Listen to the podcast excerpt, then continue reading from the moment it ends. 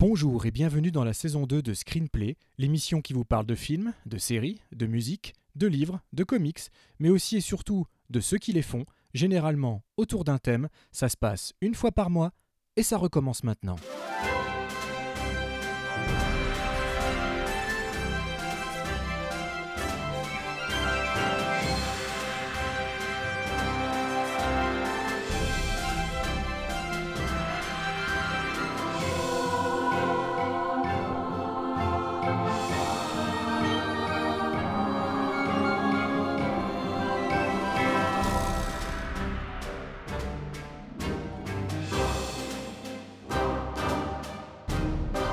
Bonjour et bienvenue pour euh, l'épisode de rentrée. Ça y est, Vivien. On est revenu, on est de retour. Hello. On l'avait promis, on l'avait promis, on l'a fait. Et j'espère que vous êtes bien installés parce que ça risque de durer un peu comme au bon vieux temps. Oui, alors euh, on a un programme un peu monstrueux en fait, euh, pour être honnête. Euh, je vous l'annonce tout de suite. On va commencer par vous faire un petit verdict de, quelques films qui sont sortis cet été et dont on avait eu l'occasion de parler la saison dernière. Ensuite, peut-être, enfin ensuite on, on va vous parler, comme on vous l'a annoncé dans le dernier épisode, chacun d'un teaser qu'on a choisi, d'une bande-annonce qu'on a choisi.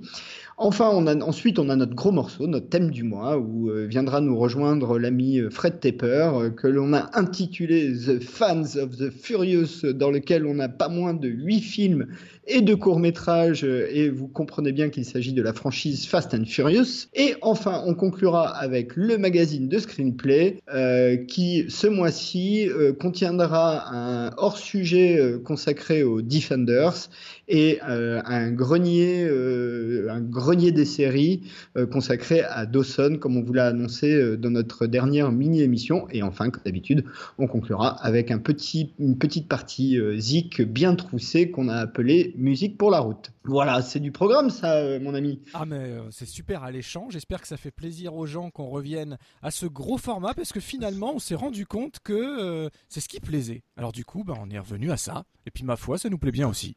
C'est ça, j'allais dire. Après, les gens, pardon, hein, mais c'est surtout que ça nous plaît à nous.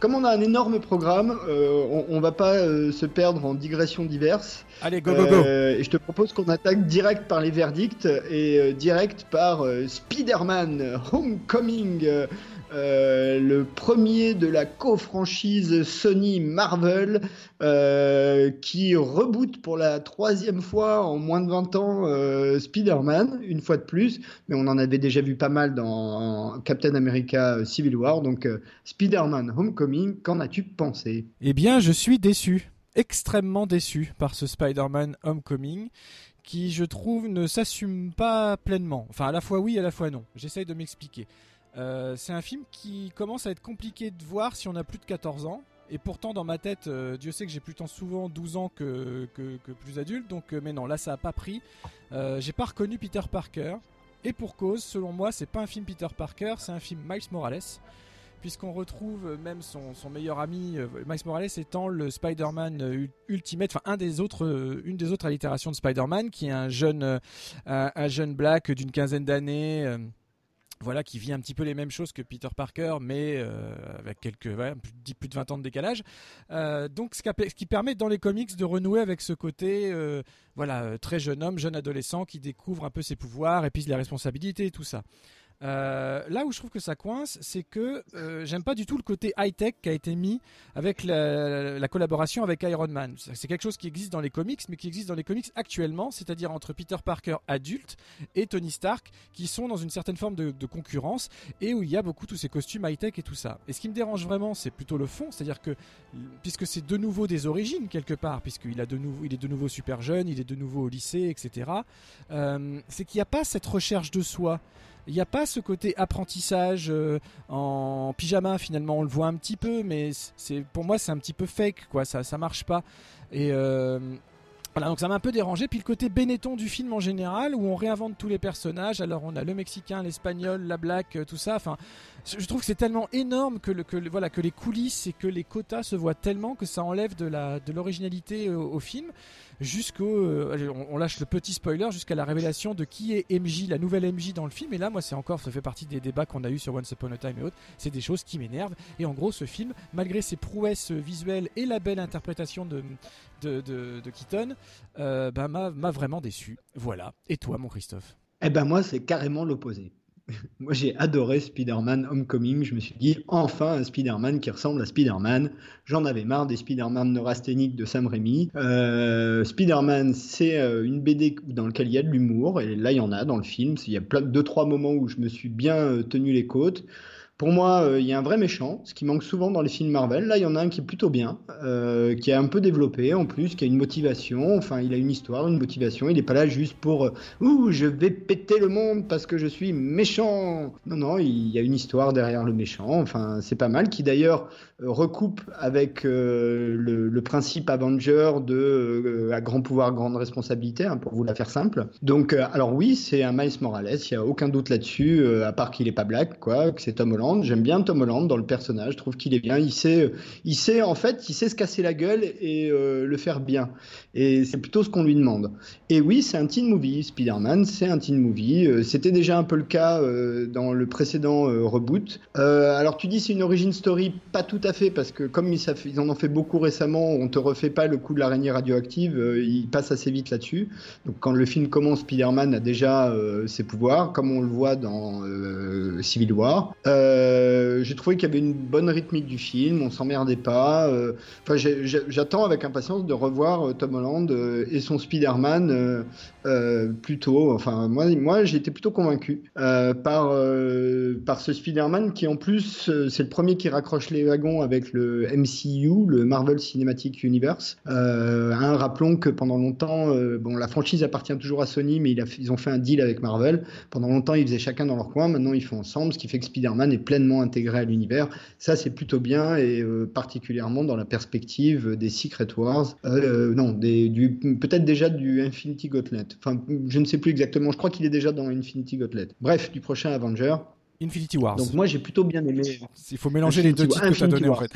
oui, c'est ça, exact, pardon. Euh, donc voilà, moi j'ai plutôt bien aimé euh, Spider-Man Homecoming. On l'a pas dit, hein, c'est un film de John Watts, mais comme le gars il a à peu près rien fait avant, ça a pas beaucoup d'importance. Euh, et j'aime, je, je on l'avait déjà dit pendant Civil War, mais j'aime bien le côté Tante May, qui est une, une quarantenaire un peu bombasse, interprétée ici par Marissa Tomei. voilà, donc moi j'ai trouvé euh, franchement, j'ai trouvé après, il faut accepter dès le début, quand tu vois Spider-Man, que c'est un teen movie. Euh, c'est vraiment un teen movie dans la pure tradition des teen movies. Donc, euh, si tu veux pas voir un teen movie, il faut pas aller voir Spider-Man Homecoming en même temps, ça s'appelle Homecoming, hein, qui est traditionnellement le premier bal de l'année dans les lycées américains. Donc, quiconque suit un peu des teen movies ou des teen series sait ce qu'est un Homecoming.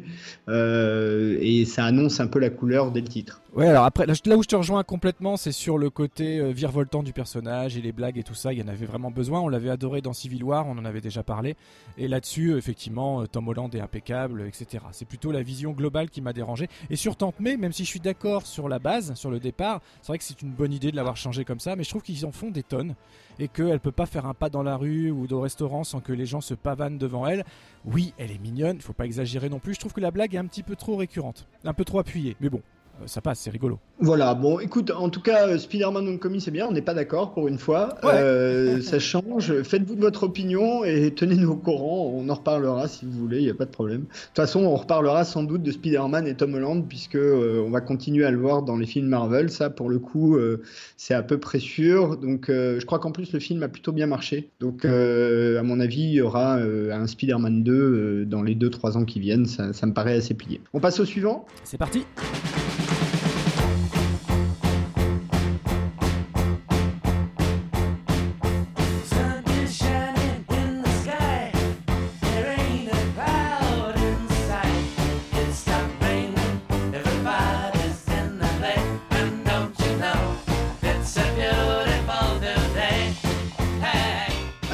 film suivant, bah, on reste euh, chez Marvel. Hein. Euh, on va vous parler bien évidemment de, des Gardiens de la Galaxie euh, volume 2, film de James Gunn comme le premier, écrit aussi par James Gunn comme le premier, avec grosso modo le même, le même roster que dans le premier épisode, avec comme petite addition Pomme Clémentiev qui joue le rôle de Mantis, Kurt Russell qui joue le rôle de Ego. Euh, et on voit un peu plus, euh, un peu plus Sean Gunn qui fait un des, euh, des espèces de, de, de scavengers qui sont les, les, espèces de pirates qui ont élevé Peter Quill, qui est le frère de James Gunn qu'on avait pu voir dans Gilmore Girls. Il avait un rôle récurrent dans Gilmore Girls. Et toute une chier de caméos rigolos dans le film, dont un assez gros de Stallone qui est assez amusant. et pour ceux qui ont vu, on peut même vous dire que dedans vous voyez même David Asloff pour de vrai. En costume de K2000 d'ailleurs, précisément. Et c'est extraordinaire. c'est vraiment extraordinaire. Donc voilà, les gardiens de la galaxie. Euh, bah écoute, je te, je te, laisse encore une fois euh, commencer, puis je te laisserai introduire le prochain film et je donnerai mon avis en premier si tu veux bien. Euh, bah là, pour le coup, bah, à mon avis, il y a des chances qu'on soit d'accord hein, sur celui-là. Parce que je trouve que la promesse est vraiment tenue. Euh, on attendait du. En gros, on attendait la même chose que le numéro 1, en encore plus drôle, en encore plus coloré, en encore plus euh, porte-nawak. Bah, c'est exactement ce qu'on a eu. Euh, moi, j'ai trouvé que c'était. J'ai beaucoup rigolé. J'ai trouvé même que Drax volait la vedette comique à Bébé Groot, mais alors haut la main. C'est vraiment Drax que je, qui m'a fait exploser de rire tout au long du film. Je l'ai adoré. En revanche, j'ai trouvé que l'histoire se tenait dans un. Vraiment, pour le coup, dans un mouchoir de poche que c'était assez dommage puisque on, on, part quand même de la révélation de qui est le père de Quill, ce qu'il est advenu, etc. Tout ça.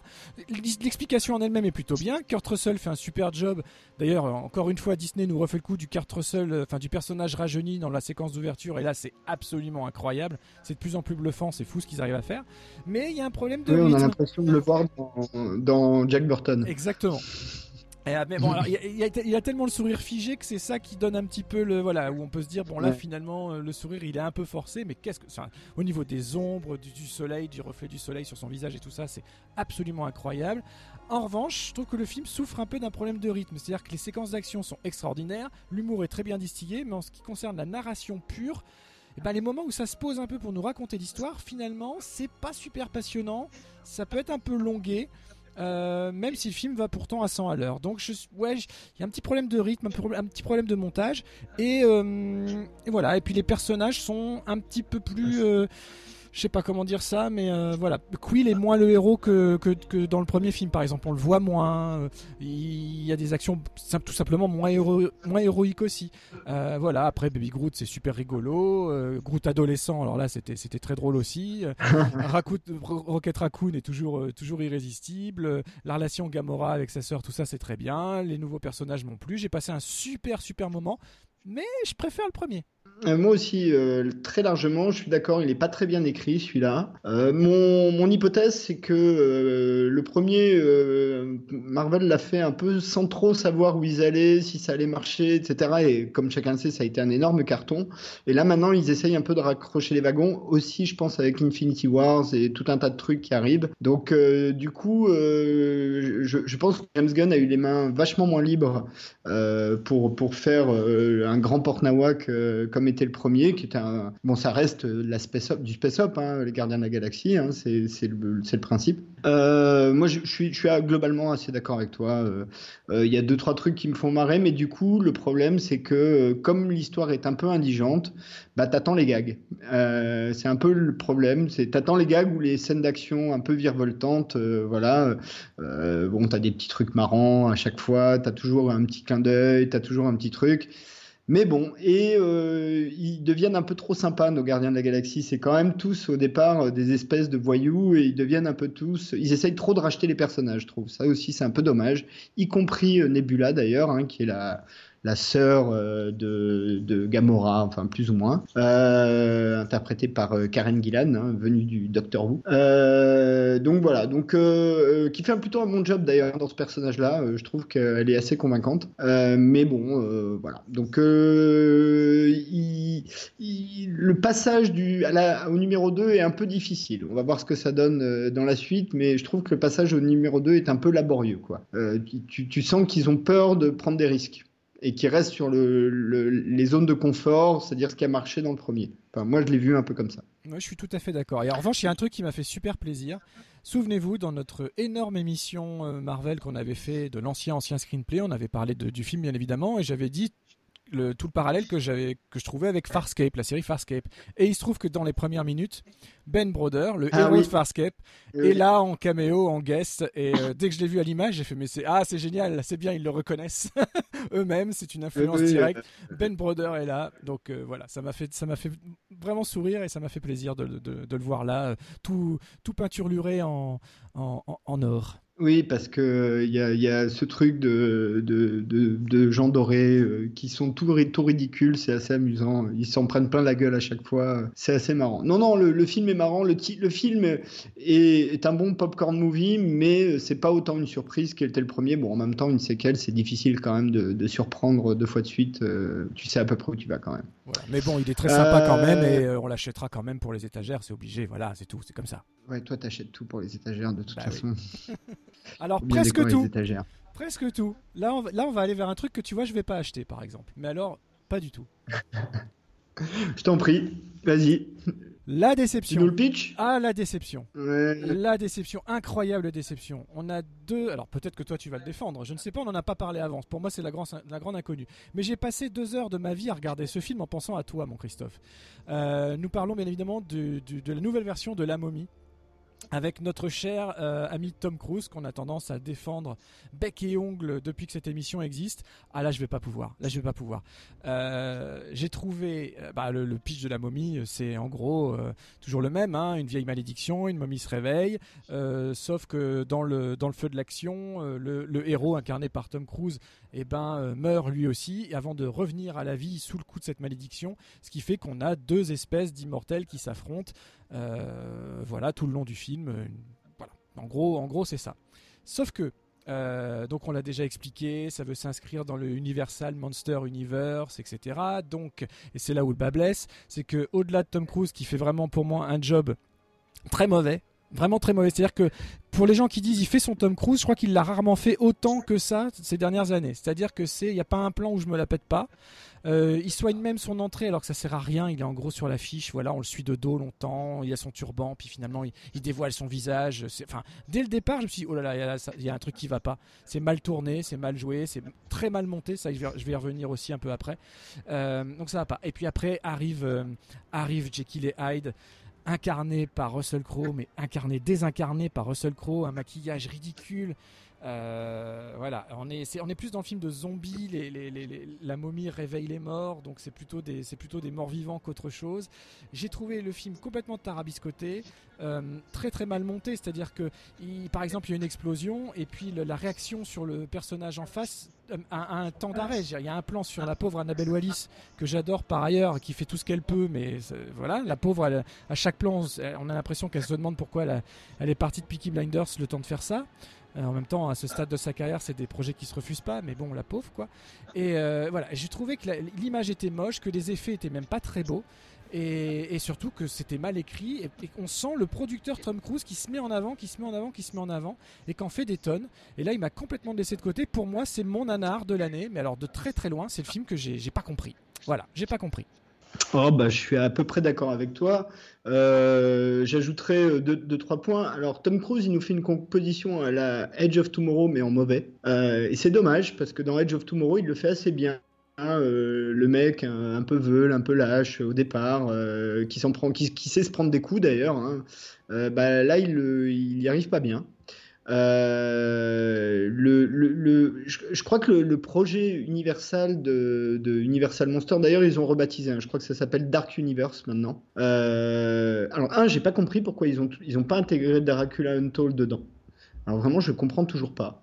Euh, d'autant que la scène de post-générique de Dracula Untold est contemporaine, donc enfin, il n'y a pas de raison. deux, on sent qu'ils veulent nous faire un Avenger des créatures du, de, la littérature gothique ou romantique, euh, plus ou moins. Bon, euh, ça commence mal, euh, même très mal. et, le film est assez vain en fait. C'est ça le problème, c'est que c'est un film pour rien. Euh, et le, seul point, moi, je suis un petit peu content, c'est que euh, maintenant c'est euh, quasiment, je crois, le, troisième film avec comme avec un gros personnage pour Sofia Boutella. Sofia Boutella, on en avait parlé quand on avait fait l'émission où on parlait de Kingsman. C'est à la base une danseuse de hip-hop franco-algérienne, si je dis pas de bêtises, qui avait d'ailleurs été castée pour ça dans Kingsman et qui du coup depuis, bah, elle a fait euh, Star Trek Beyond et maintenant elle a le rôle de la méchante momie, la méchante princesse euh, dans la momie. Euh, donc ça, je suis plutôt content pour ça. Après, effectivement, le film est assez vain. Euh, et je suis assez déçu parce que euh, c'est quand même un film d'Alex Kurtzman. Alex Kurtzman euh, et avec son compagnon Roberto Orsi sont des gens qui savent normalement bien manipuler les, les, clichés, la culture pop, ce genre de trucs. Donc normalement, ils sont plutôt bons. et là, malheureusement, ben, ça marche pas très bien. Le seul point qui est un peu sauvable, c'est le sidekick qui est cet acteur dont j'ai pas noté le nom malheureusement, qui vient de... Qui vient de de, euh, ça y est, j'ai un trou. Euh, bref, qui vient de la télé, mais enfin qui est un acteur plutôt sympa, qui joue le sidekick mort, euh, qui suit un peu Tom Cruise tout le temps. Bon, voilà, qui est un peu rigolo, mais sinon le film est à peu près inutile. Et je crois qu'on a déjà parlé beaucoup trop longtemps pour un film qui sert à rien. Et, qui en plus, je crois, s'est planté au box-office, hein, d'ailleurs. Mais il le valait bien. tu continues? Allez, oui, euh, alors là pour le coup, euh, il est sur mon étagère. Le prochain est sur mon étagère. C'est d'ailleurs comme ça que je l'ai vu, je l'avais pas, pas vu au cinéma. Euh, donc je l'ai acheté à sa sortie, j'ai pris un risque. Voilà, je me suis acheté le Blu-ray 3D de Ghost in the Shell. version américaine avec Scarlett Johansson, réalisé par Rupert Sanders, réalisateur de Blanche-Neige et le Chasseur. Et euh, à ma grande surprise, étant très amateur hein, du, de, l'anime d'origine, euh, des séries qui en ont découlé, etc., etc., je m'attendais à ce que ça me plaise pas du tout. Et la surprise, ça m'a plu. Oui, pas tapé. J'ai beaucoup aimé ce, Ghost in the Shell que j'ai trouvé visuellement assez abouti, avec une Scarlett Johansson investie, plutôt tendre, et en même temps, bon, dans les séquences d'action, elle excelle, ça on, commence à avoir l'habitude. Des effets spéciaux de qualité, un environnement global et visuel vraiment, euh, vraiment happant et une histoire simplifiée, ce qui va certainement hérisser le poil des, des, fans de base de la, de la franchise. Mais moi j'ai trouvé ça plutôt salutaire parce que même si je, même si j'adore Ghost in the Shell depuis le début et que j'ai vu à peu près toutes les séries qui existent, je continue les trois quarts du temps à pas tout comprendre ce qui se passe. Faut être honnête, c'est très très compliqué de se mettre dans le ghost japonais, dans le cerveau japonais, que ce soit animé ou autre. Et là, j'ai trouvé que cette simplification était plutôt salutaire. Et j'ai passé un très très très bon moment de pur divertissement SF devant un, devant un film en plus en 3D que j'ai trouvé plutôt, plutôt convaincant, plutôt beau. Donc euh, voilà, c'était à ma grande surprise, j'ai aimé Ghost in the Shell. Et toi? Eh ben moi aussi. Eh ben voilà. eh ben moi aussi. Euh, pour être honnête, euh, pareil, hein, j'ai été le voir un peu. alors si, le, dès le teaser, le teaser m'avait plutôt attiré l'œil. Finalement, le, il a, pour moi, c'est un film qui a le défaut de ses qualités, c'est qu'il est très très proche, très très très très proche du, euh, du Ghost in the Shell original de Mamoru Oshii. Euh, alors effectivement, c'est une histoire simplifiée, mais c'est quand même la même histoire. Euh, esthétiquement parlant, il y a des choses que tu retrouves vraiment très très très très très proches. C'est vraiment euh, ah au plan près. au plan près. Quasiment au plan près, exactement. Donc c'est vraiment il y, a une volonté de fidélité au, à l'animé euh, du 90, 91, je sais plus exactement.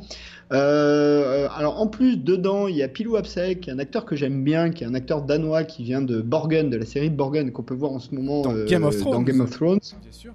Et qui était aussi dans la série 1864 que j'avais beaucoup aimé aussi, une mini-série dont j'avais et, et, qui est un acteur que moi j'avais déjà beaucoup aimé dans Borgen à l'époque.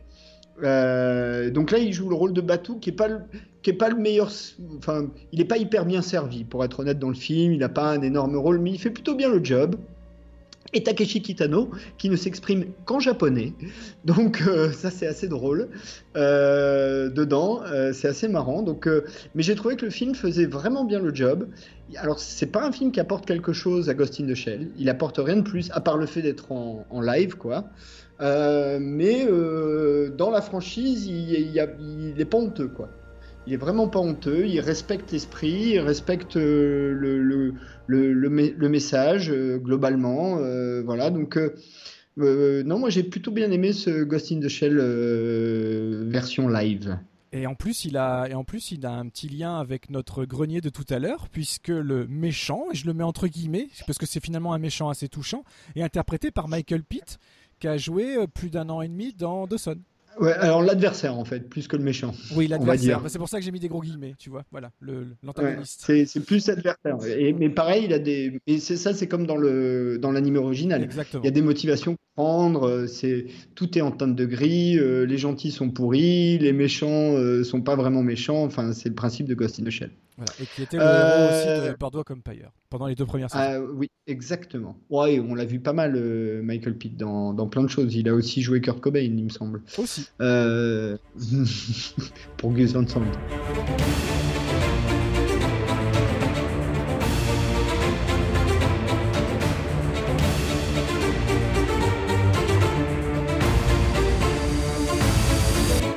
Ensuite, euh, nous avons donc Pirates des Caraïbes, euh, Dead Man Tells No Tale.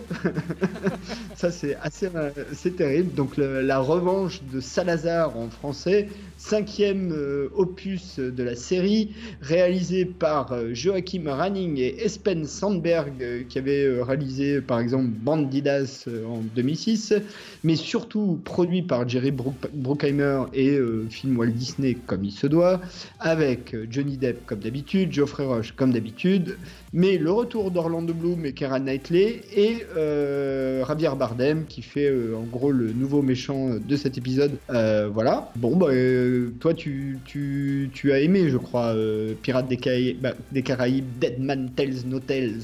J'ai passé, un, très bon moment devant ce film. J'avais vraiment pas aimé le précédent, le quatrième. La Fontaine de Jouvence, que ça s'appelait. Euh, où donc, comme tu l'as dit, il n'y avait plus Kira Knightley, il n'y avait plus Orlando Bloom, il n'y avait que du Johnny Depp euh, qui cabotinait, effectivement. On en a parlé un petit peu en off, hein, c'est pour ça que je, reprends un peu, je, devance un peu les propos de Christophe. Euh, il cabotine toujours autant, mais je trouvais que d'abord, il y avait une histoire qui se tenait un peu mieux. Des séquences d'action à la fois drôles, plutôt bien réalisées, des beaux effets spéciaux. J'aime beaucoup hein, tout le côté un peu fantomatique qui entoure le personnage de, de, de Ravier Bardem.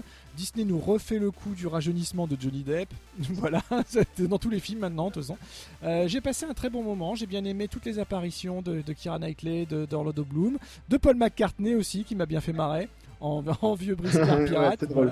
Euh, j'ai trouvé qu'on retrouve, voilà, on retrouve, on renouait avec euh, en, gros, faut gommer l'épisode 4 qui vraiment sert à rien, qui en plus est pas très bien réalisé avec des mauvais personnages. Et puis on peut passer directement du 3 à celui-là. Pour moi, c'est bien. Après, c'est pas, j'en ferai pas un, culte, mais j'ai passé un très bon moment, euh, sachant que c'est un film que j'ai vu dans, la salle de cinéma à côté de chez vous à Monaco, très cher.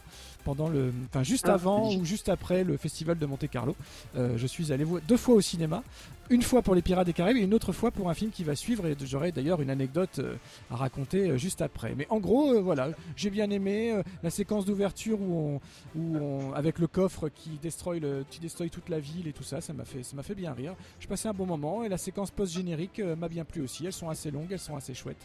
Donc voilà, non, je, reverrai à l'occasion. Bon, bah écoute, euh, moi je t'avoue que je suis pas client en fait. Je crois que c'est aussi simple que ça. Après, personne s'attend à avoir un, chef-d'œuvre avec Pirates des Caraïbes, donc euh, on va évidemment pas défendre ça. Euh, moi, au final, le seul que je garde, c'est le second. Alors très bizarrement, j'aime bien, j'aime beaucoup le second. le premier, bon, il est, c'est un origin story une fois de plus, donc au bout d'un moment, t'en a marre. Mais voilà, donc j'en dirai pas beaucoup plus parce que c'est là encore c'est un film d'été, un film popcorn, un film que tu vois dans un drive-in euh, en essayant de plotter euh, la fille qui est à côté de toi dans la voiture. C'est un film qui sert à ça, quoi. grosso modo.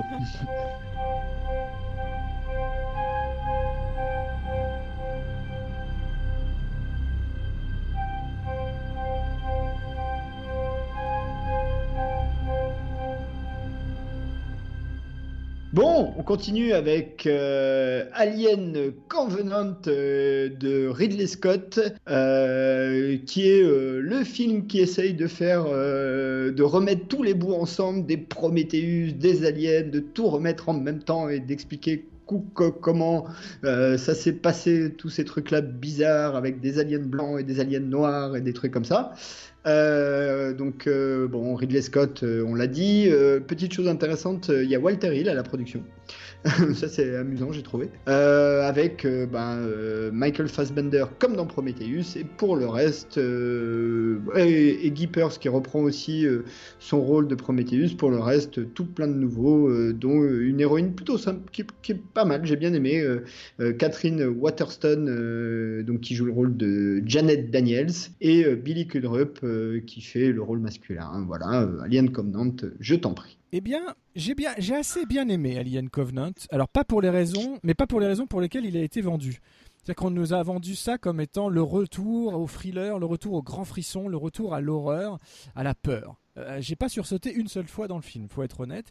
Il y a des séquences d'attaque qui sont plutôt bien exécutées en termes d'effets spéciaux, très, très sanglantes mais ça ne fait pas peur, ça ne surprend pas. Il n'y a pas vraiment de montée en tension, en tout cas, j'ai trouvé. Euh, voilà, donc le film n'a pas marché sur moi pour ces raisons-là. En revanche, j'ai trouvé qu'il était un peu mieux conçu et mieux rythmé, bien mieux rythmé que ne l'était Prometheus. Et j'ai bien aimé cette tentative de jonction euh, qui est faite par l'intermédiaire d'un double de Michael Fassbender, puisqu'il joue à la fois le David que l'on connaissait et le nouvel Android Walter qui accompagne l'édition du l'équipage du Covenant. J'ai trouvé l'équipage grosso modo plus bien foutu sans être euh, plus plus. Voilà, comme tu le dis, Catherine Waterston, elle est très très très bien. Euh, voilà, le film est beau. Euh, comme d'habitude chez Ridley Scott, on a, on a du plan, on a du cadre, on a, on a, tout un environnement. Le travail musical, on avait déjà parlé un petit peu, m'a beaucoup plu. On revient vraiment, on tend vers les fibres goldsmithiennes qui, sont, qui, sont, qui étaient si bonnes à l'époque et qui restent si bonnes aujourd'hui. Voilà, donc j'ai pas passé un mauvais moment, j'ai plutôt bien aimé la proposition, sans que ça révolutionne rien du tout et sans que j'ai forcément envie d'en en voir encore trois ou quatre derrière, quoi. Ouais, ben.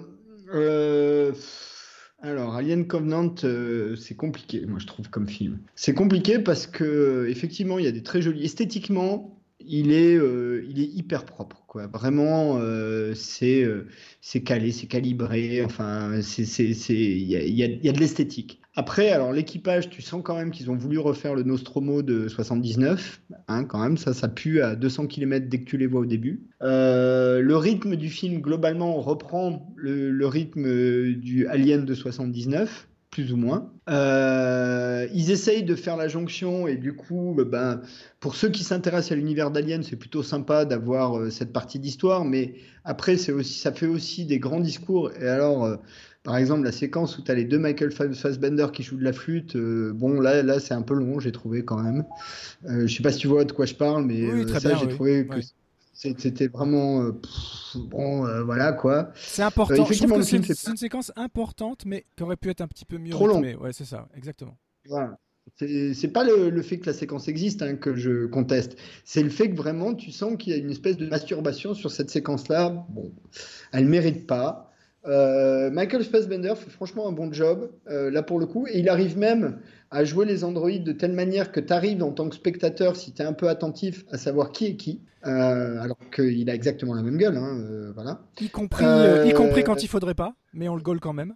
Y compris, y compris jusqu'au bout. donc de ce côté-là, j'ai trouvé que lui, il faisait vraiment plutôt un bon job. Après, je, crois que Ridley Scott, euh, on l'a déjà dit, hein, depuis 1985, euh, il a plus grand, fait grand chose de vraiment intéressant. Et bon, voilà, c'est un peu le cas. Euh, là, il, est encore, il est quand même, le film reste quand même dans une zone de confort, quoi. Ouais, je trouve que, est-ce que tu es d'accord avec moi? Et Je trouve qu'il y a certaines mises à mort qui sont vraiment un peu à la con, quoi. La scène de la douche avec Josie Smollett, elle, est, elle tombe comme un cheveu sur la soupe. Et à part pour faire un petit peu une mort de plus et puis un peu d'effet de sang, Franchement, elle tombe comme un cheveu sur la soupe vers la fin. Euh, et des nichons Ouais, et des nichons, enfin voilà, un peu la totale quoi. Mais, je veux dire, c'est euh, le plus important dans cette c'est sûr. Mais euh, voilà, enfin j'ai trouvé que c'était du coup ça fait pas peur. Tu vois, c'est là où, à la différence du premier, il y avait une tension qui montait. Là, ce genre de scène, tu, les vois sous la douche, tu comprends tout de suite. Donc tu dis, bon, bah, du coup, t'as pas peur. Ouais, alors moi, il y a, y, a, y a, deux, trois scènes que j'ai vraiment bien aimées dans le film, alors que je vais sauver. Il y a une scène tout au début qui a rien à voir avec l'histoire d'Alien, où ils font une réparation du vaisseau. Tu sais, une réparation des, panneaux euh, en extérieur, enfin dans l'espace. Et cette scène-là, j'ai trouvé vraiment bien. J'ai trouvé qu'elle était vraiment euh, bien foutue, quoi. Euh, donc moi, la scène de la douche, j'ai bien aimé parce qu'en fait, j'ai trouvé que c'était un peu un hommage à Psychose, un hommage bizarroïde à Psychose. Donc j'ai trouvé ça plutôt marrant. et avec cette idée de, faire du, thriller spatial qui était l'idée originale d'Alien. Alors eux, ils disaient faire massacre à la dans l'espace, mais ça recoupe un peu ça. Et puis les scènes de flashback avec euh, les, les, space jockeys, enfin les, les, extraterrestres qu'on nous présente depuis le précédent opus, euh, que j'ai trouvé plutôt pas mal foutu. Euh, avec de l'amplitude, là tu sens, le, voilà, tu sens le mec qui a fait Gladiator, qui a fait Kingdom of Heaven, qui sait faire du grand, enfin voilà quoi. ça j'ai trouvé que c'était franchement plutôt bien foutu. Visuellement, c'est très beau. À part ça... Visuellement, c'est très beau. Et j'avais peur qu'il y revienne pas parce que il avait tellement fait la promo sur le fait que bon, voilà, nous on essaye d'oublier un peu Prometheus, on vous fait vraiment du Alien de 79. Non, il c'est vraiment une vraie virgule entre les deux. Euh, et moi, ça m'aurait manqué quand même, puisque même si j'étais pas un fan de Prometheus, j'avais quand même, on a quand même commencé à me raconter une histoire. Donc j'espérais qu'on me raconte la fin de cette histoire. Au final, on commence à avoir pas mal de réponses. Donc euh, j'ai trouvé ça plutôt bien géré, euh, assez, assez malin en termes de structure finalement une question euh, sans réponse, pour, je crois, à moins que j'aie pas bien vu le film, mais pour moi, la question sans, réponse, c'est comment euh, le vaisseau d'espèce jockey atterrit sur le planétoïde où va atterrir le Nostromo euh, pratiquement un siècle plus tard. Ça, c'est pour le prochain film. Probablement. Bon, on passe au suivant, je te laisse le pitcher peut-être.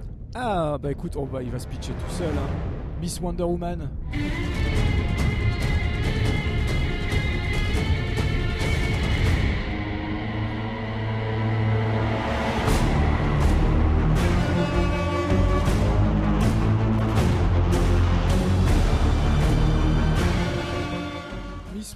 Woman avec la sublime Gal Gadot.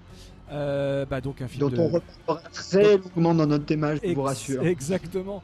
Euh, donc un film euh, bah, qui était très attendu hein, pour le pour l'univers global de la Justice League, de DC, tout ça. On avait déjà eu un, on va dire, un espèce de preview dans Batman vs Superman. On en avait déjà parlé. Et puis bah est arrivé son là, son, pour le coup, son origin story. Hein. On, on, découvre on découvre la jolie Diana devant, devant, les, au début du film, elle est devant une photographie qui lui rappelle bah, les deux heures de film qu'on va voir, c'est-à-dire toute son origin story, euh, les, les, Amazones, son île, comment elle rencontre euh, Steve Trevor, comment elle arrive faire la guerre et comment elle veut poter les fesses d'Ares quoi qu'il arrive.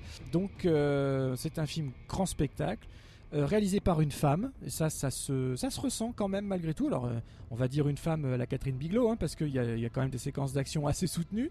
Donc, une femme, une femme qui a des couilles, on va dire.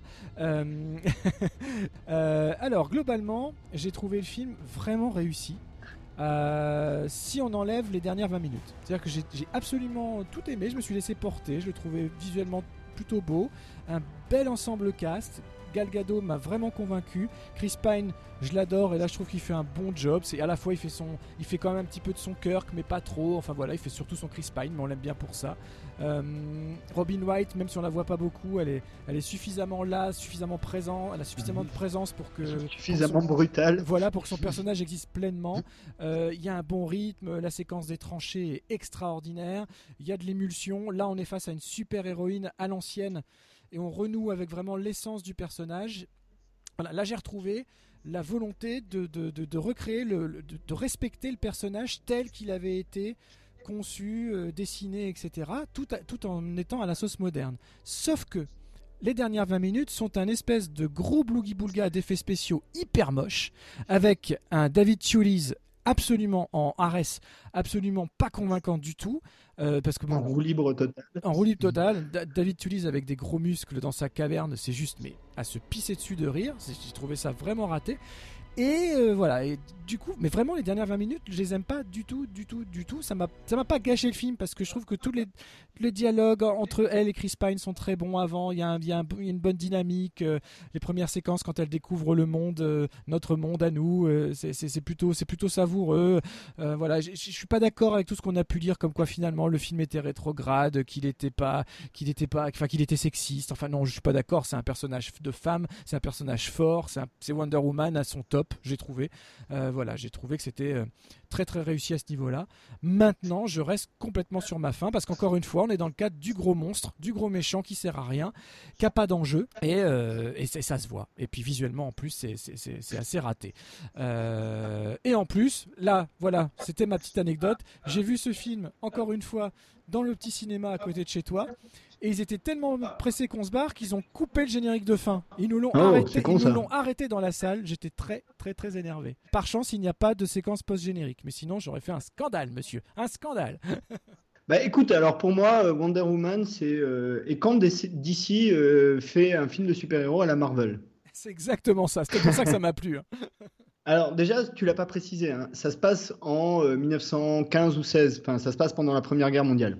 Ça c'est important quand même de le préciser. Donc en gros, ils nous font Captain America mais version d'ici, donc chez eux c'est euh, Wonder Woman, hein, c'est exactement le même principe. Euh, c'est un scénar à la douce salopard, euh, dans une circonstance de guerre, alors cette fois c'est la première, pas la seconde, même si on sent qu'ils en chient à nous faire comprendre que en fait les Allemands c'est pas encore tout à fait les nazis mais qui ressemblent quand même franchement aux nazis déjà. Donc ça c'est un peu le, point historiquement très défectueux du film.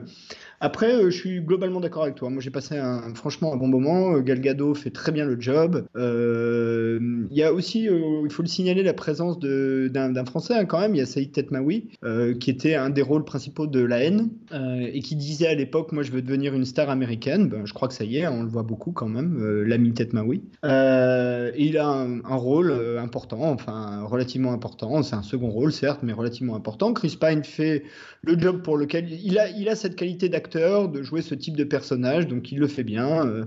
Euh, Il n'y a, pas de problème là-dessus. Euh, le, le film tient la route, je suis d'accord avec toi. hein, le méchant est, raté, euh, totalement raté, parce qu'en fait, c'est pas le vrai méchant. C'est-à-dire que euh, le cœur de l'histoire, c'est plutôt ce qui se passe au niveau de la guerre, avec ce docteur euh, qui fait cette espèce de, virus, euh, tout ça. C'est ça le vrai méchant. Arès, on s'en fout un peu. Euh, Arès, euh, il est là pour faire joli, quoi. Et euh, David Twellis. Alors David Twellis, on l'a pas dit non plus, mais c'est celui qui fait Remus Lupin dans Harry Potter. Donc vous voyez un peu, le mec, il a pas une tête de gros monstre qui prend euh, épées et qui bourrine tout ce qui lui arrive euh, en face. Donc euh, non, non, moi j'ai trouvé le film plutôt réussi. Euh, et, contrairement aux habitudes de DC, de DC, pardon, c'est pas du tout un film intello. Euh, mais alors vraiment pas. Il cherche pas à essayer de comprendre aux profondeurs. Non, non, c'est un bon film d'action à la douce salopard, version Première Guerre mondiale. voilà, avec ce qu'il faut d'action, d'humour, bien foutu, bien carré, comme il faut. Enfin voilà. Donc moi je vote Wonder Woman aussi. Et euh, Gal Gadot est vraiment bien dans le personnage. Elle est, euh, on y croit quoi. Euh, elle, elle, elle, elle fonctionne bien. Elle arrive à jouer euh, les différentes. Elle arrive à la fois à jouer euh, la naïveté euh, de euh, la nana qui a en gros été élevée dans la Grèce antique et qui débarque dans le Londres de 1916, et euh, en même temps à faire la grosse héroïne avec son bouclier et son fouet et, et ses bracelets euh, qui défoncent tout euh, et qui fait, euh, qui fait aussi euh, les tranchées euh, de Verdun ou je sais pas quoi. Donc euh, voilà. Donc euh, globalement assez d'accord avec toi, euh, mon ami. Alors juste pour dire que à l'issue du film, sur le compte Facebook de Gal Gadot, elle a publié une photo de de- d'elle et de son mari que j'ai adoré. En fait, ils sont côte à côte et lui, il a un t-shirt euh, où il y a dessus une silhouette de femme et à côté la silhouette de euh, Gal Gadot en Wonder Woman et euh, en, haut, la légende c'est euh, Your Wife et à côté My Wife. J'ai trouvé ça plutôt drôle, ça m'a fait rire. Effectivement, on peut voir les choses comme ça. Enfoiré, va. Homme d'affaires israélien, je crois, euh, son mari. C'est ça. Je ne me rappelle pas de son nom, mais voilà, c'est ça. Non, non plus, mais c'est un homme d'affaires euh, israélien. Et elle, c'est un ancien modèle. hein. Mais bon, ça, euh, voilà, elle est quand même. euh, Mais euh, vraiment, Mais qui j'ai sait trouvé jouer que sur le côté. Voilà, elle est, elle est pas monolithique. euh, elle arrive à avoir plusieurs tessitures euh, qui sont pas mal. même la petite séquence émotion presque à la fin euh, entre elle et Chris Pine fonctionne plutôt bien. On y croit, je crois. On croit à, à la relation entre ces deux personnages. Elle est bien construite. Donc bon, après il y a Chris Pine en face qui est très bon pour ce genre de truc aussi. Il sait très bien le faire. Donc les deux marchent bien ensemble. Mais non, non, été très agréablement surpris. J'ai passé un bon moment devant Wonder Woman. Et puis, ben, avant d'attaquer notre gros morceau, on vous fait deux bandes annonces euh, euh, rapido, rapido, et, euh, on continue cette émission monstre.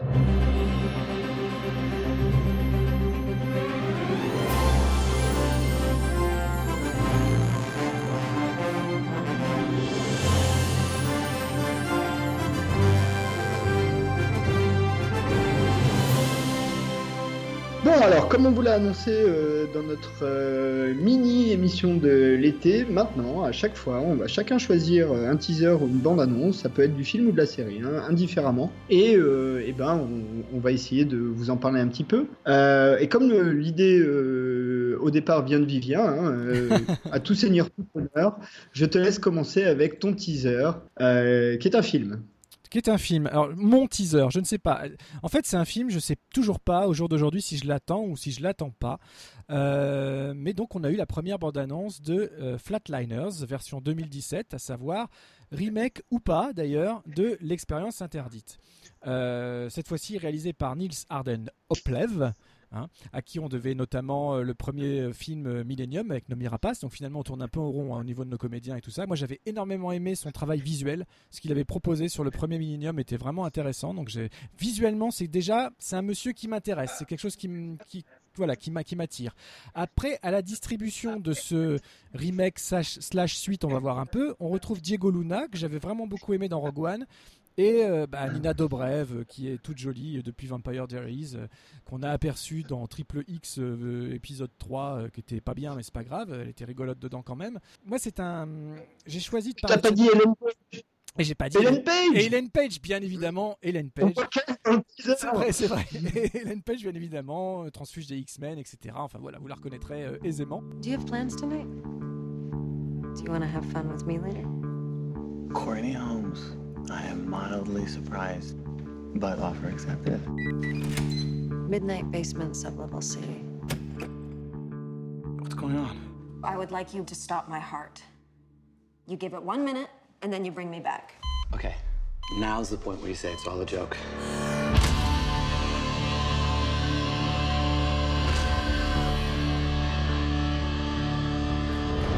What happens to us after we die?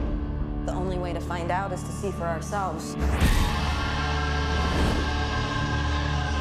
We could document that experience. Did you see a white light? It was more like pure energy. How is she playing the piano now? It's like her brain's been rewired. I'm going next. Charging 200. It's a good day to die. Clear? Pourquoi j'ai choisi de parler de ce teaser-là plutôt que d'un autre? Eh ben Parce que je suis un énorme fan, je reste extrêmement attaché euh, au, à l'expérience interdite, l'original, celui de Joel Schumacher avec Kiefer Sutherland, Kevin Bacon, notamment Julia Roberts, Oliver Pratt, etc. Enfin voilà, c'est un film qui a vraiment marqué mon adolescence par ses, par, ses, par ses couleurs, par son sens du cadre, par son sens du rythme, par sa proposition réelle en termes de narration horrifique en fait. Euh, et puis ces grandes phrases voilà j'oublierai jamais cette ouverture avec cet énorme travelling voilà qui au-dessus de l'eau qui arrive sur la ville. On arrive sur Kiefer Sutherland qui dit juste today it's a good day to die enfin voilà cette phrase m'a marqué. Donc j'ai voilà il est évident que je ne pouvais pas passer à côté de ce de ce remake qui en fait apparemment n'est pas un remake. Sauf que quand on regarde la bande annonce ça a tout du remake euh, pourquoi je dis ça? Parce que on ne voit pas Kiefer Sutherland dans cette bande-annonce. Pourtant, il est bel et bien annoncé comme reprenant son rôle du film des années 90. Donc, c'est officiellement une suite. Avec un petit changement dans le nom du personnage. Hein. Il passe de Nelson Wright à Dr. Nelson Wright. Voilà. Donc, c'est officiellement une suite. en gros, on peut dire que c'est une espèce de reboot parce que c'est une suite où va se passer un peu la même chose qu'à l'époque. Enfin, de ce qu'on voit dans la bande-annonce, c'est ce qu'on comprend. Après, j'ai trouvé que c'était pas déshonorant de ce qu'on en voit dans l'abondance en termes de visuel, en termes de proposition. On, voilà, puis c'est bien, les, choses sont bien cachées parce que le principe, pour le, pour le rappeler brièvement, c'est des étudiants en médecine qui veulent expérimenter ce qu'il y a après la mort ou ce qu'est la mort en même donc ils se mettent en mort clinique ou en mort cérébrale. Enfin voilà, ils arrêtent le cœur de battre, etc. pendant X minutes et de plus en plus, plus en plus de minutes, etc. pour voir ce qui se passe. Et après, ils se, ils se ressuscitent les uns les autres, ils se réveillent les uns les autres pour euh, euh, voilà dire ce qu'ils ont expérimenté, etc. Jusqu'à ce que leur traumatisme du passé euh, reviennent avec eux à la vie finalement. La mort est sûrement beaucoup plus compliquée que passer simplement d'un état à un autre. Donc c'était déjà passionnant à l'époque. J'espère que ce sera passionnant plus plus aujourd'hui s'il y a une vraie proposition supplémentaire. Après, si c'est pour nous ressortir finalement le même genre de twist et que les personnages euh, d'avant, tels que Kiefer Sutherland, sont là juste pour faire un caméo de 5 minutes, ce qui m'effraie un peu. Je pense que ce sera à peu près le cas. Euh, de, voilà, sinon, en fait, je comprends pas le besoin de vendre ce film sans Kiefer Sutherland, alors que finalement, c'est quand même devenu une figure depuis. Euh, pourquoi ne pas vendre le film comme une suite réelle, si c'en est une, et plutôt miser sur la carte du remake? Qu'as-tu pensé de, ce trailer, mon Christophe? Bah écoute, moi, le, bon, le, trailer est plutôt honorable, il hein, faut être honnête. Euh, J'aime bien Ellen Page, donc euh, ce que j'ai vu d'elle dans, le trailer euh, m'a plutôt donné envie. Après, la morale du premier Flatliner, c'est que en gros, la meilleure thérapie du monde, c'est une expérience de, mort imminente, de, presque mort, une near-death experience. Moi, ce qui m'emmerde un peu, c'est que bah voilà, ça fait un an, un an et demi qu'on se sous un, tout un tas de trucs sur le même thème.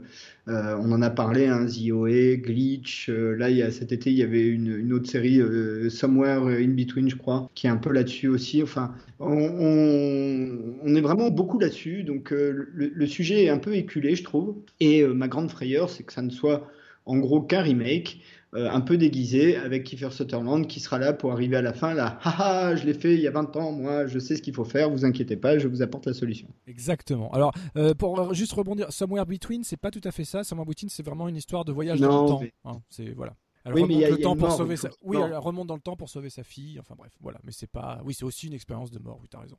Mais c'est pas. Ça, disons que ça marche pas sur le même type qu'un OE ou autre quoi ou Glitch, euh, qui était là-dessus aussi, plus ou moins, euh, ou même euh, d'une certaine manière, the, enfin pas The Leftovers, The Leftovers c'est encore un autre, un autre, problème, mais, mais voilà, on, on, touche un peu trop à ce sujet-là, et, et ben, le film de Schumacher, comme tu l'as dit, hein, c'est, il est encore très regardable aujourd'hui, hein, si vous l'avez ah, pas oui. vu, regardez-le. Il, il, est toujours aussi efficace. Hein c'est la grande époque où euh, Joel Schumacher, avec cette patte qui est le travelling euh, aérien euh, en ouverture de film, il y a le même dans Lost Boys, hein, par exemple. Exactement. exactement.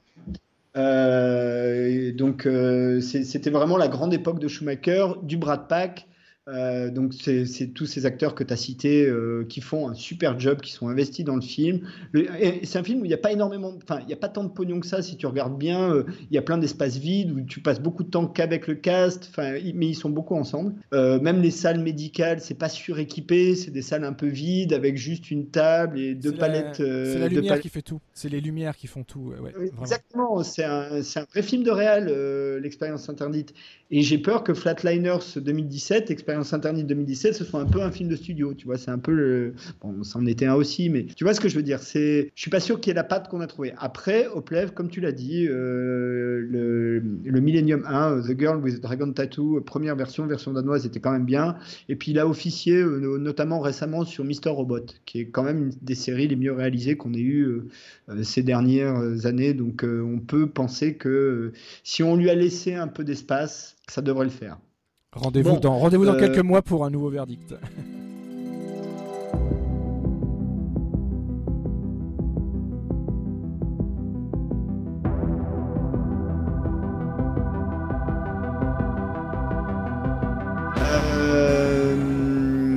Eh ben, mon, teaser à moi. Alors, mon teaser à moi, l'avantage, c'est que là, ça, je pense qu'il va pas trop y avoir de désaccord. Moi, je, vais vous parler de Stranger Things saison 2, euh, qui a révélé euh, son teaser euh, à l'occasion de, euh, de la Comic Con, euh, avec euh, tout le cast qu'on a vu et aimé dans la première saison, avec toujours les frères Duffer en showrunner, avec toujours Cal Dixon et Michael Stein à la musique. J'ai vu annoncer Sean Astin dans le cast, même si on le voit nulle part dans le teaser, ce qui est assez marrant de mettre un vrai Goonies dans un film qui fait quand même hommage à ça, enfin dans une série pardon qui fait hommage à ça. Et de ce qu'on voit dans le teaser, en gros, euh, bah, ça reprend euh, le personnage qui avait disparu dans la saison 1 qui continue à avoir des espèces de visions d'un monde sombre. Euh, clairement, Eleven sera là puisqu'on le voit dans, la voit dans le teaser, on peut l'annoncer. Hein, on la voit, c'est les dernières images du, teaser. Avec, alors là, on voit tout de suite quelques, quelques hommages dont, dont, certains très appuyés. Alors le plus appuyé, c'est Ghostbusters puisqu'ils ont carrément les costumes. un hommage évidemment à Halloween puisque la série sort pour Halloween. et aussi un hommage à Thriller qui est carrément un intégré dans la musique du teaser. Darkness falls across the land.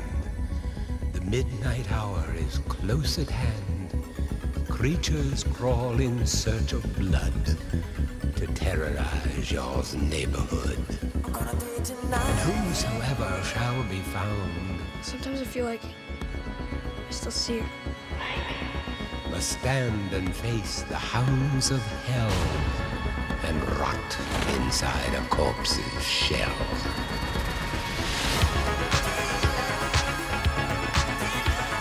Whatever is happening, is spreading from this place. What does it want? Not me. Everyone else.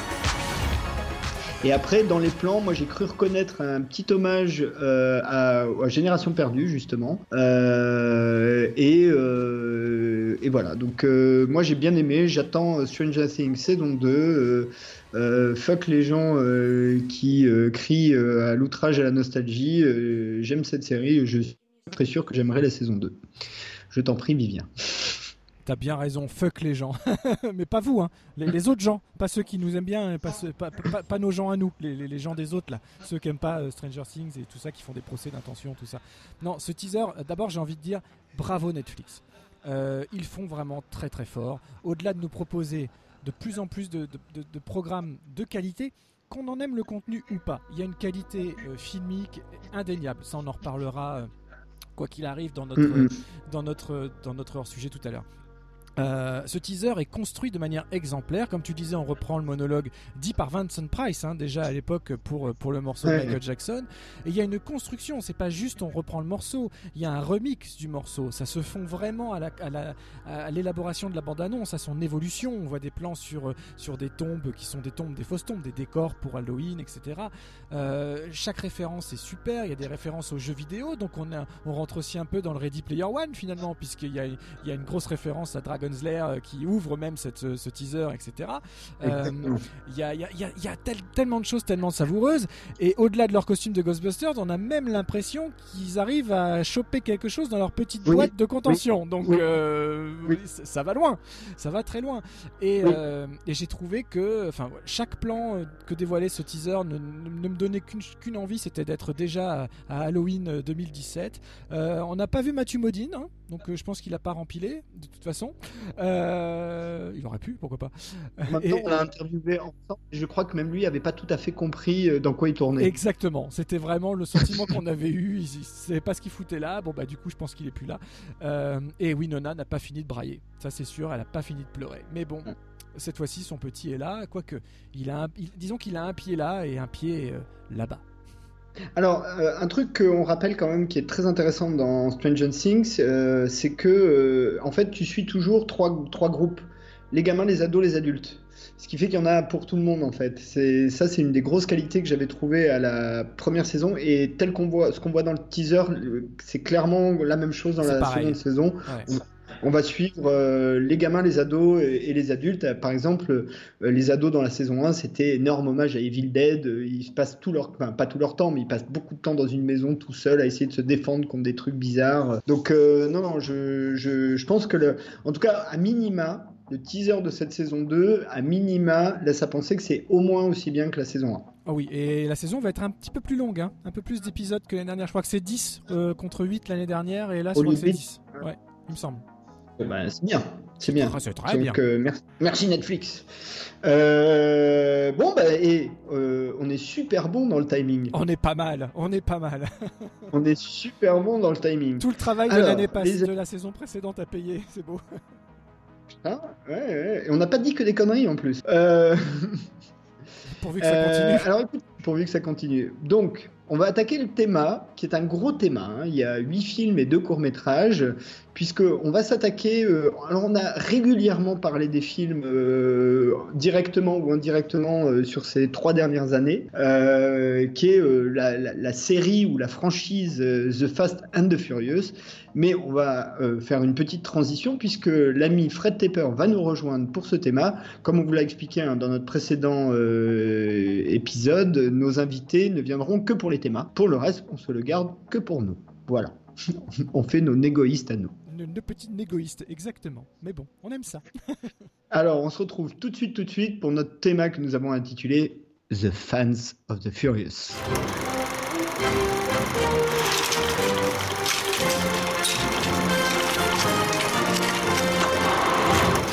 Et nous revoilà avec euh, l'ami Fred qui nous a rejoint. Salut Fred, comment vas-tu? Salut Christophe, salut Vivien, bah, ça va super, je suis ravi d'être avec vous pour ce screenplay de, de retour.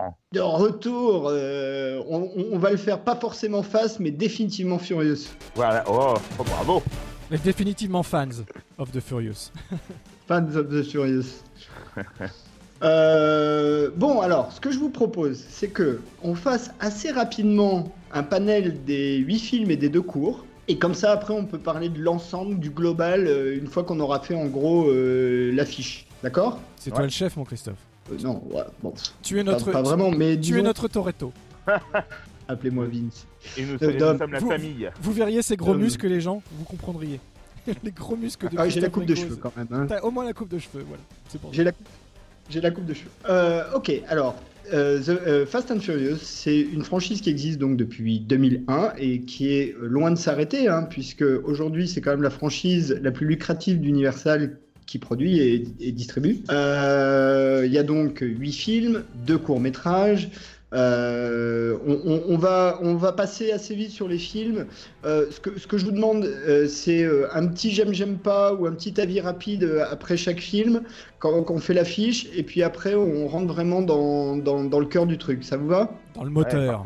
Dans le moteur du sujet. dans le moteur, on rentre dans le moteur. Euh, donc, premier film, The Fast and the Furious, film de 2001, réalisé par euh, Rob Cohen, qui euh, est, euh, est, pardon, écrit par David Ayer et Gary Scott Thompson. C'est important parce que Gary Scott Thompson, il est depuis, il a plus rien écrit, mais il est toujours crédité pour les personnages. Ouais, je, je- si je dis pas de bêtises, c'était le créateur de la série Las Vegas, non?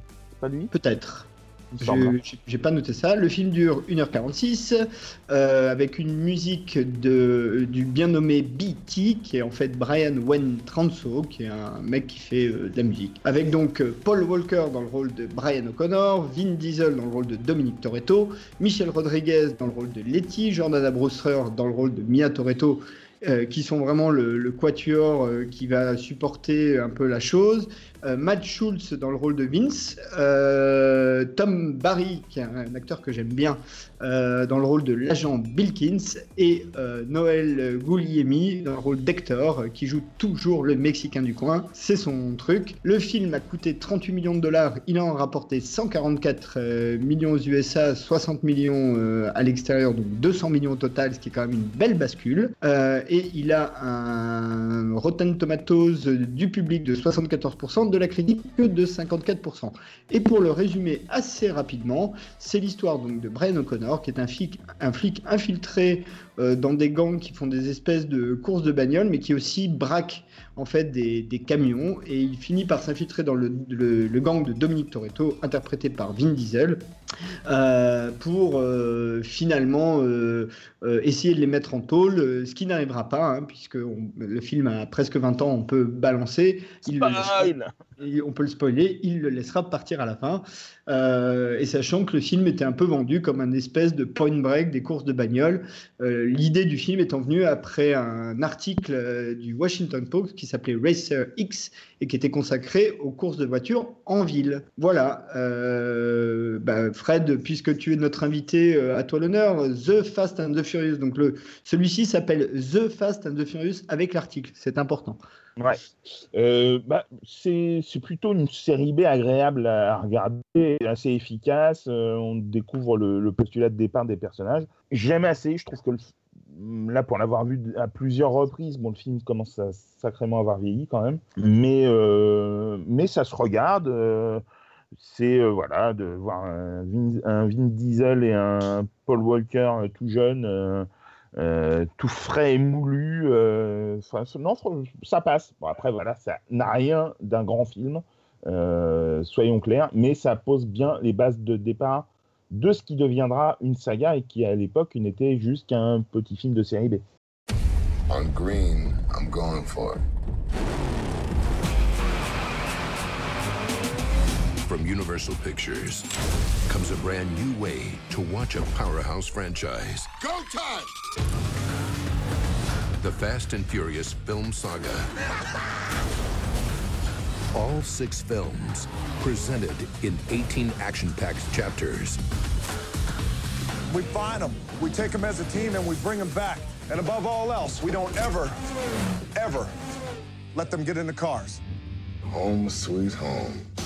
Vivien Alors, j'aime pas spécialement les films de gros bras, à part quelques Stallone et quelques, et quelques Schwarzenegger, parce que euh, il y avait des vrais réalisateurs derrière. J'aime pas du tout les voitures. J'aime pas spécialement, euh, j'ai pas spécialement besoin de voir des filles en bikini toutes les deux secondes à l'image. Je déteste le hip-hop. Mais putain, j'adore The Fast and the Furious. Alors, chercher le paradoxe là-dedans. Euh, je ne sais pas pourquoi. Euh, je ne sais même pas pourquoi je l'ai regardé au départ.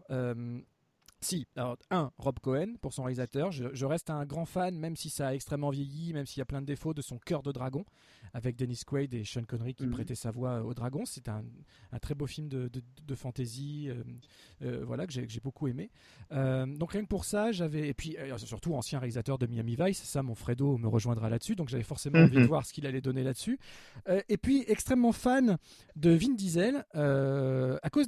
Euh, quand j'ai découvert Pitch Black, j'avais vraiment adoré personnage. Adoré cette voix grave, rauque, la présence de Steve qui était tout jeune hein, dans Pitch Black, euh, qui avait déjà quelques muscles, moins que maintenant, mais qui en avait déjà.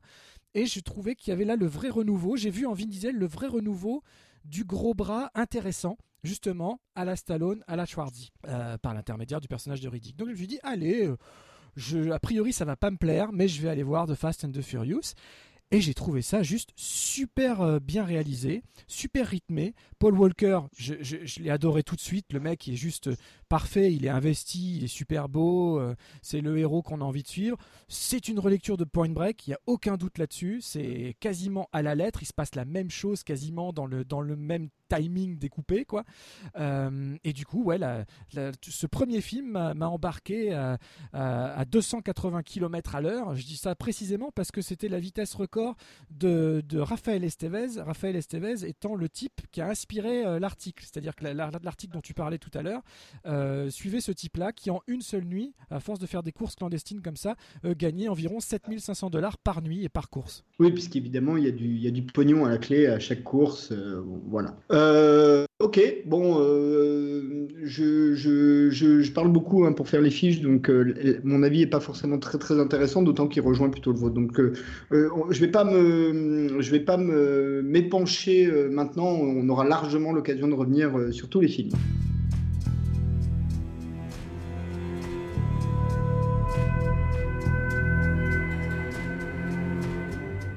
Avant d'attaquer le suivant, il y a un petit court métrage qui s'appelle Turbo Charge, euh, euh, sous-titré Prelude to Too Fast and Too Furious, euh, qui date de 2003, qui est un, un clip en fait. hein. C'est un gros clip, il n'y a pas de dialogue, qui suit en fait la- le, le voyage du personnage de Paul Walker, qui du coup n'est plus flic, Mm.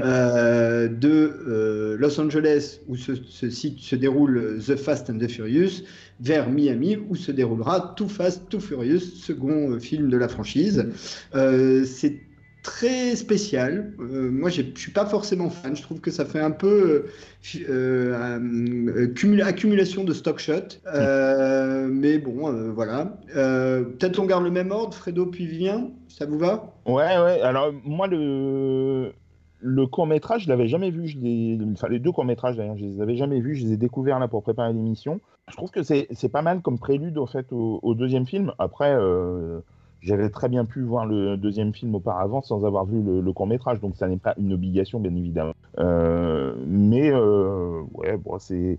C'était pas désagréable. Après, ça dure, ça dure quoi 4-5 minutes euh, 6 voilà minutes.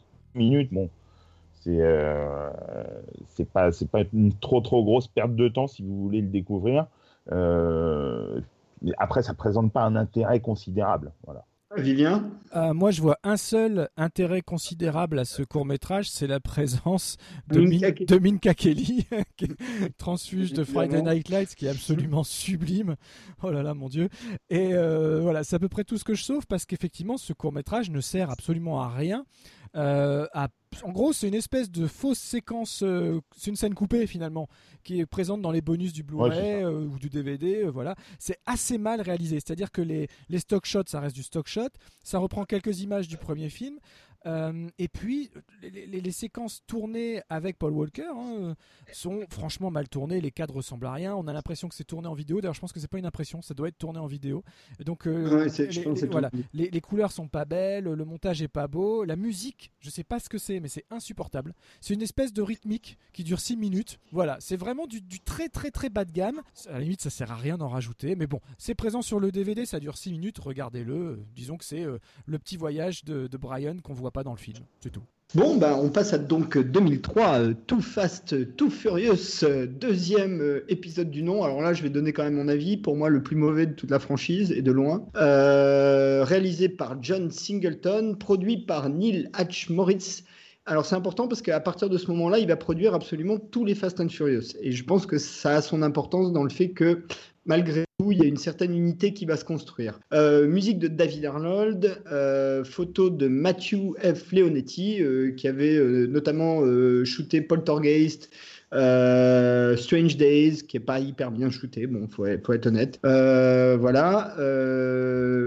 Scénario de Michael Brand et Derek Haas, euh, qui, avait fait, euh, trois- qui ont fait 3h10 pour Yuma en 2007 et Wanted en 2008. Bon. Euh, mais euh, Gary Scott Thompson, toujours crédité pour les personnages, le film dure 1h43.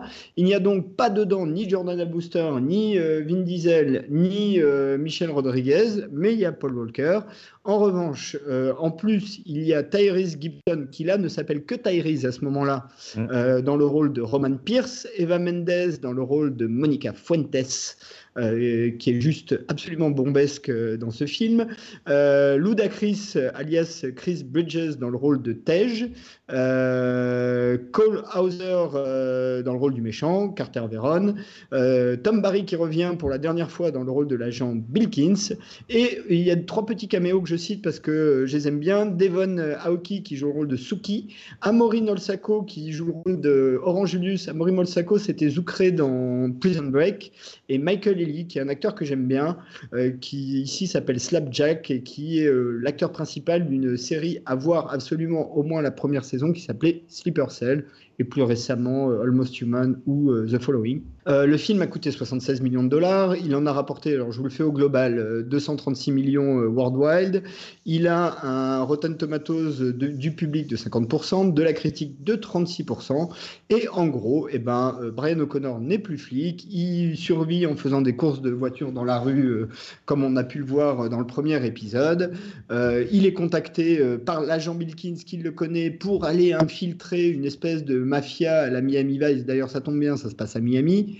euh, qui a besoin de pilotes, euh, mais ça peut se faire qu'à deux. Donc, il va chercher son vieux copain Roman Pierce, euh, qui fait du casse-voiture dans une arène. Et ensemble, ils vont démonter ce réseau absolument mafieux. Bon, ça ressemble à, pour moi, ça ressemble à un long épisode de Miami Vice, et pas forcément un bon. Ouais, euh, ouais, c'est vraiment. euh, je suis pas d'accord sur le fait que ce soit le pire épisode de la franchise, on y viendra après. Euh, mais euh, c'est franchement pas, pas génial du tout, quoi. C'est bon, déjà il n'y a pas Vin Diesel, c'est quand même un petit peu embêtant, je trouve. Même si j'aime beaucoup Paul Walker, ça vaut pour les, les personnages qu'on retrouvera par la suite hein, de Tyrese Gibson et de euh, Ludacris. Voilà, ça c'est. Il y a deux trois scènes rigolotes. Bon, euh, c'est entre potes en, en- en bouffant une pizza et en, en buvant un coup, euh, pourquoi pas quoi. Mais euh, c'est très dispensable. Ouais, l'ombre, le, souvenir et l'ombre de Miami Vice planent sur l'ensemble du film, mais, sans, réussir à en raccrocher euh, les bons wagons. C'est-à-dire que ça n'en reprend pas l'esthétique. Euh, tout ce que ça en reprend, c'est le fait que ça se passait à Miami, qu'il y ait des grosses bagnoles et qu'on ait le beau, blanc et le beau black euh, qui collaborent ensemble. voilà, sauf que là, c'est pas des flics, c'est des, truands, mais qui font ça pour redevenir flics, ou en tout cas se faire pardonner. Moi, je suis assez d'accord avec Christophe pour certaines raisons, pour moi, c'est le plus mauvais. En tout cas, en termes de réalisation, c'est le plus mauvais. Euh, c'est celui qui m'intéresse le moins en termes de dialogue aussi. Je trouve que c'est vraiment balourd euh, jusqu'à la fin. Il y a des dialogues assez insupportables entre les deux. Euh, C'est condescendant, Ouais. euh, c'est c'est lourdingue.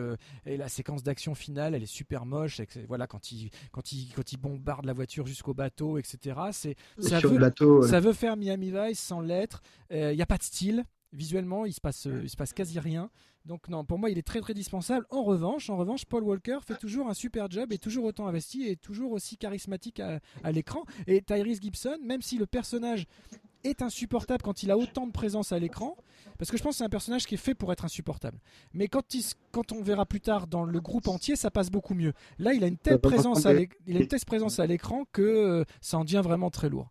Euh, voilà, donc c'est, il est, il est très dispensable cet épisode, d'autant qu'il y est quasiment plus fait allusion dans, le- dans les suites. Quoique, il y a une séquence post-générique dont on parlera plus tard qui revient sur le numéro 2. Euh, bah, une... Oui, euh, bref. Euh, ok. Euh, Too Fast, Too Furious, on, va passer. hein, on passe désormais donc. Ah tiens, merde, j'ai pas mis l'année. C'était 2003. de Fast and Furious. Tokyo Drift. 2006. Non, To- non, 2003, c'est 2006. Donc euh, 2006, The Fast and the Furious Tokyo Drift.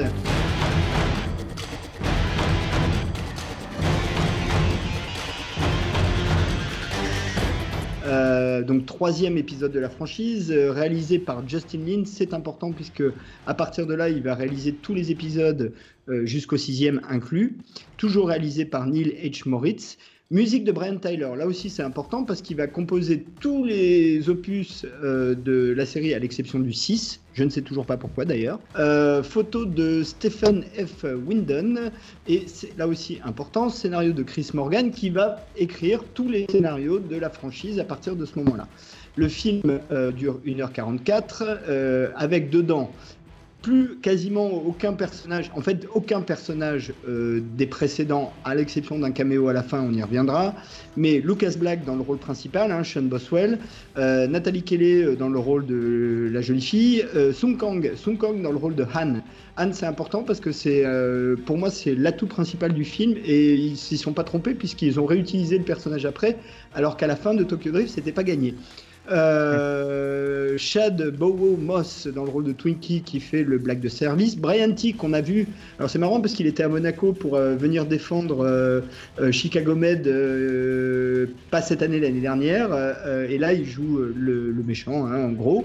Brian Goodman qui est un acteur que j'aime bien dans le rôle du papa de Sean Boswell, le lieutenant Boswell et Vin Diesel dans le rôle de Dominique Toretto en caméo à la fin mais on y reviendra. Le film a coûté 85 millions de dollars. Il en a au total 158 millions. Le public, euh, selon Rotten Tomato, l'aime à 69%, la critique 4,37.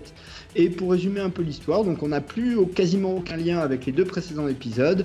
Le, jeune Sean Boswell euh, euh, vit aux États-Unis où il fait plein de conneries et notamment des courses de bagnole. Du coup, sa mère l'envoie à Tokyo chez son père qui est militaire et basé là-bas. Là, évidemment, il se fait embarquer dans un groupe de gens qui ne font là plus des courses, enfin plus tout à fait des courses, mais euh, un, concept un peu différent qui s'appelle le drift, qui consiste en fait dans des parkings à faire glisser des voitures, hein, c'est un peu le, principe. Et euh, évidemment, il, rencontre euh, un espèce de... Ça reprend un peu la dynamique du premier Fast and Furious, il rencontre un mec qui est dans le groupe des, voyous, mais qui devient un peu son copain, qui est le rôle de, qui est le, personnage de Han, et ensemble ils vont démonter les, euh, les yakuza du coin. Donc c'est un film qui est vraiment, euh, on- je pense qu'ils ont essayé de rebooter, ou je sais pas exactement le, la motivation pour laquelle ils ont fait ce film, mais il, il semble ne pas avoir de lien, alors que très bizarrement par la suite il y sera fait référence beaucoup. C'est ça. Fredo. Euh, ben, quand on, parle de, on parlait de- du plus mauvais film de la franchise, pour moi, c'est celui-ci le, le- le plus mauvais film de la franchise. Euh, c'est sans doute lié au fait qu'il y a, euh, comme tu le disais, euh, quasi aucun rapport avec tout ce qui a été fait précédemment. Je trouve ça euh, vraiment, euh, vraiment nul. Franchement, euh, l'histoire ne m'intéresse pas. le personnage principal de Lucas Black est une tête à claque de, première.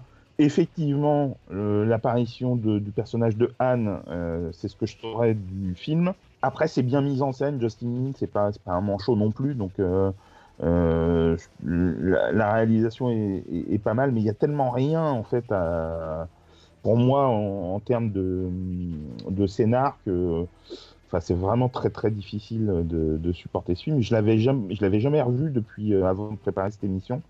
Euh, ça a été quand même une bonne souffrance hein, de devoir le revoir. Mais bon, euh, c'est un épisode effectivement quand tu vois ensuite la suite de ce qui va se passer, qui finalement revêt une certaine importance, alors que euh, on aurait, enfin moi j'aurais bien aimé l'oublier mais il va de plus en plus revenir euh, dans les mémoires. Et euh, bon, ça vaut aussi quand même pour le caméo dont tu parlais de Vin Diesel à, à la toute fin de, du film. Avant de passer la parole à Ouais. Vivien, euh, juste moi, à l'inverse, c'est un des films que, un de ceux que je préfère, parce que je trouve que c'est un de ceux qui est le mieux réalisé. Euh, vraiment. C'est où il y a le bon équilibre euh, sur le temps passé sur les personnages, sur l'action, sur euh, la construction des relations. Enfin, je trouve que c'est un des mieux réalisés en fait, pour moi. Mhm. Eh bien non, pas du tout. Alors justement pour moi c'est le paradoxe. Bah justement pour moi c'est le paradoxe. Euh, J'allais dire euh, que pour moi je peux pas le mettre comme le plus mauvais film de la saga parce que Justin Lin. Il a fait un travail assez extraordinaire, notamment dans les courses.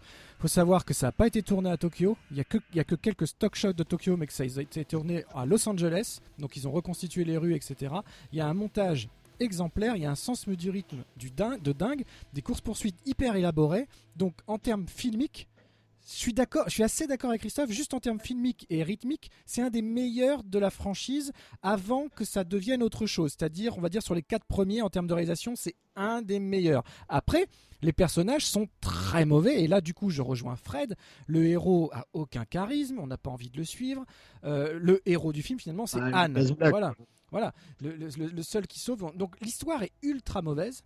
Le fait de raccrocher ça à tous les wagons alors que les personnages principaux sont pas là, c'est vrai que c'est compliqué. C'est l'épisode qu'on n'a pas envie de revoir. Je suis assez d'accord avec Fred aussi. Mais c'est l'arrivée de Justin Lin. Il y a des, moi je trouve que les drifts à l'intérieur des parkings c'est assez extraordinaire. Que toute la, toute la, toute la poursuite dans le faux Tokyo qui mène jusqu'à la, jusqu'à, jusqu'à la mort de Anne est assez incroyable en termes visuels et de montage. Donc je suis très partagé. Je trouve que c'est à la fois un très mauvais film, mais très bien réalisé. Voilà. Donc bon voilà, je, je suis un peu entre, mon cœur bascule entre vous deux, mes amis. Écoute, euh, bah écoute, on, on y reviendra, on y reviendra parce qu'on n'est on est même pas à la moitié là. Alors, avant d'attaquer euh, le long métrage suivant, il y a un autre court métrage qui s'appelle Los Bandoleros, euh, qui date de 2000 2009, euh, qui là est vraiment un court métrage, hein, ça dure 20 minutes, il y a des dialogues, il y a vaguement une petite histoire, tout ça, qui en fait, alors qui est réalisé par Vin Diesel, ça c'est important, mais écrit, enfin, et écrit par Vin Diesel aussi, euh, voilà, avec dedans euh, Vin Diesel, Michel Rodriguez, Sung Kang, donc Han, euh, et deux personnages qu'on va retrouver, mais qui resteront toujours un peu secondaires. Hein, ils seront jamais bien développés, Tego Calderon et Don Omar, qui sont en fait des, des portoricains qui font de la musique ensemble. Il y a pas mal de morceaux d'ailleurs qu'on retrouve dans les différents épisodes de, Fast and Furious. Et le film, en fait, a pour objectif de refaire la, jonction d'un peu tous les bouts avant Fast and Furious, sans les œufs, qui est donc le prochain épisode, et qui est un espèce de reboot en fait. Euh, mais on y reviendra. Donc euh, Los Bandoleros, euh, les amis, mon ami Fredo, Los Bandoleros. Ah, je trouvais ça plutôt pas mal et intéressant par rapport à. avant de découvrir le, le quatrième épisode, en fait. C'était. c'est pareil que l'autre court-métrage, je l'avais jamais vu. C'est pas mal fait. Bon, après, l'histoire n'a pas d'un intérêt euh, phénoménal non plus, hein, mais, mais ça, se laisse, euh, ça se laisse regarder. C'est euh, c'est pas désagréable de retrouver les, personnages et de raccrocher les wagons avec.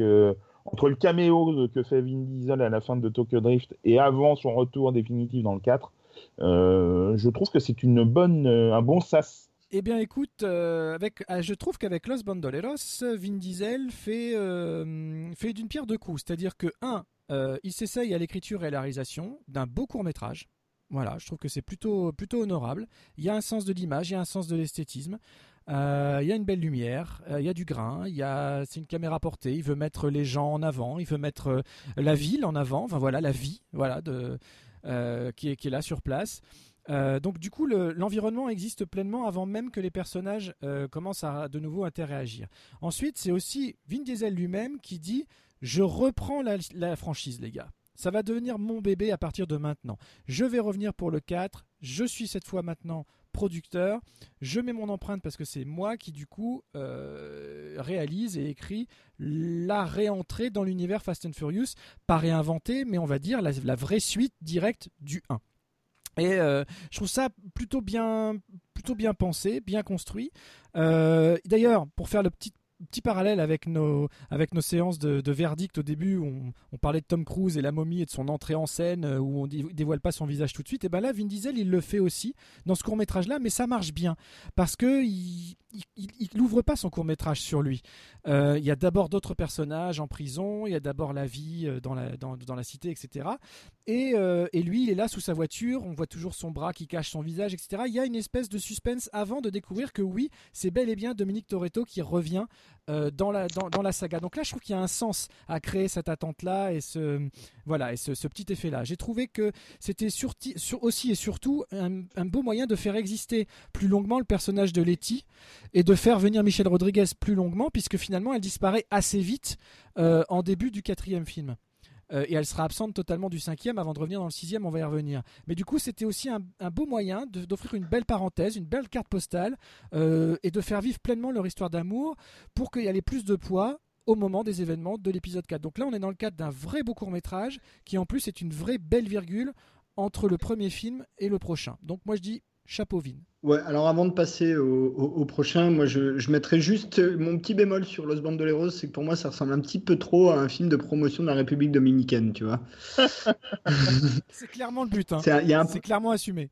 Voilà, il y a, et d'a- d'ailleurs Vin Diesel a une propriété là-bas, euh, enfin voilà. Euh, d'ailleurs, je l'ai pas dit, hein, Vin Diesel à la base est un geek, alors ça on le sait pas bien.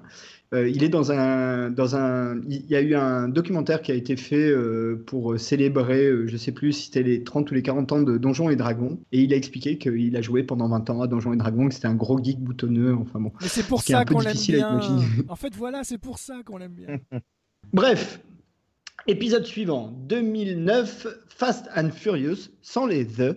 Euh, mais le titre indique que c'est un peu un reboot de la franchise quand même, hein, euh, voilà, puisqu'il n'y a, plus de y a pas de numéro. Euh, donc toujours réalisé par Justin Lin, toujours produit par Neil H. Moritz, avec toujours une musique de Brian Tyler, avec toujours une photo de Stephen F. Windon et toujours un scénario de Chris Morgan. Le film dure 1h47 et dedans, alors là, il commence à y avoir du monde. Euh, Paul Walker, Vin Diesel, alors je redonne pas leurs personnages, on les connaît, c'est les mêmes. Michel Rodriguez, Ro- Jordana Brewster, apparition de Gal Gadot dans le rôle de Gisèle. euh, alors là, elle a un nom, mais elle l'a plus après, c'est juste Gisèle. Euh, John Ortiz qui va jouer le méchant et nos copains Tego Calderon et Don Omar euh, qui sont toujours nos chanteurs portoricains euh, qui, sont là juste pour faire trois blagounettes. Donc en gros le film est, assez simple. Au début du film on retrouve notre équipe de Los Bandoleros en train de faire un braquage et puis se retrouvent embarqués dans un truc pas cool. Letty, donc le personnage de Michel Rodriguez, se fait tuer. Du coup, Vin Diesel, il est tout pas content et il veut trouver le mec qui a buté Letty euh, pour lui faire euh, sa fête. Et en même temps, notre ami Brian O'Connor, lui, est devenu agent du FBI, et, euh, pas, pas moins, et lui-même enquête sur le même réseau. Se retrouvent plus ou moins contraints et forcés à tous les deux infiltrer le réseau pour des motivations un petit peu opposées, sachant qu'ils sont un peu frenemies à ce moment-là. Euh, et le tout jusqu'à une poursuite finale dans des espèces de grottes entre le Mm. Mexique et les États-Unis. Ami Fredo, je t'en prie, Fast and Furious euh, 2009, euh, vas-y. Alors, euh, c'est un épisode que, euh, qui- que je trouve se bonifie au fil des visions. euh, parce qu'il y a, il y a un sens du rythme, il y a, de- il y a une vraie euh, réalisation de, de Justin Lin. Euh, c'est le retour de Vin Diesel et euh, de, de son duo avec Paul Walker, donc ça c'est quand même euh, plutôt sympa. Tout n'est pas parfait, loin de là, notamment la scène que tu évoquais de course-poursuite là, dans, dans les espèces de grottes. Au niveau des CGI, c'est assez, ça pique un peu les yeux. Voilà, mais euh, mais là pour l'avoir revu donc euh, pour préparer cette émission, j'avoue que j'ai pris plus de plaisir encore que euh, lors du précédent visionnage, c'est-à-dire avant la sortie du 8 il y a quelques mois. Et j'ai plutôt passé un moment sympa. Il y a des il y a des scènes que j'aime bien. Je trouve que ça fonctionne pas mal. Après, c'est loin d'être mon film préféré de la franchise, mais c'est si on veut en fait s'éviter euh, les trois premiers, euh, en tout cas un revisionnage des trois premiers, on- ça peut être une porte d'entrée. Vivien? Euh, je l'aime beaucoup. Je l'aime vraiment beaucoup celui-là, euh, même si je suis d'accord, c'est pas le meilleur. Euh, même en termes de réal, euh, enfin vous le disiez, euh, comme disait très bien Fredo, les CGI sur toute la séquence finale dans les tunnels sont pas toujours réussis, mais le rythme est là, les, plans sont là, voilà, l'intention est là. Mais ce que j'aime autant dans ce film-là, c'est un, le côté vengeance personnelle. J'aime bien ça quand, le, quand les personnages sont guidés par une vengeance personnelle, en l'occurrence la mort de Letty. Et surtout, malgré que, que l'ensemble choral se mette vraiment en route, ça reste un film de duo. Et moi, ce qui m'a accroché dès le départ, enfin, c'était le but hein, dans, cette franchise, c'est vraiment euh, Brian, Dom. Voilà, c'est ce duo-là, ce, tu disais, ce sont des frénemies. C'est cette relation-là que j'aime beaucoup entre les deux et à laquelle je reste très attaché encore aujourd'hui, même si par la suite c'est vraiment devenu un film de groupe, un film de gang, quoi. Et là, c'est le dernier film en fait de la franchise où finalement on est vraiment focalisé sur eux deux, sur leur, euh, sur leur amitié toujours présente, même s'ils sont toujours obligés de se, de se poursuivre l'un l'autre. Et ouais, ce film a un petit, selon moi, un petit truc en plus en- au niveau des personnages, au niveau de ce qui les unit, au niveau de, voilà, de, ce qu'il y a à raconter là-dessus. Après, c'est pas le meilleur en termes de réal, c'est pas le meilleur en termes de méchant, mais il y a une intensité des deux qui fonctionne encore chez moi euh, très très bien. Et je suis d'accord avec Fred, quand on le revoit, il n'est pas déshonorant, même si euh, voilà le, côté surenchère que va connaître la franchise à partir de ce numéro-là, et surtout à partir du 5, euh, fait que ça devient de plus en plus difficile de regarder les anciens, tellement les séquences sont de mieux en mieux maîtrisées, de plus en plus énormes, etc. Mais j'ai un attachement, j'ai un attachement de cœur à cet épisode-là, qui pour moi fonctionne encore très bien aussi. Euh, avant de passer au suivant, juste deux, petits mots. En termes de réalisation, dans celui-là, j'aime beaucoup la scène d'ouverture, le, braquage des camions, euh, euh, qui, qui d'ailleurs donne le signe de ce que va être la franchise à partir de là, hein, quand même. C'est cette scène-là, moi je trouve, qui, qui vraiment indique ce que ça va devenir par la suite. Et euh, en revanche, scénaristiquement parlant, vous avez raison, hein, c'est l'épisode de transition. C'est-à-dire que même au niveau des exécutifs, euh, ils savaient que le concept des courses de bagnole, bah, c'est un concept qui limitait l'audience. Donc c'est à partir du suivant où ils ont décidé de transformer la franchise, donc à partir du 5, euh, et on, on y vient tout de suite, en de, de, de films de courses de bagnole, en gros, en gros film de braquage. Hein, plus ou moins pour, pour la faire simple, en heist movie. Euh, donc euh, c'est vraiment le truc. Donc on y, on y arrive. hein. Euh, Fast and Furious euh, 5, en fait Fast 5, euh, qui est donc le cinquième épisode de, la série, sorti en 2011, toujours réalisé par Justin Lin, toujours la même production, toujours la même musique, toujours la même photo, toujours le même scénario, mais cette fois il fait 2h10 et c'est donc le premier qui fait plus de 2 heures. Euh, donc Paul Walker, Vin Diesel. Alors ce qui est très important aussi, euh, c'est que et à la fin de Fast and Furious 4, il y a une scène puisque à la fin, euh, en gros, un Dominique Toretto décide de se rendre, il est condamné, et euh, Paul Walker et Jordana Brewster, qui entre-temps ont commencé à copuler ensemble, décident de libérer. Donc le, le- le film commence là où le précédent s'arrête, très précisément. C'est Donc, important ça. Voilà. Euh, donc, euh, Paul Walker, Vin Diesel, Jordana Brewster, Gal Gadot, le retour de Han, Sung Kang, le retour de Tyrese euh, Gibson dans le rôle de Roman, le retour de Ludacris dans le rôle de Tej, le retour de nos copains Don Omar et Tego Calderon, avec en plus cette fois-ci euh, Dwayne Johnson euh, qui va intégrer la franchise à partir de ce moment-là et qui sera dans tous les épisodes successifs. Elsa Pataki qui intègre euh, la franchise à ce moment-là et qui sera aussi à peu près dans tous les épisodes successifs. Matt Schultz qui revient pour la dernière fois, qui joue le personnage de Vince dans le tout premier épisode, et le méchant qui est interprété par l'inénarrable Joachim De Almeida qu'on a pu voir dans plein de trucs. Notamment, ça a été un des méchants d'une saison de, je crois, la deuxième saison de 24 heures chrono. Euh, le film a coûté 125 millions de dollars, il en a rapporté 600 millions au total, donc euh, clairement ils ont fait le bon choix. Euh, il a le, public Rotten Tomatesque l'aime à 83%, la critique à 77%. Et pour résumer, nos amis donc Dom, Dom Brian et, Mia sont sont. Brésil. Ils sont, oui, mais ils sont au Brésil parce qu'ils fuient, ils sont en fuite. Euh, là, euh, ils se retrouvent embarqués, ils retrouvent leur copain Vince, ils se retrouvent embarqués dans un truc avec le mafieux local et ils décident euh, de. Enfin, ils, ils doivent, pour s'en sortir, ils ont un truc à faire en gros, c'est de braquer le mafieux local. Pour ça, ils appellent tous leurs copains. Donc, du coup, c'est le premier épisode où ils réunissent tout le monde Roman, Tej, les deux portoricains, Han et Gisèle. Et en même temps, et ça va aussi être une marque de fabrique de la, franchise, dans l'histoire, il y a un second presque adversaire qui est un, un adversaire un peu secondaire, qui est toujours un peu décalé, qui là est joué par Dwayne Johnson euh, dans le rôle de Luke Hobbs, euh, agent euh, des services diplomatiques, qui est un truc qui n'existe absolument pas, hein, évidemment, qui est une espèce de gros barbare des steppes, euh, qui vient avec son équipe pour essayer de ramener en tôle nos copains, et qui s'adjoint les services d'une fliquette locale interprétée par Elsa Pataki, euh, Miss Chris Hemsworth, pour ceux qui ne le sauraient pas d'ailleurs.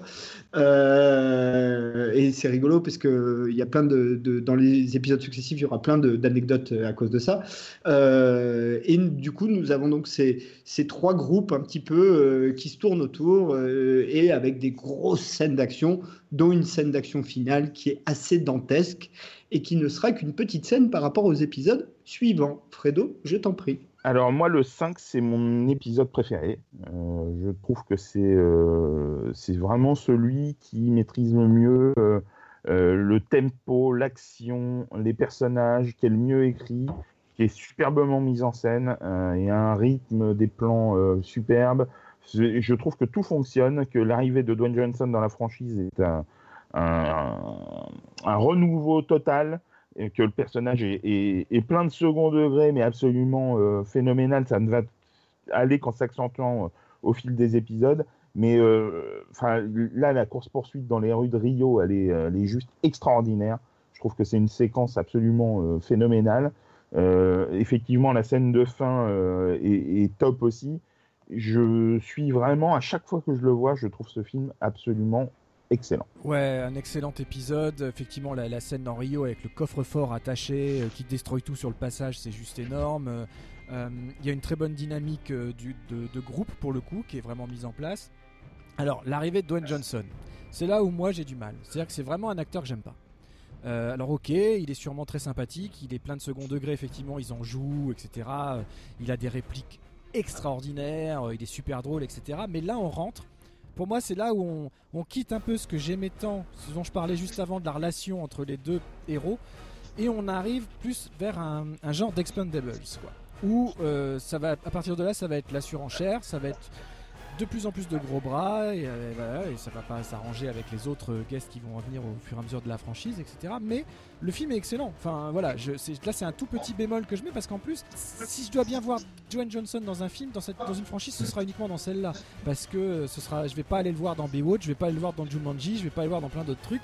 Euh, même déjà dans La Momie m'énerver. Enfin voilà, c'est un type qui. euh, là pour le coup, il y a gros bras et gros bras quoi. Et je trouve qu'il n'arrive pas à avoir cette même intensité que peut avoir un Vin Diesel qui peut jouer comme un Stallone et comme un Schwarzenegger sur les deux tableaux. Je pense que Dwayne Johnson n'en est pas capable. Il peut jouer dans l'autodérision, mais il n'est pas capable de mettre de l'intensité et, et de l'émotion réelle à un personnage, en tout cas pas là-dedans. Donc c'est le seul bémol que j'ai. Après, euh, la relation avec... euh, avec le personnage d'Elena qui arrive est super important pour tout ce qui va arriver ensuite. Le film est excellent, super rythmé, euh, c'est un, un grand plaisir de visionnage, mais c'est pour ça que c'est pas mon préféré, c'est que en termes d'attachement au personnage, je suis un petit peu moins impliqué. Euh, bon, écoutez, moi, c'est un, épisode que j'aime bien. C'est pas mon, mon préféré, même dans la seconde vie de la franchise. Euh, mais c'est celui qui obéit le plus, on y reviendra après, aux critères, euh, aux du, du film de braquage. C'est celui qui est le plus, euh, le plus dans euh, la, la, la forme qu'ils essayent d'aller, puisqu'il y a une forme très précise, mais on y reviendra. On passe donc euh, à l'épisode 6, Fast and Furious 6. Là, c'est simple, 2013.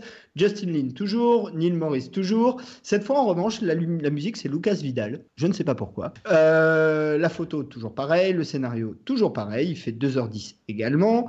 Euh, Paul Walker. Le retour de Michel Rodriguez, mais qui est annoncé en post-générique du précédent épisode, avec d'ailleurs Monica Fuentes euh, qu'on voit quelques minutes. Vin Diesel, Joan Johnson, Jordana Brewster, Gal Gadot, Sung Kang, Tyrese Gibson, Ludacris, Elsa Pataki. Et cette fois, le méchant, c'est Luke Evans, euh, qui joue le rôle de Owen Shaw.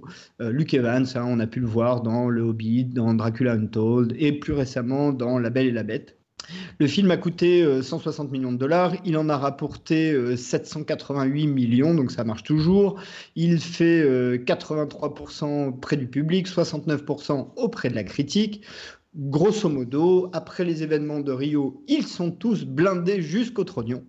Sauf que, sauf que, euh, eh ben, il semblerait que Letty ne soit pas morte, en fait. Donc Letty, c'est le personnage de Michel Rodriguez. Euh, et euh, du coup, eh bien, ils vont essayer d'aller comprendre ce qui se passe. Et en plus de ça, comme, le Owen Shaw, le, méchant, est un vrai méchant qui est méchant, super méchant, et qui veut faire des trucs pas bien à la Terre et tout ça, et ben du coup, Dwayne Johnson leur fait une proposition pour euh, sortir de la clandestinité, en fait, s'ils acceptent de l'aider à mettre euh, à mal euh, Owen Shaw, donc le, personnage de Luke Evans. Et à partir de là, ils vont se retrouver à Londres pour une espèce de, encore une fois, de gros film de braquage, mais qui commence à sérieusement à ressembler plus à du Mission Impossible qu'à du film de braquage. Fredo. Alors, c'est un, un épisode que, quand je l'ai vu la première fois, j'avais trouvé ça euh,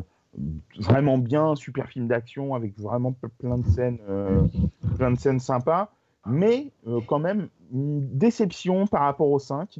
Euh, je le trouvais un peu en deçà et en fait, en le revoyant, c'est un peu comme le 4, je trouve que c'est un épisode qui se bonifie de plus en plus avec le temps. Et pour le coup, je passe de plus en plus un super moment. Euh, c'est, je trouve ça vraiment euh, hyper efficace, hyper fun. Euh, les personnages sont maîtrisés évidemment de plus en plus. Euh, m- moi, je, je kiffe Dwayne Johnson, donc c'est un grand plaisir euh, de voir ses interactions avec, euh, avec toutes les, toute l'équipe. Euh, et euh, ouais, voilà, je trouve que c'est un, c'est un bon épisode. Pas le meilleur, mais un bon épisode de Fast and Furious. Julien J'adore Luke Evans. J'adore le méchant. Là, on a un vrai méchant, charismatique, en diable. Euh, après, pour le reste, je suis d'accord avec Fredo. On... Là, c'est l'épisode qui commence à se répéter. Enfin, qui commence. Non, c'est le seul épisode qui va se répéter finalement. C'est un peu une redite du 5 avec le côté soap opéra en plus, avec le retour de Letty, Voilà, euh, l'amnésie. Euh, on rentre vraiment dans un truc, dans des, dans des astuces scénaristiques tellement faciles qu'on a un petit peu du mal à adhérer. Mais juste pour dire que depuis le quatrième, on l'a pas dit, mais tout ça se passe avant Tokyo Drift. On l'a juste pas précisé euh, quand on a commencé à parler du 4. Voilà. Euh, je me doutais que tu allais y venir. Euh, mais donc sinon, juste en termes de ressenti, ouais, c'est un peu entre guillemets l'épisode pour rien, mais avec des super séquences et une poursuite à Londres qui est absolument géniale. Toujours autant de talent de la part euh, de, de Justin Lin et puis un super Luke Evans. Donc à la revoyure, c'est pas désagréable, mais il pour moi, c'est celui qui sert, qui, qui sert pas à grand chose dans euh, à partir du 4 quoi. À, à part, si je peux me permettre, à part sur sa scène post-générique, euh, qui est quand même. euh, qui a Oui, quand même on- un- Alors, totalement, ah, totalement. On y vient. On y vient. Euh, Il y a plusieurs choses que j'aimerais dire sur cet épisode assez rapidement. La première chose, c'est qu'en réalité, la raison, pour moi, la raison pour laquelle c'est un épisode euh, un petit peu étrange scénaristiquement, c'est que c'est en, en, en fait, c'est le premier épisode d'une trilogie à l'intérieur de, euh, du groupe de 8, qui, est 6, 7, 8 en fait, qui forme une trilogie, qui est une continuité d'histoire qui ne s'arrête jamais jusqu'à euh, la fin de du dernier épisode. Ça, c'est la première chose. Donc c'est un épisode d'intro en fait. Et en même, en même temps, c'est aussi un épisode de conclusion, puisque c'est à la fin de cet épisode-là que arrivent les événements de Tokyo Drift, la mort de, de Han, etc., qu'on voit en séquence de post-générique, euh, puisqu'il s'avère que Luke Evans a un frère, un grand frère, euh, Descartes euh, Shaw, euh, qui est euh, donc notre ami et également un peu gros bras Jason Statham, qu'on voit donc en séquence de post-générique. Et du coup, bah, c'est aussi encore une fois un espèce d'épisode un peu transitoire où on passe finalement sur le ton, ça donne un petit peu le ton, mais en intro de ce que vont être les épisodes 7 et 8. Bon, moi je le vois vraiment comme ça, comme un épisode d'intro d'une espèce de trilogie. Là, là-dessus, je sais pas ce que vous, vous voyez, enfin si vous êtes d'accord ou pas, mais scénaristiquement, il me semble que c'est un petit peu comme ça.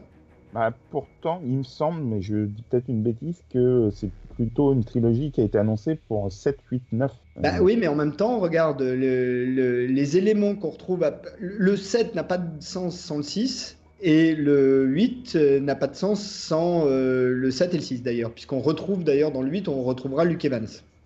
Ouais, tout à fait. Euh, non, non, mais que, que tu aies ce ressenti, je peux, je peux tout à fait le comprendre. Après, euh, je ne pense pas que ça a été euh, pensé comme ça, en tout cas.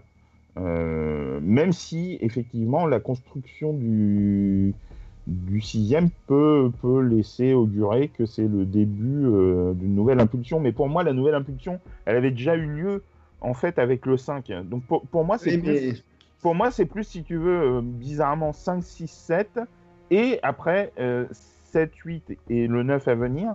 Mais bon, après, je pense que. euh, je sais sais pas comment, euh, comment ça a été vraiment euh, voulu, construit, euh, et est-ce que ça a été euh, construit en amont comme ça, pensé comme ça, euh, ou est-ce que c'est au fur et à mesure des succès euh, de la franchise que que les scénaristes euh, avancent, mais euh, je sais pas. Euh, mais c'est un épisode ouais, un peu, un peu, euh, un peu étrange par moment.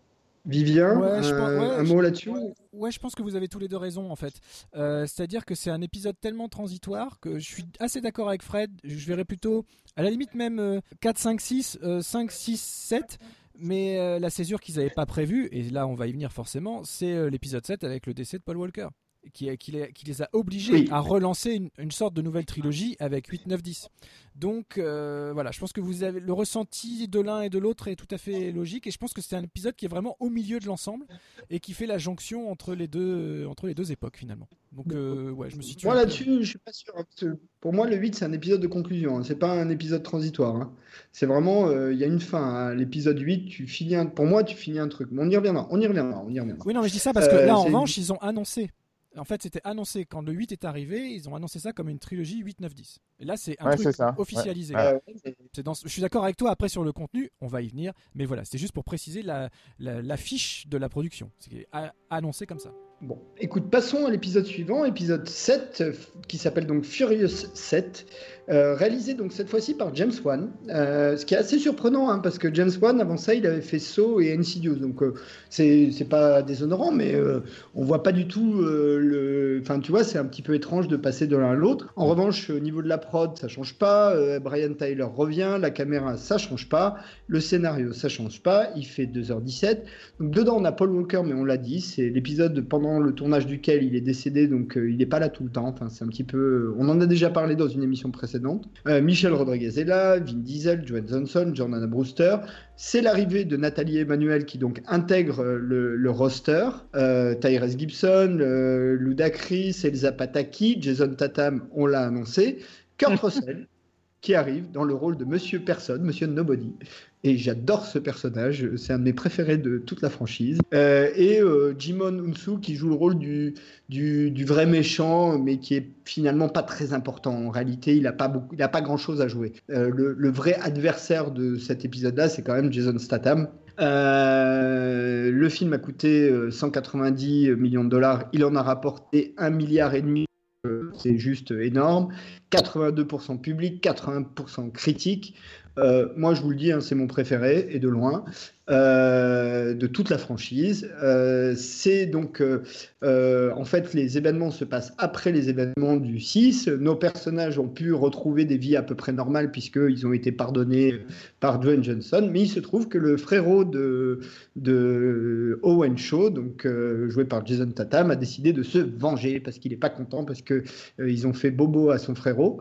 Donc euh, il commence à les buter un par un en commençant par euh, Anne. Donc c'était la séquence de post-générique qu'on voit à la fin de l'épisode 6. Et en même temps, euh, nos, euh, nos amis se font embaucher euh, par un agent de la CIA, Mr. Nobody, interprété par Kurt Russell, qui est absolument délicieux, pour aller sauver une hackeuse qui a inventé un système qui permet en gros de hacker toutes les caméras de tous les trucs qui filment des trucs pour retrouver quelqu'un instantanément, et ils appellent ça l'œil. Voilà. Et et c'est donc de nouveau un grand film de braquage, multiples braquages d'ailleurs, avec des scènes euh, absolument euh, incroyables, dont une scène à Abu Dhabi euh, qui est juste énorme. Mais c'est aussi un film un peu hommage, avec une scène finale, hommage à Paul Walker, qui est fait assez, assez en délicatesse. Euh, sachant qu'ils n'ont pas tué le personnage de Paul Walker, ils n'ont pas eu cet écueil, donc euh, officiellement, euh, il est sur une île avec sa femme, en train de faire des bébés ou je sais pas quoi. Enfin voilà. Fredo. Alors, moi, c'est le après le 5, le- l'épisode que je préfère. Je suis entièrement d'accord avec, ce que tu disais. Je trouve, en termes d'action, c'est absolument mais, dantesque, phénoménal. Je me souviens à la, à la fin de la projection de la première fois où j'ai découvert le film au ciné, mais d'un pied mais absolument dantesque que j'ai pris en découvrant le film. Euh, ça commence avec euh, la, la scène d'ouverture euh, dans l'hôpital. euh, Elle est avec géniale, Jason cette scène. Statham. Elle est absolument mais extraordinaire, mais à mourir, mais à mourir de rire quand tu le vois quitter l'hôpital et ce qu'il laisse derrière lui, c'est vraiment mais, mais fantastique. Et ensuite un combat avec euh, à main nue avec Dwayne Johnson qui est euh, entre Jason Statham et Dwayne Johnson qui est mais, mais fantastique. Mais c'est vraiment voilà, chaque scène c'est une surenchère. Effectivement, euh, cette, la scène à Abu Dhabi il n'y a pas de mots quoi. C'est vraiment ça, laisse la mâchoire par terre quoi. C'est vraiment il y a une dynamique de groupe qui est exceptionnelle. Tout fonctionne. toutes les séquences. parfois, on a l'impression quand même d'être aussi dans un dessin animé. Euh, mais, mais ça marche. On rigole. Il y a de l'action. On, est euh, impliqué. On se. euh, il y a de l'émotion. et la gestion de la disparition de Paul Walker dans la séquence finale, je la trouve vraiment super réussie, super émouvante. Ils ont pas. il y a un peu de pathos, effectivement, mais, mais bon, c'est. Il y a quand même aussi de la retenue. C'est surprenant, c'est euh, c'est un super film. Vraiment un super, super film. Eh ben, comme Christophe, c'est de loin et de très très très loin mon préféré de toute la franchise. Et euh, c'est presque même devenu un de mes films d'action préférés en dehors même de la franchise. Je le trouve euh, magistralement réalisé. Et on a à la fois l'action et à la fois l'émotion. Et elle n'est pas due que au fait de savoir que Paul Walker est vraiment mort. C'est encore une fois, comme on l'avait dit dans notre émission euh, Défier la mort, et comme, tu, comme vous venez tous les deux de le dire un petit peu, le traitement qui est accordé au personnage, la séquence finale, la manière, tous les moyens mis en œuvre pour faire vivre le personnage de Brian est assez extraordinaire. Du coup, la musique va dans ce sens-là, l'histoire va dans ce sens-là. On est non seulement dans l'action, mais aussi dans l'émotion. Donc moi, j'ai ma double ration. Je suis vraiment euh, ravi. Et c'est dans ce film-là qu'il y a ce qui reste ma séquence d'action préférée de toute la franchise, à, à savoir, euh, voilà, quand, il, quand, il- quand toutes les bagnoles partent de l'avion et qu'en puisse, après, on part sur Ah les ouais. petites routes sinueuses et qu'on va jusqu'au car et Paul Walker qui arrive en sautant du car avec Letty qui le rattrape. Cette séquence est incroyable. C'est ma, c'est ma préférée de toutes. Et rien que pour cette séquence, petit détail technique, 230 voitures détruites pour le film en entier et 40, séquences, et 40 voitures détruites uniquement pour cette séquence de l'avion. 40. Et pour pouvoir filmer, ils ont vraiment balancé des bagnoles d'un avion. C'est pas du CGI. Alors bien sûr, après les plans des acteurs en train de jouer euh, devant un fond vert, ça c'est autre chose. Mais il y a vraiment eu des bagnoles de lancer de l'avion avec les petits avec les petits parachutes et tout ça. Ils l'ont vraiment fait. c'est juste démentiel. Donc j'adore, j'adore, j'adore cet épisode. L'arrivée de Jason Statham qui, idem, est vraiment pas un acteur que j'affectionne par ailleurs. Là, il est très très bon parce qu'on lui a réservé un traitement de faveur. Le personnage est hyper charismatique. La séquence d'ouverture en, faux plan séquence, mais en plan séquence quand même, est absolument exemplaire. Toutes ces séquences d'action sont énormes. Encore une fois, même dans cette scène où il poursuit Dom euh, après qu'il qu'il soit descendu des avions et tout, qui sont dans les, dans les sentiers battus, etc., où ça saute de partout, c'est absolument génial. J'ai quasiment que des superlatifs pour parler de Furious 7. Vraiment, c'est un film que j'ai adoré viscéralement. Mais viscéralement, quoi. Bon, bah voilà, moi, bon, moi j'ai dit, hein, c'est mon préféré, même si en revanche, j'ai une préférence pour la séquence de voiture de Abu Dhabi. J'adore cette séquence. La séquence où t'as la bagnole qui passe au travers des trois immeubles là. Voilà, trois Enfin, ouais, en fait, en fait c'est un, tout, j'ai l'impression. Vraiment, euh, tout, tout fonctionne, c'est super bien agencé. Les personnages sont iconisés au maximum. Il y a un humour euh, euh, phénoménal. Vraiment, c'est un super film. À chaque fois que je le revois, je prends mon pied. Quoi. Bon, et puis on l'a pas dit, euh, Nathalie Emmanuel qui vient de Game of Thrones, quand même. Aussi, oui, tout à fait. Exact. Hein. Euh, et dernier en date, donc cette année, The Fate of the Furious, euh, huitième épisode de la série, réalisé par F. Gary Gray, euh, qui est euh, un type qui, av- qui avait fait euh, Un homme à part déjà avec Vin Diesel et aussi Braquage à l'italienne, Friday, voilà. Négociateur. Négociateur, bon, moi, c'est pas des films que j'aime beaucoup. j'aime, c'est pas un réalisateur que j'aime beaucoup, F. Gary Gray. Déjà, un, nom qui, sont euh, des anagrammes, ça me pose un problème. Bref, Euh, toujours même production, même musique, même caméra, même scénar. Il fait 2h17. Dedans, nous avons donc Michel Rodriguez, Vin Diesel, Dwayne Johnson, Nathalie Emmanuel, Kurt Russell, Tyrese Gibson, Ludacris, Elsa Pataki, Jason Statham. Et arrive euh, Charlize Theron qui joue la méchante Cypher, qui commence à se faire d'ailleurs une belle, euh, une belle panoplie de, de personnages un peu bad, bad girl. Euh, et, ba- et badass. des badass. Euh, Hélène Mirren, il faut la, signaler quand même, elle a un second rôle, mais elle est plutôt rigolote, elle fait le job. euh, et, en fait, c'est à sa demande. Euh, L'histoire, c'est qu'elle a demandé à Vin Diesel, elle a dit oh, J'adorerais jouer dans un Fast and Furious, et du coup, il s'est débrouillé parce que, évidemment, hein, c'est sa franchise. Euh, il faut citer Christopher Yves Joux, qui vient aussi de Game of Thrones, c'est le rouquin barbu, voilà. Et Scott Eastwood, qui remplace un petit peu euh, Paul Walker, en tout cas qui remplace le slot euh, dans le rôle de Little Nobody. Le film a coûté 250 millions de dollars, hein, c'est le tarif maintenant. Il en a rapporté un milliard, un peu moins, hein, un milliard 225, donc un peu moins que le précédent. Le public l'aime à 74%, la critique à 66%. Et euh, bah, pour résumer l'histoire, en gros, euh, Dom et Letty coulent des jours heureux à Cuba quand euh, Dom se fait contacter par une mystérieuse blondasse qui, on comprend tout de suite, lui fait du chantage pour qu'il trahisse ses copains et il aille bosser pour elle. Et il faudra un peu de temps pour qu'on comprenne. On va pas trop spoiler celui-là hein, parce qu'il est, il est quand même assez récent. Euh, et du coup, bah, l'adversaire de ce numéro, c'est Dom. Et ça, on le comprend dès le teaser. hein. Donc voilà. Fredo, comme d'hab, rapidement. Alors, euh, c'est un, épisode qui est, euh, que j'attendais avec énormément d'impatience après le, carton et le plaisir pris devant le set.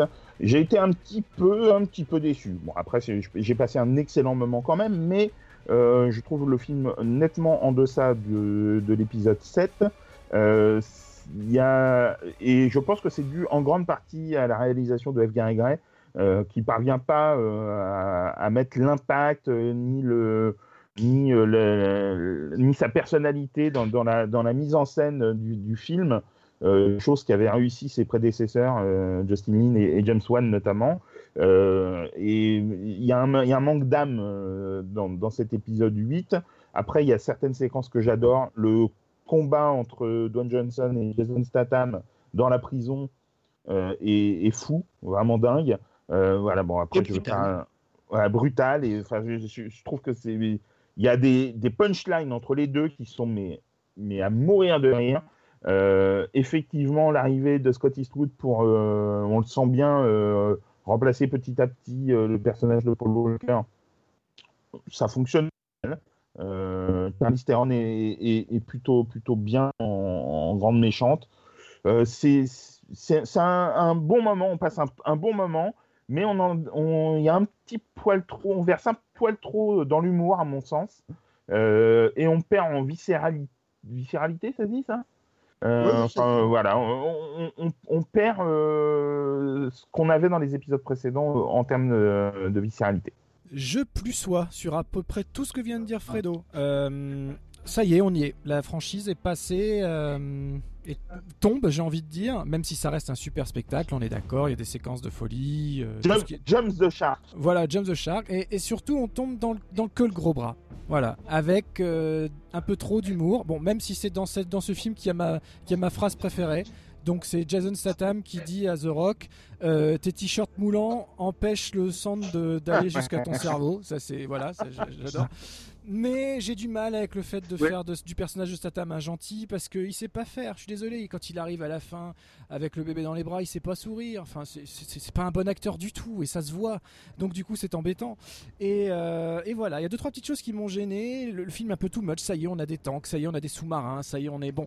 Donc c'est- divertissant, c'est super plaisant, comme tu l'as dit, Fredo. Mais on perd l'âme. On commence à perdre l'âme et j'ai peur que ça s'arrange pas pour les deux prochains. Euh, alors, juste sur les punchlines, moi, euh, il y en a une que j'aime beaucoup dans ce film, et c'est à l'inverse. C'est euh, Dwayne Johnson qui dit à Jason Tatum euh, Je vais te mettre un bouffe-pif pour pif tellement fort que tu auras Ah les dents tellement profond qu'il faudra te mettre une brosse à dents entre les fesses pour te laver les dents. Donc euh, je la traduis parce qu'elle est enfin, en anglais, mais c'est en gros c'est ça. Non, euh, alors sur Jason Tatum, je suis pas tout à fait d'accord parce que la séquence avec le bébé dans l'avion, je la trouve super réussie. Ah, mais Ouais, la séquence d'action est énorme. Euh, Attention, quand il- oui, quand mais c'est une il- d'action qui est en même temps un peu tendre. C'est ça qui est drôle. Tendre, j'irai pas jusque là. Mais euh, non, je parlais surtout après quand il revient, qu'il rejoint l'équipe, il a un espèce de faux sourire, ça marche pas. Mais bon. Mais sur la séquence d'action en elle-même, oui, je suis Ouais, d'accord. mais, mais je suis assez d'accord avec Christophe. avec le- Moi, je, ouais, je suis assez d'accord avec Christophe sur la tendresse que Jason Statham parvient à, à faire passer, à mon sens, avec le bébé en fait, euh, quand il, lui met le casque. Enfin voilà, bon, on va pas raconter tout en Exactement, détail. c'est ça. Mais je trouve que ça fonctionne super bien. Et alors, bon, voilà, effectivement, la séquence d'action en elle-même, elle est incroyable. Bon, euh, voilà, la petite euh, vanne à un moment, euh, sans la spoiler, euh, bien, bien humour euh, scato, lourdingue. euh, bon, euh, ça, on aurait pu s'en passer, mais sinon. euh, Ah non, elle est drôle celle-là. ouais, non, mais c'est drôle, mais, c'est- mais bon, c'est pas. euh, ouais, voilà, ça, c'est pas, pas super euh, intéressant. Non, non, voilà. Alors, euh, pareil, hein, moi, euh, c'est pas forcément mon préféré. Je trouve que le- l'erreur, en fait, de ce film, c'est que la proposition qui est en gros de transformer le personnage de Dom en adversaire, tu, tu sais dès le départ, dès le départ, hein, dès le moment où il a la première scène avec, avec Cypher, que euh, bah, il est contraint, donc c'est pas vraiment un adversaire et que donc à la fin il, va, il va être avec ses copains quoi.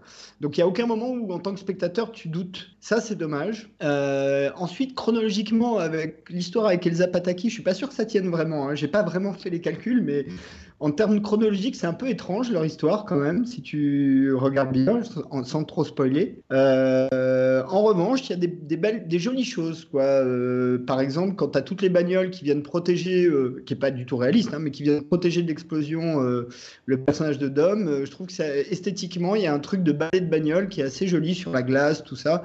C'est assez joli. Enfin, il y, a- il y a des petits trucs marrants. la, Après, pluie, la pluie de bagnole aussi. La pluie de bagnole dans New York, elle est superbe. C'est une belle idée. Euh, Mais ouais, bah, je suis, je suis et, d'accord, euh, mais après t'as des t'as la roquette quoi. Et là moi ils me perdent. Tu vois, c'est là où on. euh, Alors à la fois c'est drôle, mais La roquette à la main. la roquette à d'une main, voilà, d'une main, en, tout en glissant euh, à vive allure sur la glace. Et, et c'est là où on me perd un peu, où je me dis bon là ça y est, on a franchi un cap. Oui c'est rigolo, mais bon là c'est du 100% The Rock. Bon voilà. Après j'ai beaucoup aimé le Bah, personnage de moi, Charlize moi, je Theron. trouve- Ouais, mais euh, je- juste pour revenir sur euh, quand tu dis c'est du 100%, 100% The Rock, pour moi c'est même euh, du 100% de James Bond version, version Roger Moore. On est vraiment euh, dans le, le côté Ah, le meilleur, quoi. Bon. Ça c'est un autre débat. Ne rentrons pas là-dedans parce qu'on va se battre. Mais euh, voilà, on est vraiment dans le côté humour euh, James Bond, scène d'action complètement irréaliste. euh, euh, on, on perd dans ce qui pouvait. Alors, je dis pas que les Fast and Furious sont des films réalistes. hein, euh, euh, soyons clairs. Mais on perd dans ce qui pouvait avoir un, un, un peu de vraisemblance. Euh, là, on, est, on, on perd tout, tout ce qui pouvait avoir un peu de vraisemblance. Bah, disons que la, Oui, parce disons que, que la euh, même, démesure, disons que la rap- démesure de, de certaines Non. séquences d'action me gêne pas du tout, mais là on est carrément dans une espèce de caricature soudainement.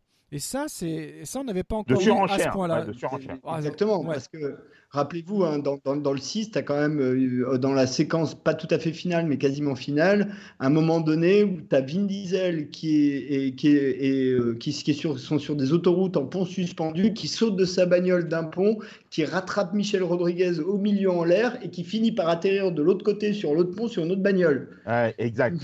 C'est vrai que c'était ouf ça aussi.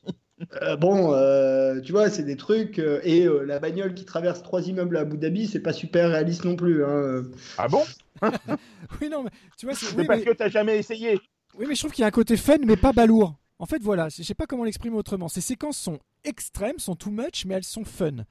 Le coup de la torpille, c'est balourd. C'est d'un seul coup. euh, Enfin, tu vois, le mec il glisse, il fait, il fait rire la torpille. Enfin, ça devient euh, un espèce de. Là, pour le coup, vraiment une série B à gros moyens, quoi. Bah, écoute, moi, pour moi, celui qui s'en sort le mieux dans cet épisode, bizarrement, c'est Kurt Russell. Je trouve qu'il installe bien son personnage, euh, vraiment, euh, ça marche super bien, t'es es content de le voir. euh, il est toujours, il a cette espèce de, comment dire, de, de stoïcité absolue face à peu près tout et n'importe quoi. Donc ça, c'est drôle. Et puis, il y a des petits, y a des des petits dialogues marrants. mais c'est vrai que tu sens dans cet épisode que bah, il faut donner le petit espace à chacun, qu'il faut, bon, voilà, que chacun doit avoir sa petite phrase, son petit machin, son petit truc et il se caricature. Bah, c'est surtout Dwayne, Dwayne Johnson hein, qui se caricature beaucoup quand même, parce que les autres, ils restent à peu près euh, à, à leur image, quoi, euh, tels qu'on les voit depuis euh, quatre épisodes. Dwayne Johnson, oui, c'est n'importe quoi. Enfin, il... Mais pareil, Dwayne Johnson, la petite séquence de début avec sa fille, je la trouve plutôt rigolote. Ah non, pareil, j'ai trouvé ça Alors lourd. oui. Quand il fait son speech là, euh, en gros plan, tu- comme s'il dirigeait ses troupes et tu sens très vite qu'en fait il est là en train de coacher Oui, des trucs. Enfin, tu le sens. Du coup, c'est pas drôle, ça retombe à plat parce que c'est pas subtil, c'est pas bien, c'est même pas bien réalisé, pas bien monté. Enfin, tu vois, c'est tellement grossier que ça. Je sais pas, moi j'ai vraiment du mal avec ce. J'avais déjà un peu de mal avec lui, mais alors dans cet épisode-là, je le trouve vraiment, vraiment balourd quoi. J'ai pas, j'ai pas d'autres mots. Bah, disons, disons que je trouve que moi, cette séquence-là, euh, où il coach les, les, les petites et le, la séquence avec le bébé, t'as l'impression que la franchise veut de plus en plus devenir euh, quelque chose de familial. Voilà, exactement. Et, euh, et que par, il cherche tous les moyens. Bah, euh, Enfin, bientôt, on aura peut-être même plus d'armes à feu, quoi, à ce niveau, à ce rythme-là. Donc euh, ça, c'est quand même euh, le côté qui me gêne un petit peu.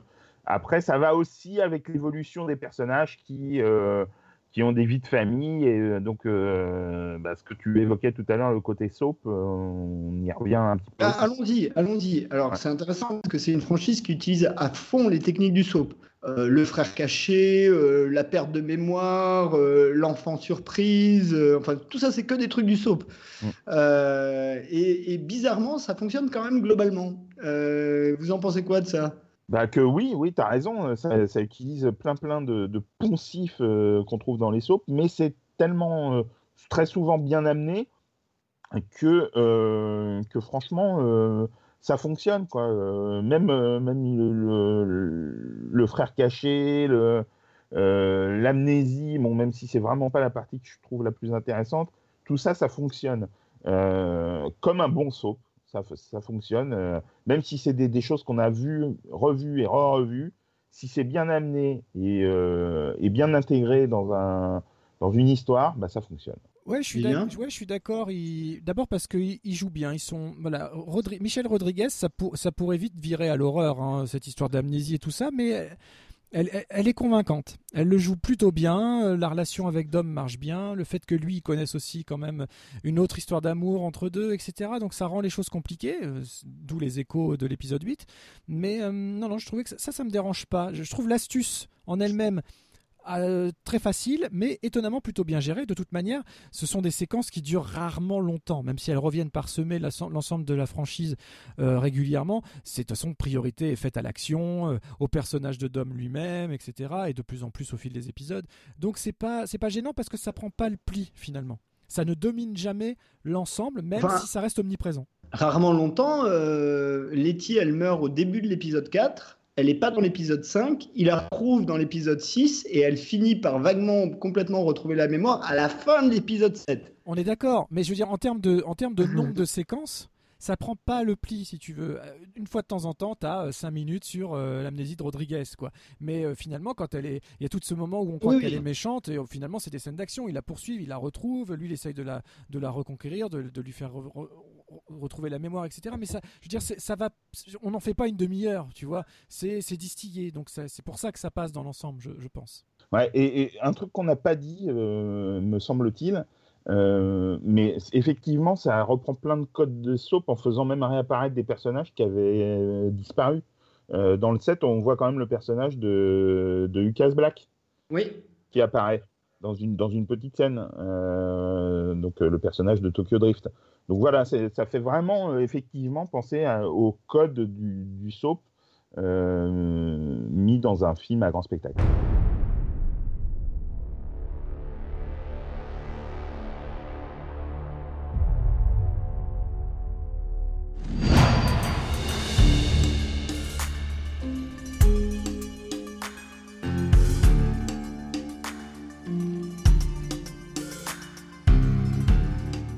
Euh, scénaristiquement, euh, la franchise a une capacité à transformer les adversaires d'un épisode aux alliés de l'épisode suivant. Euh, et moi j'ai tendance à penser que ça fonctionne plutôt pas mal dans la plupart des cas. Et je voulais avoir votre sentiment là-dessus, Fredo par exemple. Bah, oui, oui, notamment le, fait que c'est surtout avec Jason Statham qu'on voit ça. oui, ça, marche bien. je, je trouve pas qu'il y ait de. Alors, on peut toujours parler d'incohérence, etc. Mais je trouve que dans la continuité des, des films, etc., euh, et dans cette valeur, entre guillemets, euh, de la, de la famille qui est toujours mise en avant, tout ça euh, est plutôt cohérent par rapport à l'esprit euh, qui est insufflé à la saga. Vivien? Alors, dans le cas de Dwayne Johnson, c'est un peu différent parce que c'est un antagoniste à nos héros à nous, mais qui sont des anti-héros, qui sont les, quand même les bad guys, entre guillemets. Euh, mais lui, c'est un représentant des forces de l'ordre. Donc, c'est un.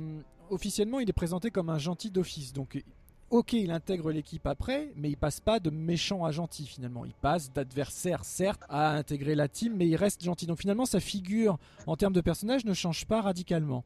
En revanche, Jason Statham, c'est une toute autre histoire parce que son personnage change radicalement. Et ça en est un peu. Moi, je trouve ça honnêtement un petit peu choquant, un petit peu soudain. Euh, parce que euh, c'est quand même le grand méchant de l'épisode 7, qu'on a adoré en grand méchant de l'épisode 7. Donc ce méchant-là me manque. Je trouve pas que ce soit pour autant mal fait, même si, comme je disais, j'ai quelques réserves sur son jeu en tant que gentil et surtout sur les petites vannes. euh, toute la séquence finale, je trouve que ça, que ça va pas. Mais j'ai d'autres choses à dire sur la séquence finale du 8. Euh, mais de toute façon, il n'y avait pas d'autre moyen de faire parce que s'ils voulaient garder Jason Statham, ils n'allaient pas le garder en méchant pendant trois épisodes. Ça aurait pas été possible. Donc le seul moyen, c'était de le faire intégrer l'équipe. C'est comme ça que c'est plus savoureux finalement. Et puis ça nous donnera des séquences d'action pas mal. Alors- D'autant qu'on n'est pas sûr que Dwayne Johnson revienne pour un neuvième tour de piste. Parce que pour la première fois, le grand esprit de famille euh, qu'il y a eu sur l'ensemble de la franchise a été mis à mal pour le tournage du 8 Oui, où, c'est vrai. où apparemment ça s'est assez mal, voire très mal passé entre Vin Diesel, qui est un peu devenu trop le chef de file peut-être, et Dwayne Johnson qui s'est senti vraiment mis à l'écart. Ils ont dû attendre des, des retards pas possibles de la part de Vin Diesel. La production a même dû réarranger un meeting euh, en porte close entre les deux acteurs pour qu'ils s'expliquent un peu, pas qu'ils se mettent sur la gueule, mais au moins verbalement. Enfin, il y a eu beaucoup de choses comme ça. Alors, est-ce que Vin Diesel a fait exprès de rompre avec cet esprit de famille qui met en avant depuis le début de la franchise, dans la mesure où son personnage était exclu du groupe dans cet épisode-là, est-ce que c'était un peu son acteur studio, on va dire, qu'il essayait de faire? Auquel cas, ça a été foiré parce que Dwayne Johnson est vraiment remonté et il a eu des propos assez, durs hein, envers, lui Euh, et même certains autres, euh, certains autres gars. Il dit beaucoup bien des filles, mais il dit qu'avec les gars sur le tournage du 8, ça a été très compliqué. Donc reviendra-t-il pour un neuvième tour de piste? C'est pas sûr, à moins que les contrats soient déjà signés. Mais euh, donc ça, c'est un petit peu dommage aussi. Mais bon, Euh, donc ça, on, ça, on verra bien. Moi, je, moi, moi, moi, je pense et j'espère qu'il reviendra. Mais euh, juste, je voulais re- rebondir sur euh, ce que tu disais par rapport à Jason Statham. Je suis pas certain que si Paul Walker n'était pas décédé pendant le tournage du 7, euh, je suis pas certain que le destin de Jason Statham dans la franchise aurait été celui qu'il est devenu dans le 8. Euh, Peut-être qu'il aurait été le grand méchant qui aurait dirigé une, une- un réseau un peu tentaculaire. Euh, je l'aurais bien vu en, en grand méchant euh, de toute la saga, quoi, en fait. Ah Mais, non, euh, ça c'est pas possible, Fred. Il est pas assez bon acteur pour ça, c'est pas possible. C'est quand même un, un mauvais acteur, Ouais, Jason Statham. ouais. Euh, je suis, je, potentiellement, je suis pas euh, totalement d'accord. C'est pas, pas un grand comédien, mais, euh, mais je pense que euh, il est pas moins bon que Vin Diesel déjà. Et, euh, Ah, et je si. Ah, pense- si. non, non. Ah, non. si, je trouve. Ah, personnellement. Il n'y a, pas photo. Bah, personnellement, non, mais euh, après, vous avez le droit de le penser.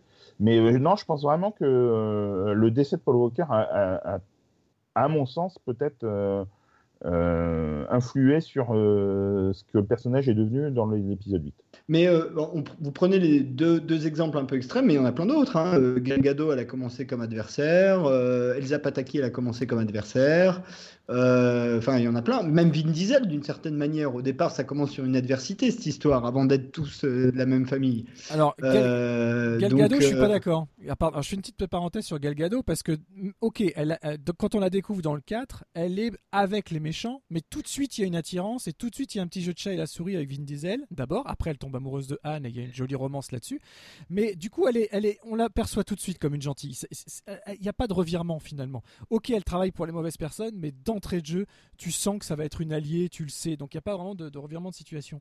Et euh, d'ailleurs, ce qui est très rigolo, c'est dans les bonus du 5, elle décrit son personnage, donc c'était bien avant Wonder Woman, et elle décrit son personnage comme étant Superwoman. Je trouve ça super rigolo de, noter qu'à l'avance, si, si on lui avait dit qu'elle serait Wonder Woman par la suite, ça aurait été rigolo. Euh, voilà. Donc ça, sur voilà, sur Gal je suis un peu moins un peu moins catégorique. Ok. Euh, sinon, bon, euh, les, soucis de prod dont tu as parlé sur le 8, hein, effectivement, euh, c'est- c'est- ça fait partie des choses euh, qui étaient assez, euh, assez compliquées. En termes de, production design, justement, euh, on passe quand même. Alors, on l'a dit, hein, il y, a, y a deux phases en fait dans Fast and Furious. Il y a, y a en gros euh, quatre films qui sont des films de course de bagnole et quatre films qui sont des films de braquage ce qu'on appelle très largement film de braquage, sachant qu'un Mission Impossible, c'est un film de braquage. Sur le production design, il y a une vraie qualité, euh, notamment à partir du 4, euh, même si, euh, moi je trouve que sur le 6 et le 8, c'est un petit peu en dessous du 5 et du 7.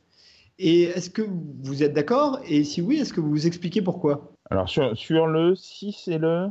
bah, les, deux, euh, les deux pairs moins bien que les deux impairs, dans la deuxième partie. Euh, oui, alors oui, euh, je suis totalement d'accord. Effectivement, il y a même,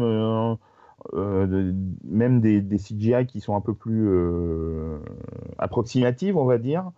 Parfois, on n'est pas loin de la fin du 4, euh, toute proportion gardée quand même. hein. Mais, euh, alors, l'expliquer, non, ça j'avoue que je saurais pas, parce que en plus, euh, en termes de budget, ça a quand même dû. euh, euh, si je dis pas de bêtises, ça a quand même dû augmenter au fur et à mesure de manière assez proportionnelle. Non, j'avoue que je ne sais pas pourquoi, surtout que ce sont les mêmes techniciens qui sont à la barre, donc bon, à part Alors- les réalisateurs. Alors moi j'ai peut-être une petite explication, en tout cas un, un ressenti. D'abord je suis d'accord aussi, euh, effectivement pour moi, donc tu disais c'est euh, 5 et 7 euh, bien supérieurs en termes, en termes de construction et de visuel que euh, 6 et 8.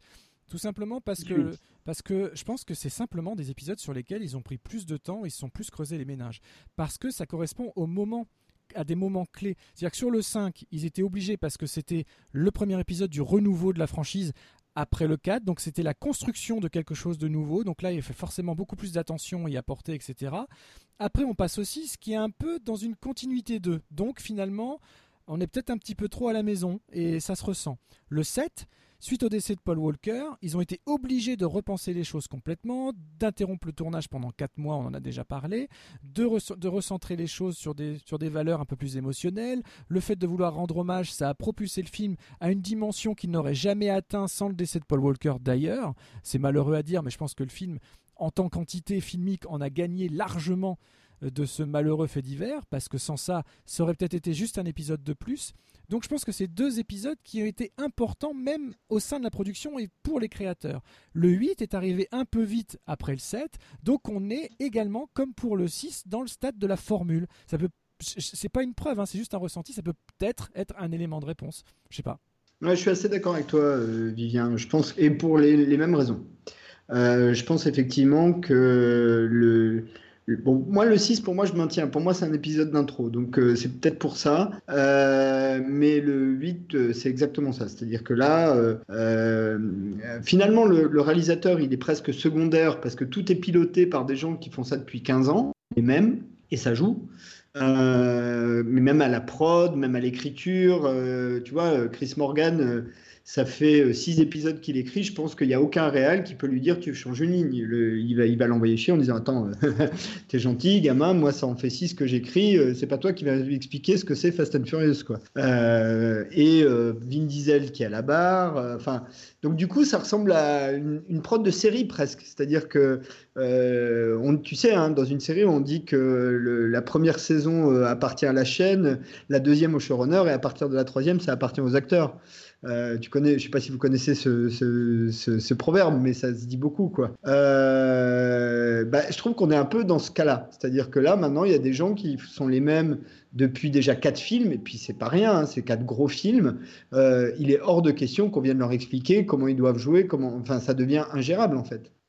Ah oui, Oui, non, c'est sûr. Euh, le, le modèle de production est tel que effectivement, euh, personne va venir euh, jouer les contradicteurs. Euh, le seul qui se pourrait le faire, euh, c'est le distributeur éventuellement. le mais voilà, Euh, c'est tellement plus en termes de box-office. que Qu'est-ce que tu veux qu'ils viennent dire? Ah oui, oui, bah, Ils, c'est ils vont, ils juste dire continuez comme ça.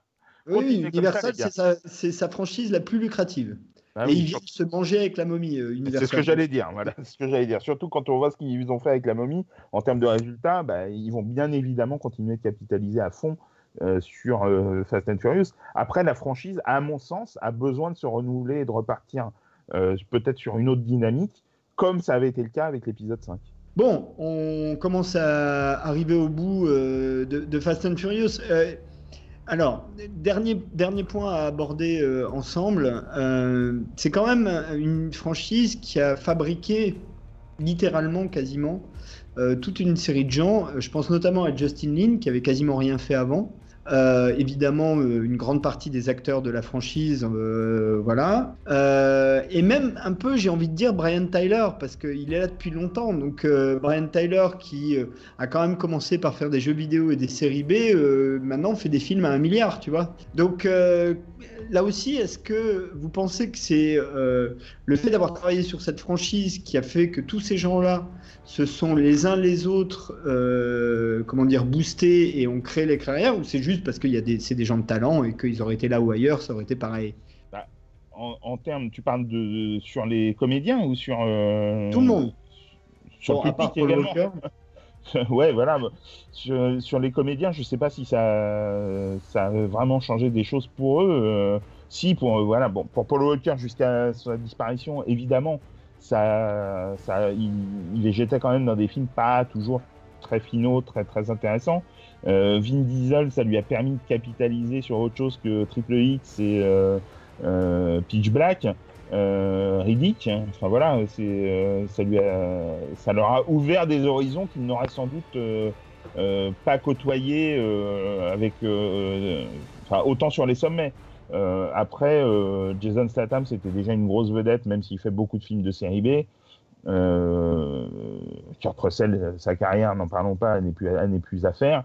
Euh, voilà, non, je pense que la franchise, elle, elle a dépassé les gens qui étaient, qui en sont les artisans. Alors, euh, juste une chose quand même, euh, je te trouve dur avec Vin Diesel, parce que Vin Diesel, déjà, il avait une carrière avant même le premier The Fast and the Furious, dès les années 90. hein, il a fait tout un tas de films euh, qui étaient d'ailleurs même plutôt des films pas vraiment indépendants, mais des films petits, pas forcément de très gros budget, plutôt des films d'acteurs, pas des films d'action. Euh, et on est beaucoup. euh, euh, Il y a eu un film où il est, où il- avec des, euh, comment dire, des des, des traders. Il y a eu un film où c'est une bande de frangins qui doit. un film de mafieux, une bande de frangins. Il y a eu Jugez ma coupable. Enfin, moi, je te trouve Oui. vraiment. Non, mais dans Jugez-moi coupable, il est génial. Mais, mais je dis, je dis pas que c'est un me... enfin, qu'il qu'il est mauvais. Mais Moi, je trouve euh, que c'est un bon acteur, Vin Diesel. Pas un mauvais du tout, même plutôt un Ah. bon. Non, mais tout à, tout à l'heure, vous le compariez, euh, vous disiez que Statham était un mauvais comédien. Je suis pas d'accord. Je trouve que parfois, euh, Statham a autant, voire plus de nuances que n'en a Vin Diesel. Même si Vin Diesel a peut-être une carrière beaucoup plus émérite que Jason Statham. Mais je pensais par exemple Gal Gadot, sans Fast and Furious, elle n'existe pas. Euh, moi, je pense qu'elle, je pense qu'elle existerait quand même. Non, elle- peut-être qu'elle existerait. Parce Ah oui. qu'elle est juste, euh, Non, mais je veux dire, là en l'occurrence, elle doit quand même sa carrière à Fast and Furious. Enfin, on peut Alors, être en, tout cas, en tout cas, l'impulsion de sa carrière, oui, bien sûr. Ouais. Euh, tu vois ce que je veux dire C'est dans ce sens-là. euh, Justin Lin, euh, il est passé de euh, petit film à euh, Star Trek Beyond, tu vois. ouais, ouais, ouais. Et entre les deux, il n'y a que Fast and Furious. Oui, complètement. Mais, mais par contre, on va peut-être maintenant, c'était peut-être la tendance plus en, en arrière. Peut-être que maintenant, ça va, ça l'être moins parce que euh, euh, quand on- bon, James Wan, c'était pas un réalisateur en devenir, même s'il était, il n'avait pas travaillé sur des, productions de cet acabit. Mais un mec comme F. Gary euh, quoi qu'on en pense, bon, il avait travaillé sur des, gros, gros films d'action. Donc, on va peut-être, là, je parle en termes de réal, hein, mais même quand tu fais appel à Charlize Theron, voilà, tu fais pas appel à une, nouvelle comédienne. On commence à avoir de plus en plus des valeurs sûres, Bah, déjà, que- déjà établies. Euh, surtout que euh, Charlize Theron était déjà dans Braquage à l'italienne, du même euh, Oui. Edgar Gray. Exactement. Mm. Mais, euh, mais James Wan, euh, il a fait Saw, Insidious, qui sont quand même des, des- des films d'horreur à relativement petit budget, relativement. Euh, après Fast and Furious, il te fait Aquaman, quoi. Oui, oui, tout à fait.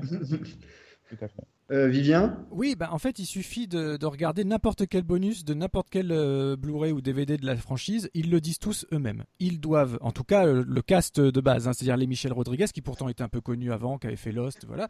Euh, Vin Diesel, qui avait déjà, Ouais. comme on l'a dit, fait des choses avant. Euh, dans le cas de Paul Walker, c'est un petit peu différent, mais malgré tout, malgré leur petite carrière précédente, tous disent qu'ils doivent tout à Fast and Furious. Ils le reconnaissent. Donc, euh, c'est cette franchise-là qui en a fait vraiment des vedettes, qui les a assis à Hollywood et ailleurs, et qui fait qu'après, bah voilà, des, des- vedettes de l'envergure de Charlize Theron euh, aient envie de venir participer, euh, participer au film ou soient invités de manière très. Dans le cas de Charlize Theron, c'est un petit peu différent parce que euh, c'est vraiment la production qui lui a fait les yeux doux. Hein, faut savoir, elle a été vraiment démarchée par par une des productrices. euh, on lui a fait un vrai traitement de faveur pour qu'elle accepte de venir. Elle tournait, ils sont engagés au fait qu'elle tourne pas très loin de chez elle, qu'elle ait des horaires aménagés pour pouvoir faire, pour pouvoir voir ses enfants très souvent, etc. Donc c'était euh, les guests, on va dire, sont accueillis à bras ouverts avec des traitements de faveur. Et puis les stars ont leur propre traitement de faveur, etc. Donc c'est vraiment, on ménage maintenant euh, les les anciens qui étaient des nouveaux à l'époque, qui sont devenus vraiment les vedettes avec les avec les autres. Pour les réalisateurs, c'est pareil. Euh, Les carrières, il est évident que cette franchise a lancé des carrières. Dans le cas de Brian Tyler, c'est moins vrai parce qu'il travaillait déjà pas mal avant. Je pense que qu'il y ait cette saga là au milieu, ça Oui, change pas grand C'est la chose. Mais dimension qui a changé. voilà, c'est peut-être, mais en tout cas, bon, il travaille chez Universal, il travaille chez Universal, il en fait plein d'autres. Je pense que dans son cas, lui, ça aurait pas, ça pas forcément une incidence si, si, si grande que ça. Je, je sais pas. Après, on spécule. hein. C'est un bon job d'ailleurs. C'est un bon job d'ailleurs. euh, Ah ouais, très bon. mais C'est c'est- ce- c'est pas évident hein, de d'exister avec autant d'effets sonores, autant de vrombrissements. euh, Il y a de l'action tout le temps. Il y a très peu de moments pour la musique. Et puis il y a, il y a aussi toutes les chansons de hip-hop and co qui parsèment, les, qui parsèment chaque film. Donc c'est très difficile pour un compositeur d'exister dans ce style de, que tu adores évidemment. que j'adore évidemment, oui, ça c'est sûr. Bref. Alors moi j'ai un. Mais en revanche, il y a... Ah pardon, non, juste sur Brian Talmer, un petit truc rigolo, c'est que dans, dans, toutes les, dans tous les albums des, des soundtracks de Brian Tyler de Fast and Furious, le premier morceau, il a le titre du film. Oui, toujours, ouais. Ah oui. Toujours. C'est très rigolo. Je t'en prie, Vivien, je t'ai coupé, pardon.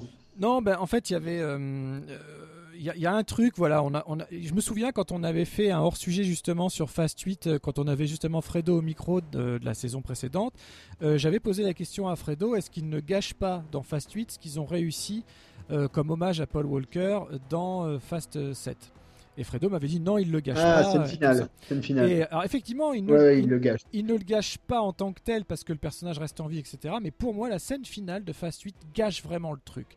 D'abord parce qu'on on part dans une incohérence totale. D'abord, cette scène finale, je sais pas quand et comment elle a été tournée, mais elle est mal tournée. Et quasiment tout le monde est mauvais.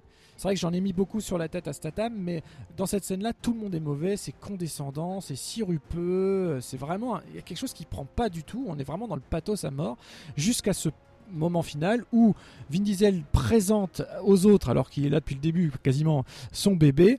Et euh, il y a une incohérence totale sur, voilà, il y, a- il y a une incohérence totale sur le fait qu'il baptise son fils euh, Brian. Ça ne va pas. Puisque Brian est en vie, il n'a pas besoin qu'on lui rende hommage. Si, si vraiment on Tout voulait rendre hommage, il fallait l'appeler Paul. Bordel de merde. Tu vois? Euh, D'ailleurs, dans la vraie vie, il faut savoir que Vin Diesel a appelé sa fille Pauline en hommage à Paul Walker. Sa vraie fille. Vrai. Donc je, je trouve que l'hommage rendu à l'homme, à Paul Walker lui-même, aurait été vibrant si, cette, si, ce, si ce bébé, si ce peut-être futur héros de la franchise, on ne sait pas, dans 20 ans il y aura peut-être Furious euh, 42 avec, euh, avec bébé Brian, on ne sait pas. Mais quelle est à ce moment-là la motivation réelle ou l'intérêt de faire un gros moment de pathos en appelant ce, ce- ce bébé Brian alors que dans l'histoire Brian vit des jours paisibles avec sa femme et ses Ouais. enfants sur son île. Et là en, en l'occurrence il gâche un oui, peu mais la subtilité qu'on avait dans le set, il le gâche là par un truc, encore une fois, Oui. un peu potache. Non mais d'a- d'accord, mais bon, en fait, euh, ils peuvent te dire, c'est parce qu'il est plus avec eux, il est plus, euh, il, il est effectivement vivant, mais euh, il, il ne vit plus auprès d'eux, donc pour qu'il soit encore là, on appelle le bébé comme lui. Bon, enfin, c'est une, c'est une astuce entre guillemets euh, qui tombe un peu à plat. Effectivement, la scène est complètement pathos et loupée et, et présente euh, aucun Non, mais- intérêt, alors que le- la porte de sortie offerte à Paul, à Paul Walker à la fin du set était vraiment une, une, euh, une- un adieu euh, super réussi. Bon, euh, après, c'est pas. c'est- C'est pas, c'est pas méchant, mais c'est vrai que c'est un peu incohérent. Non, mais ça me gâche pas le film. hein. C'est vraiment façon- pour aller au. Voilà, le- mon bémol, comme, comme pour l'instant c'est là où on en est arrêté, j'étais un petit peu euh, déçu par ça, mais c'est vraiment à titre perso. hein, c'est pas, je comprends l'hommage, je trouve juste qu'il est maladroit. Mhm. Puis de toute façon, le fait que le bébé ait pas de nom a pas de sens dès le départ. hein. C'est c'est Et- vrai, ça, c'est vrai que bah, euh, là pour le coup, j'y avais pas, pas forcément pensé, mais c'est complètement débile en fait.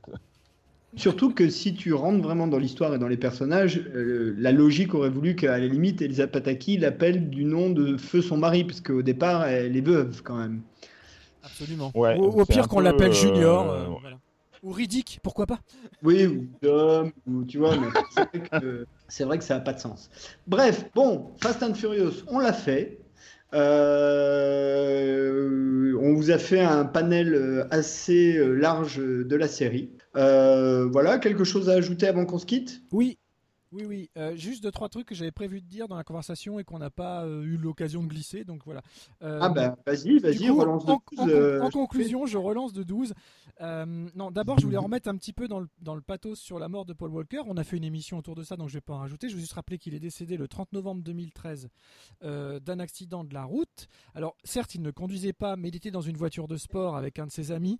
Et c'est pas pour faire de la prévention et du pathos aussi, mais les gars, ok, c'est très triste, ils sont morts, etc. Ils étaient à 160 km/h en pleine ville sur une section limitée à 70. Le reste, c'est de Mm. l'histoire. Voilà. Euh, sachant que c'était, un- on l'a déjà dit, mais c'était un vrai, vrai passionné de voiture. Et juste pour l'anecdote, on l'a pas dit, donc je voulais reglisser. Dans le premier, dans The Fast and the Furious, eh ben, Paul Walker conduisait sa propre voiture. C'était sa vraie voiture Ouais. perso. Et d'ailleurs, dans l'ensemble, c'était que des entre guillemets des vraies voitures. C'était pas des vraies voi- des voitures de cascade. C'était des voitures prêtées par des racers parce que le budget, comme tu l'as dit, était pas énorme pour le film, etc. C'était un film à petit budget, un truc un peu un peu en marge. Donc, c'était vraiment la communauté des, des vrais racers qui ont prêté leur véhicule tuné au film. En revanche, c'est le seul film de la saga qui proposait ça. Après, ça n'a été que des, que des voitures de cascade jusqu'au renouveau total. Euh, au- même au moment du 5, on change complètement de catégorie de voiture etc. On passe plus dans des espèces de, pas des monospaces, mais des trucs un petit peu plus 4x4, etc. Des voitures un peu, déjà un peu moins flashy, il y a de moins en moins de couleurs. Donc il y a aussi cette volonté progressive. Chaque, chaque épisode, euh, il y a un vrai travail sur le choix des véhicules, etc. Bien évidemment. Mais je- voilà, j'avais prévu de dire ça, donc euh, je vais profiter de la conclusion pour le, pour le reglisser. Fredo, quelque chose à ajouter? Que c'était un plaisir d'être là dans cette émission de, de rentrée. Eh ben oui. Euh, bon bah écoutez, Plaisir nous, partagé, euh, mon Fredo. On va se dire au revoir, mon Fredo, et nous on se retrouve dans quelques instants pour le mag. Ah Salut. non, non, non, non, pardon, pardon, très Ah. important, très important. Les chroniques de cliffhanger.com, euh, euh, le site de, de- de Fred Tepper, où vous pouvez retrouver également euh, Screenplay et tout un tas de- d'articles, d'autres émissions aussi. Euh, voilà, peut-être tu peux nous dire deux mots s'il y a des choses nouvelles qui arrivent à la rentrée ou si ça, ça continue, enfin, s'il y a Bah, des choses. euh, euh, sur les chroniques de Cliffhanger, il n'y a pas de nouveauté particulière, mis à Une part magnifique bannière. chroniques, Une euh, magnifique bannière. Ah, Ah oui, une magnifique bannière. Non, une fantastique bannière, extraordinaire bannière réalisée par les douces mains de Vivien Lejeune. Euh, oui, euh, ça c'est clair, c'est tout, tout neuf, tout beau pour les six ans du site. Et puis, euh, euh, sinon, des nouveaux chroniqueurs qui, viennent faire des petits, des petits billets rigolos, un peu décalés. Euh, Erwan, Marc Spectra, City Hunter Nicky, qui nous ont rejoints pour faire des, billets un peu décalés. ça change des critiques un peu, un peu traditionnelles. Et sinon, la loi des séries qui, sur Radio VL qui revient le 6 septembre avec une émission consacrée au Club Dorothée. Euh, voilà, et puis le site, euh, le pôle cinéma de, de Radio VL que j'ai le plaisir de diriger. Euh, on va essayer d'être présent de plus en plus. Mais c'est qui ce Paul Ce pôle. Le Paul Cinéma, t'as dit Oh là, oh là.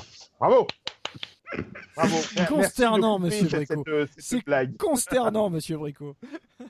Je sais pas, tu me dis que tu diriges le Paul Cinéma, j'imagine un Paul dans ta cave, tu vois. euh. C'est cela, oui. Bref. Bon, ok. Nous, on continue. Fredo, on se dit à très bientôt, à tout vite. Ouais, avec grand plaisir. Et, euh, Et, euh, et en tout cas, c'est euh, c'est super chouette que vous soyez de retour dans cette nouvelle formule de screenplay.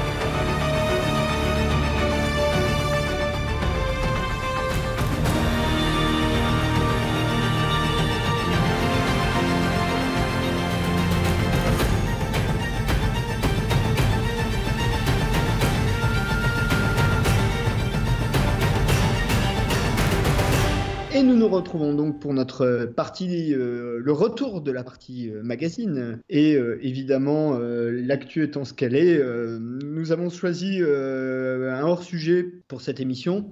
qui est consacré à la série Marvel's Defenders, publiée, enfin publiée, diffusée sur Netflix depuis le 18 août 2017, showrunné par Marco Ramirez et Douglas Petrie. Huit petits épisodes qui réunissent euh, Daredevil, Jessica Jones, Luke Cage et Iron Fist, qui avaient chacun évidemment leur série individuelle. On y retrouve aussi euh, tout un tas d'autres euh, personnages. On va pas trop rentrer dans le détail. Je suis pas sûr que ça soit à, prévision de la série. Je suis pas sûr que ce soit très important. Il est important de noter la présence de Sigourney Weaver, qui en gros joue le, méchant de cette histoire. Euh, voilà, on va pas trop spoiler non plus. Euh, on l'annonçait depuis longtemps. Euh, C'était dès, dès euh, Daredevil, ils avaient annoncé le projet. Donc, ne serait-ce que pour l'aspect industriel, le projet industriel, faire sur trois ans quatre séries avec au moins une voire deux saisons pour Daredevil et réunir tout ce petit monde dans une série, sachant que euh, bah, toutes les séries, donc euh, chaque personnage ne se vaut pas en termes de qualité de série. C'était un pari assez compliqué. On arrive au moment du bilan puisqu'on a tous les deux vu l'intégralité des huit épisodes. Euh, je vais donc laisser au cher Vivien l'opportunité de dire un mot en premier peut-être. Avec plaisir. D'autant que ça a été un plaisir. hein. Je, le dis, je le dis tout de suite. Comme tu le disais, depuis le début, on se demandait à quoi ça pouvait ressembler, s'ils allaient bel, ou bien, bel et bien réussir à mener le projet euh, jusqu'au bout. Ils l'ont fait dans des délais assez incroyables, parce qu'on a quand même eu tout ça en deux, en deux ans. C'est- fou, je veux dire. hein. La première saison de Daredevil, c'est 2015. Suivi une deuxième, suivi Jessica Jones, Luke Cage, euh, Iron Fist et maintenant les Defenders. Euh, donc ça fait quand même beaucoup d'épisodes en deux ans. D'abord chapeau pour le choix des huit, comme tu disais, des huit petits épisodes. C'est très bien. Euh, 13, ça aurait peut-être fait beaucoup. Je trouve que l'histoire qu'ils ont cherché à raconter, sans trop la dévoiler, euh, tient bien en 8 heures. Même si c'est pas pour autant un grand film, il y a, un- vrai découpage, euh, il y a un thème central par heure, ou en tout cas par épisode ou par partie, appelez ça comme vous voulez. Euh, J'ai trouvé qu'il y avait un très très bel espace accordé à chacun des Defenders sans que l'un prenne le pas sur l'autre et de manière assez subtile et bien gérée. Euh, donc ça, ça m'a beaucoup plu et surtout, surtout, surtout, je, revendique et j'en remets une couche sur ce que je vous disais euh, juste avant les vacances dans, nos, dans nos Marveleries. Je trouve que les séries Netflix et plus précisément les, les séries Netflix de super-héros de Marvel en général ont une qualité filmique indiscutable est largement supérieur à tout ce qui se fait dans le genre, je reprécise bien dans le genre, sur les autres chaînes. Euh, il y a une recherche de cadre, une recherche de lumière, un sens du rythme, du montage extraordinaire qui fait que qu'on aime ou pas, qu'on se laisse prendre ou pas par l'histoire, par certains qu'on aime certains personnages plus que d'autres, il y a quelque chose qu'on selon moi on ne peut pas euh, renier, c'est la qualité filmique de Defenders et euh, même des autres séries, tu vois même Luke Cage sur lequel j'avais plein de plein de plein de griefs filmiquement, c'était très bien. Donc je trouve que ça maintient, ils ont réussi l'impossible à savoir garder une cohérence d'univers à travers quatre personnages très différents et proposer une mini-saison qui se tient, selon moi, de bout en bout et que j'ai pris grand plaisir à voir. Je te laisse donner ton ressenti avant qu'on rentre un peu plus dans, les détails. Euh, moi, je suis plus, plus mesuré en fait sur Defenders. Euh, alors, un, il y a un truc qui m'a beaucoup énervé, c'est les transitions. Euh, donc, ils ont, bon, il y, a, il y a un système de transition où en fait, ils passent plusieurs images comme si tu changeais des optiques un petit peu. Ça ressemble à ça avec des petits changements de couleur. Ça, ça m'a pas plu du tout. Je suis d'accord. Et c'est très subjectif. hein. Ouais, non mais moi non plus. Ça, C'est- j'ai voilà. fait partie des petites choses que je n'ai pas, que Euh, pas trop euh, compris. Après, sur les personnages, il y a des choses qui sont intéressantes à dire et, et c'est pas forcément une question de j'aime, j'aime pas. Je trouve que euh, ils ont bien sauvé euh, Luke Cage dans Defender. Euh, ils ont bien euh, remis euh, Luke Cage, enfin ils ont donné pas mal d'épaisseur à Luke Cage, ce qui a tendance à démontrer que c'est pas un personnage qui est fait pour avoir sa série tout seul. Euh, C'est exactement. Dès qu'il est en groupe, il C'est exactement ce qu'on disait en fait. Et moi, je trouve que c'est voilà, leur- Ah. cette mini-saison a prouvé ça. Nous, a donné raison quelque part, sans, sans vouloir nous la, nous la raconter.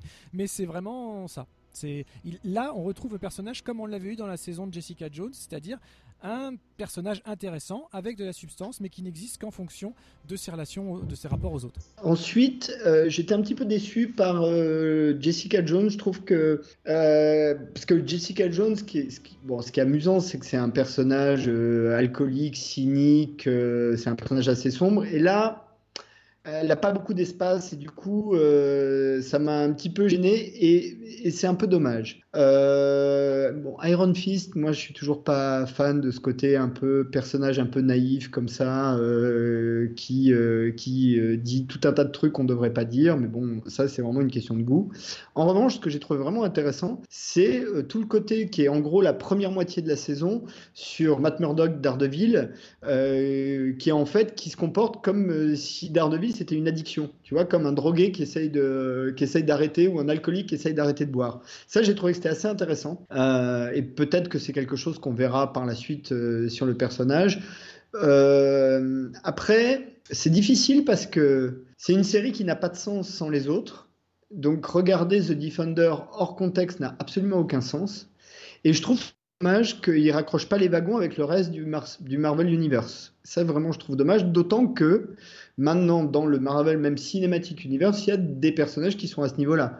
Euh, je pense notamment au Spider-Man, tu vois, de Homecoming, ou euh, même à Ant-Man, qui sont des personnages qui peuvent être au niveau d'un Luke Cage ou euh, d'un Daredevil. Qui, ils peuvent jouer dans la même cour. Le personnage de Sigourney Weaver est un personnage qui est intéressant sur le papier, mais qui se perd à peu près en milieu de saison, et c'est dommage aussi, j'ai trouvé. Euh, et malgré tout, euh, je trouve que les, les scènes d'action étaient de moins bonne qualité que euh, sur Daredevil, notamment. Daredevil et même Jessica Jones, sur les deux. Les deux restant quand même à un plus haut niveau. Donc j'ai trouvé vraiment que Jessica Jones avait du mal à trouver sa place là-dedans. C'est un peu dommage. Euh, autant les trois autres, c'est assez clair. Autant elle, tu te demandes, euh, même elle, elle se demande ce qu'elle fout là. Et d'ailleurs, c'est dans le personnage, donc c'est assez étrange. Après, euh, la construction, c'est assez attendu. Alors ça, c'est aussi, c'est le petit bémol, c'est qu'en gros, il passe la moitié de la, il passe la moitié, et vraiment littéralement, hein, jusqu'à l'épisode 4 à être chacun de leur côté. Épisode 4, ils se retrouvent tous dans un resto, et après, en gros, ils se quittent plus jusqu'à la fin. Donc ça, bon, voilà. Mais pour le reste, c'était globalement pas désagréable. Euh, Il y a des petites anecdotes amusantes comme euh, tout un dialogue entre Luke Cage et Iron Fist, sachant que Luke Cage et Iron Fist ont été ensemble une série de comics. Et oui, ils viennent de se rencontrer, mais ils se disent oui, euh, ça devrait marcher ensemble. Enfin, ils ont tout un truc comme ça. Euh, et puis, euh, je regrette un peu l'absence quasiment. Enfin, l'absence. Je regrette que certains personnages secondaires soient trop présents et d'autres pas assez. Colin est un peu trop présente et on voit pas assez à mon goût Foggy, Trish, enfin on voit pas assez à mon goût deux trois autres personnages secondaires. Je trouve ça un petit peu dommage. Mais bon, sur l'ensemble, ça tient quand même globalement la route. Et en tout cas, ce qui est clair, c'est au niveau des précédentes séries. Donc en gros, si vous avez apprécié euh, tout ou partie des précédentes séries, il y a de bonnes chances pour que vous puissiez regarder euh, The Defenders, euh, qui ont à l'avantage effectivement d'être un groupe de une vision mature du comics. Alors moi du coup j'ai une question à te poser en, ré- en réaction à tout ce que j'ai pu lire à droite à gauche à propos de la mini saison. Est-ce que tu t'es ennuyé devant les Defenders? Non. Eh ben moi non plus. Non. Et j'en peux plus, honnêtement, hein, je n'en peux plus. euh, des gens qui disent que c'est long, qu'il se passe rien, que ça démarre pas, etc. Je- je- honnêtement, je comprends toujours pas ces réponses. C'est un débat qu'on a eu encore une fois dans nos émissions juste avant les vacances. Euh, je comprends pas. Euh, je trouve, je trouve qu'il se passe plein de choses, que c'est très bien écrit, que les dialogues, même quand il y a des scènes de, de longs dialogues, ils sont toujours intéressants, ils amènent toujours quelque chose. Graphiquement, il y a toujours quelque chose à manger, c'est très beau. Euh, la musique, c'est le même compositeur que sur les deux saisons de Daredevil. Euh, J'ai quand même un gros bémol sur la musique, c'est que dans le tout dernier épisode, d'un seul coup, il y a un gros combat qui se met, à, qui se met, à- à- qui se met en route, et là, boum, ils nous balancent, et c'est la première fois qu'ils le font sur l'ensemble des séries, une grosse chanson de hip-hop. Alors encore une fois, que j'aime ou pas le Ah, hip-hop, on s'en fout, mais je trouve que ça fait tâche. C'est un peu à l'image des euh, justement des, flashs de transition sur la ville dont tu parlais tout à l'heure. Ça fait vraiment artificiel et ça enlève le côté dramatique de cette scène, qui est une vraie scène d'action chorégraphiée, etc. Dans un endroit qu'on va pas dévoiler, mais qui est assez symbolique, euh, voilà. Et, euh, et j'ai pas compris pourquoi d'un coup d'un seul, on nous balançait une chanson qui donnait à ce, combat finalement une dimension soudain un peu trop comique et un petit peu trop euh, light, un petit peu trop, un petit peu trop Marvel cinématique justement, tout d'un coup. On sait pas pourquoi. Euh, donc ça, ça m'a un petit peu dérangé. Mais pour le reste, j'ai trouvé qu'il y avait un tel travail. Il y a un travail de montage, mais des trucs tout bêtes. Mais un personnage, euh, Luke Cage met sa capuche, Jessica Jones l'enlève dans, le, dans la transition du plan suivant. Il y a des choses comme ça, euh, c'est sans arrêt. Les, plans, il y a des recherches visuelles assez incroyables. C'est-à-dire que même sur une scène de dialogue, la caméra va toujours être soit en plongée, soit en contre-plongée, soit derrière un élément du décor un peu éloigné. Il se passe toujours, toujours quelque chose. C'est-à-dire que pas cinématographiquement, mais en tout cas au niveau télévisuel, c'est une super prod avec des vrais artistes derrière la caméra. Et je trouve qu'en termes de construction scénaristique, sur 8 heures, ça passe. Vraiment, ça passe très très bien. Je suis assez d'accord avec toi sur les personnages secondaires qui n'ont pas le même traitement. Moi, j'aime beaucoup Colline, donc j'étais content qu'elle ait. De toute façon, elle pouvait pas avoir un autre rôle pour moi parce qu'elle combat aux côtés de l'Iron Fist, donc c'était pour moi logique qu'elle prenne part à l'action. Je suis toujours autant gêné par la relation Luke Cage-Claire, l'infirmière de nuit, ça, ça va pas. Même s'il y a deux trois références à ce que devrait être la relation avec Jessica Jones comme elle l'est dans les comics.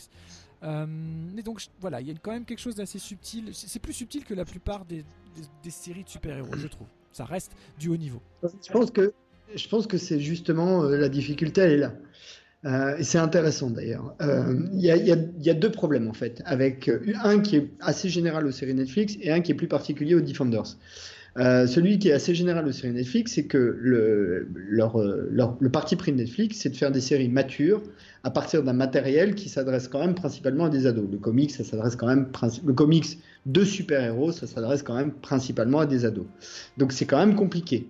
Euh, ça veut dire que tu mets à l'intérieur des personnages tout un tas de choses que tu vois jamais dans les ou rarement dans les comics. Ça c'est la première difficulté. Et là il y a des trucs même dans les Defenders qui sont compliqués. Et le problème des Defenders, plus particulièrement, c'est que comme c'est très court, ça dure que 8 épisodes, c'est quand même très concentré sur l'intrigue globale, euh, celle qui concerne euh, Sigourney Weaver, pour faire simple. Euh, et euh, du coup, tu perds beaucoup en relationnel de personnages. Par exemple, le relationnel entre Electra et Daredevil n'a de sens que si tu regardes The Defenders quasiment immédiatement après avoir vu la deuxième saison de Daredevil. Sinon, ils n'ont pas le temps de le jouer. Et du coup, ça devient, ça a l'air presque artificiel. Euh, à l'inverse, euh, c'est très facile de regarder l'intrigue globale.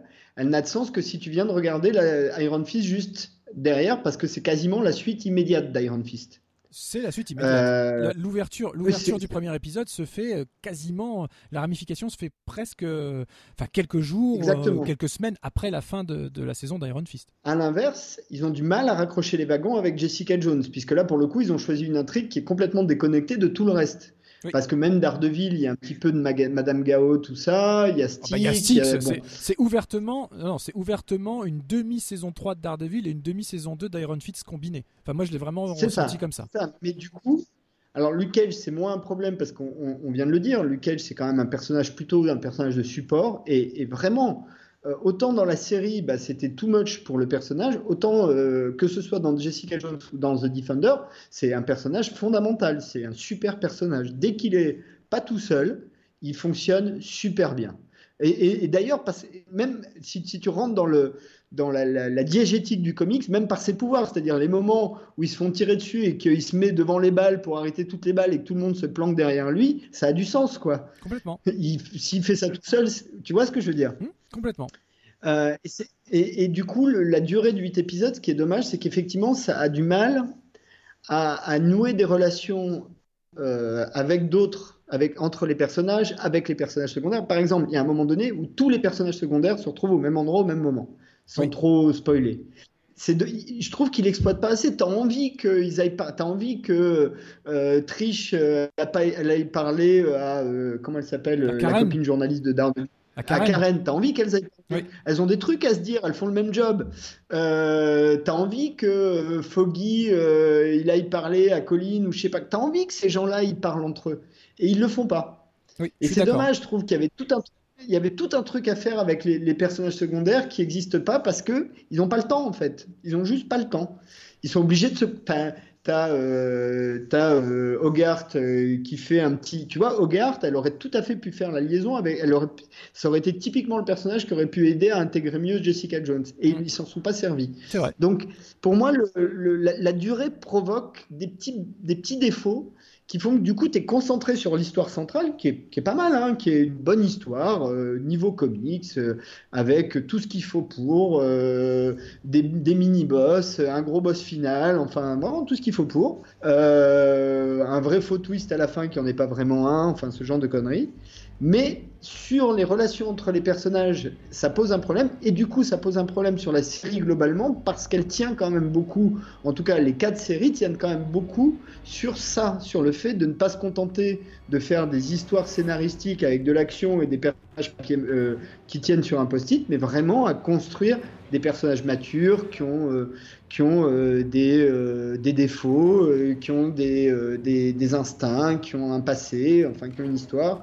Et du coup, c'est presque dommage. Donc évidemment, Daredevil est un de ceux qui s'en sort, enfin Charlie Cox, Matthew Murdock, Daredevil est un de ceux qui s'en sort le mieux parce qu'il a eu quand même tout deux saisons entières euh, et, et, parmi les meilleurs des quatre euh, pour euh, faire le job. Oui, et puis que la nature, la nature même du personnage fait que il brille. Et la nature du personnage, voilà. Et, et, voilà.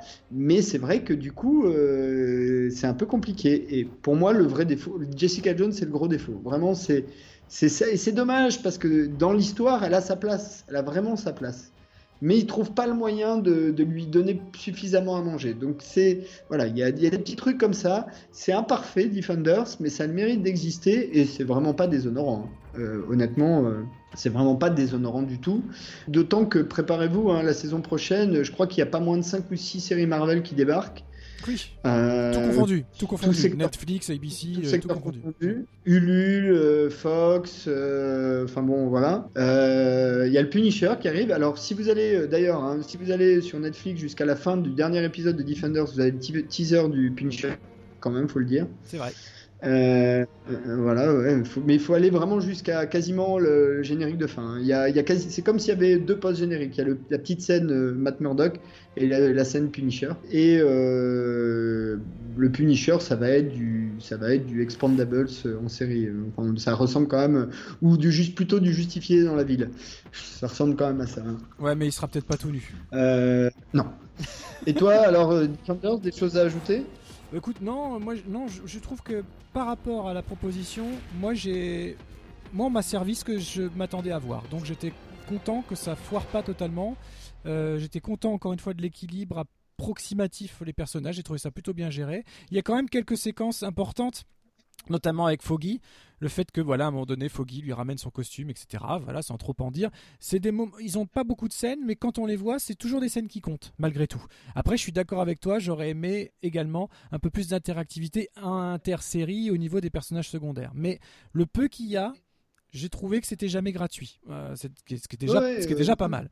Et, euh, et puis surtout, voilà, je continue, je continue, je persiste et signe. Il y a une qualité filmique. Euh, assez assez impressionnante euh, voilà. Et, euh, voilà si Netflix peut continuer dans la lancée euh, tout pays hein, là j'ai commencé Strangers qui est la, première série coréenne Netflix avec je sais plus comment elle s'appelle mais l'actrice coréenne qu'on voit dans Sense8 c'est même ça c'est super intéressant aussi. Enfin il y a y a vraiment plein plein plein de choses et je, je leur tire mon chapeau et je, et je reparlerai Netflix plus tard dans l'année parce que pour l'instant j'ai pas le droit mais j'ai vécu des choses assez fantastiques grâce à eux cet été alors moi, en fait, pardon, je m'étais fait une note dans un coin pour moi euh, sur Defenders aussi, euh, sur la maturité, euh, et qui, qui, est importante vu l'émission. C'est, pardon, alors désolé les gens, on va revenir un petit peu en arrière, c'est pas tout à fait la conclusion, mais euh, et, et, et, là j'ai vraiment envie d'avoir ton point de vue, puisque tu parlais de la mise en scène.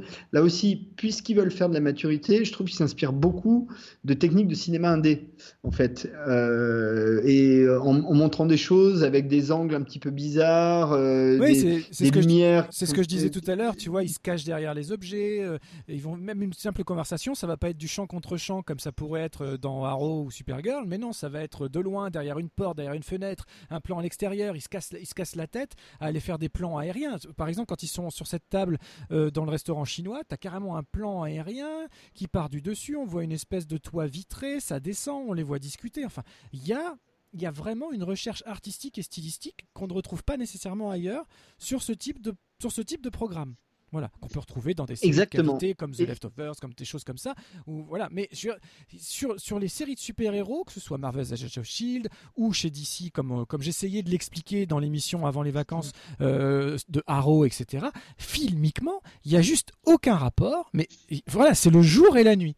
Après, pour des tas de raisons, c'est pas forcément que un jugement de valeur, quoique un peu quand même. Mais c'est là, il y a une vraie démarche artistique au-delà du récit. Mais malgré tout, euh, le petite chose qui m'a manqué peut-être un peu dans Defender, c'est que il y a, moins de scènes. euh, là, pour le coup, il y a, des très belles scènes. La scène du restaurant, par exemple, c'est une scène qui est, vraiment super. Ou même la, première scène où ils vont euh, chez euh, dans l'immeuble là où ils finissent par tous s'y retrouver. Tu sais, qui avait, qui avait pas mal servi de teaser d'ailleurs, où ils prennent l'ascenseur Ouais. et tout ça. Ces scènes-là, elles sont pas mal. Mais par exemple, la scène du couloir dans la première saison de Daredevil où euh, tu le vois juste, euh, t'as as cette espèce de travelling avant dans le couloir et tu le vois juste rentrer et sortir Ah bah des c'est le plan différentes séquence. portes. et- Le plan séquence de 8 minutes Ouais. euh, de fin d'épisode 2, là, quand il, Il va est- sauver le petit gamin. incroyable, c'est- ça. Ça, on le retrouve pas. ça. Je pense qu'ils ont eu Ça, moins de temps. Et ça, comme tu le disais aussi en intro, les chorégraphies sont un peu sont moins soignées, euh, y compris d'ailleurs que d'Iron Fist. hein. on avait dit tout le bien qu'on avait pensé du combat final d'Iron Fist sous la pluie, etc., qui était vraiment magnifique. euh, Et, euh, et là, effectivement, les coups sont un peu moins bien portés. euh, tu sens qu'ils ont eu moins de temps, tout simplement. Ça, ils ont dû aller beaucoup plus vite. Ouais, beaucoup c'est plus clair. vite. C'est clair. Et il y a moins de wire fou, il y a moins de câbles Oui. aussi. Euh, c'est beaucoup plus du, de la chorégraphie entre guillemets traditionnelle. Alors du coup, bah, c'est un côté plus charnel, mais c'est moins impressionnant quoi. C'est ça, exactement. Ok, on passe à notre grenier. Allons-y, surtout que là c'est la première fois qu'on y va. On va essayer de faire la poussière, tout ça. Ça va crisser un peu, on va ouvrir la porte du grenier. Voilà. Allez, on y va.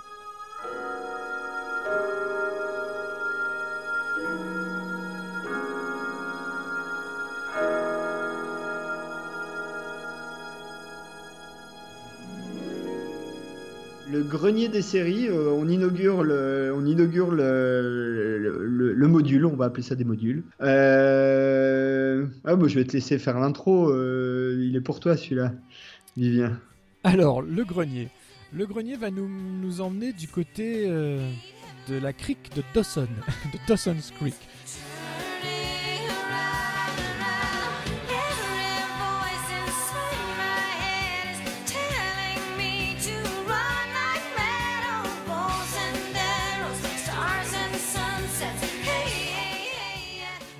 C'est de la faute de Christophe Bricot.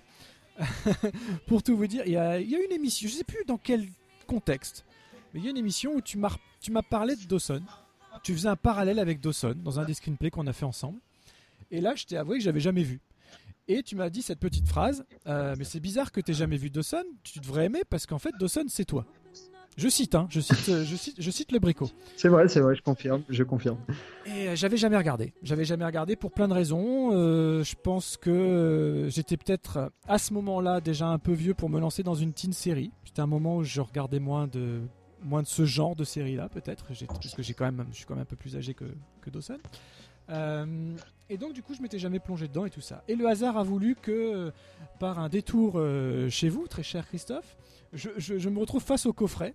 Et du coup, je te demande, je t'ai demandé si je pouvais l'emprunter. C'était l'occasion. Donc bien évidemment, Christophe étant très gentil, il me prête son coffret Dawson. Donc, autant le dire tout de suite, euh, c'était il y a pas très longtemps, c'était il y a deux mois, j'ai pas encore vu l'intégrale. J'en suis à la saison 4, ce qui est déjà pas mal. Hein. Je suis à peu près à la moitié de la saison 4 sur, Ah six, oui, sur six saisons. Donc attention à ce, à ce que tu, Tu dis, ne, me- ne me- me spoile pas, mais attention.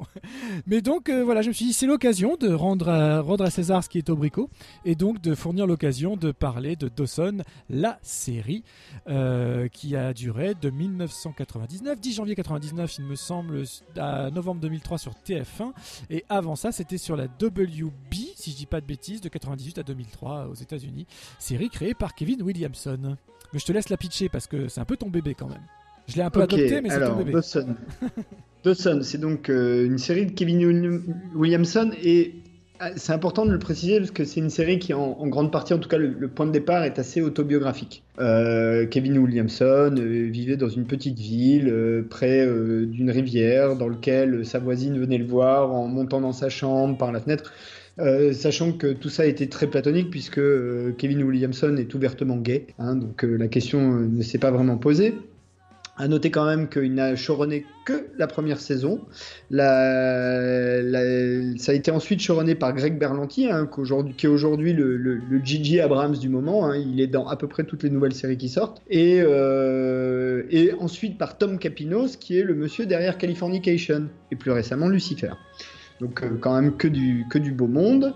Euh, c'est des grosses saisons, hein, une vingtaine d'épisodes, 45 minutes par épisode, euh, avec dans les rôles principaux James Van Der Beek Dawson, dans le rôle de Dawson Leary, Cathy Holmes, c'était son premier rôle dans le rôle de Joey Potter, l'excellentissime Joshua Jackson dans le rôle de Pacey Witter, Michelle Williams, l'excellentissime Michelle Williams dans le rôle de Jen Diddley, Meredith Moore, Andy McPhee, Kerr Smith, Jack McPhee. Et Mary Beth Pale dans le rôle de Evelyn euh, Ryan, euh, la grand-mère, euh, mais qui était aussi la belle-maman dans The Good Wife. Alors Dawson, c'est simple, ça commence au lycée, et ça commence par un groupe de trois amis, deux garçons et une fille. En fait, un groupe de trois amis qui vivent à, à Capeside, euh, qui est donc une petite ville, il y a une rivière, euh, c'est bucolique, etc.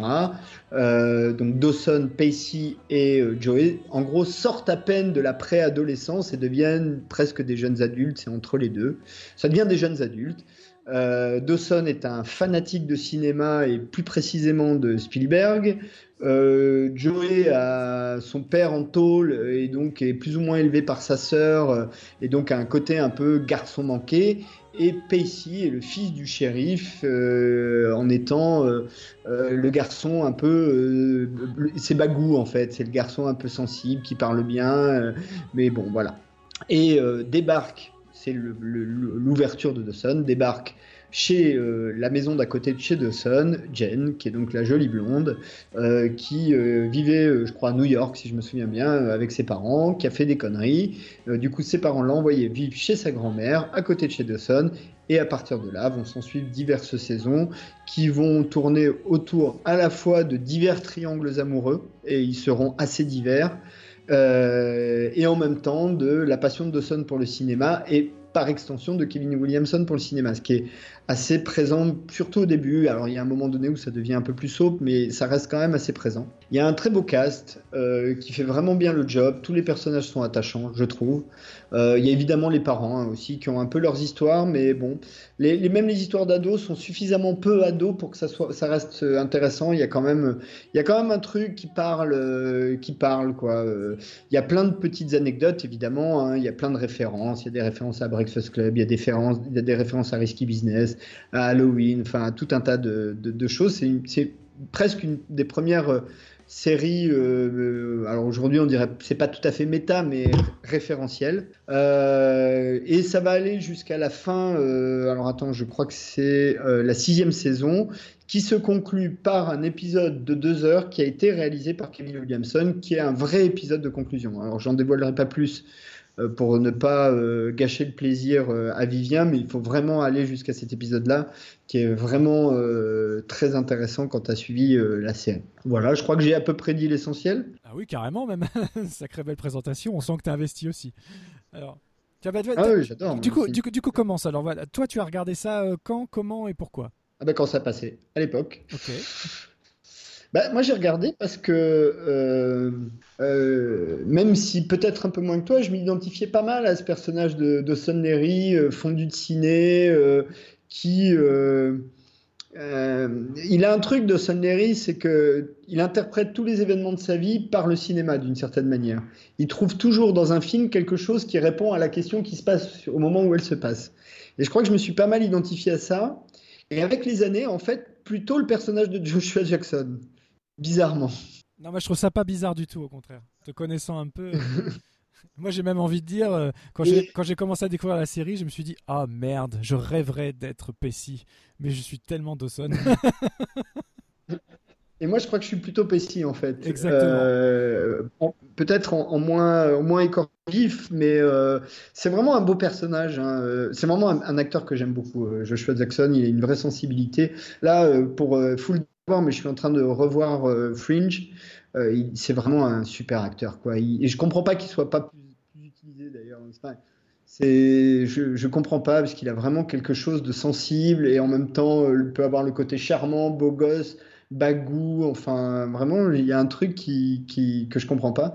Et, et dans la série, il a vraiment un, un beau rôle, quoi. Il y a vraiment des belles images. Et puis, euh, et puis, alors la première vision, pour être honnête, euh, elle me déplaisait pas trop, euh, Cathy Holmes, quand même.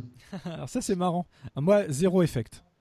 Ah mais alors, Cathy Holmes, Ah, moi, Joey Potter, zéro effect. C'est marrant. hein. Ah bah moi, à l'âge des personnages, c'est tout à fait le genre de film qui m'aurait totalement fait craquer. Mais totalement. hein. Ah, moi, je vais, je vais en dévoiler un, un peu aussi de mon côté. Alors donc, donc ce n'est plus un secret. Je découvre la série maintenant, en 2017.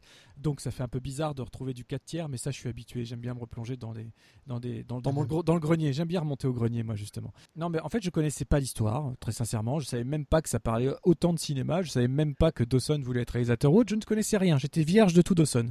Euh, et du coup, dès la première scène du pilote, pour mémoire. Euh, ils sont tous les deux, donc de James Van Der Beek et Cathy Holmes, allongés sur un lit en tout bien tout honneur, et c'est bien le problème au début de la, au début de la série.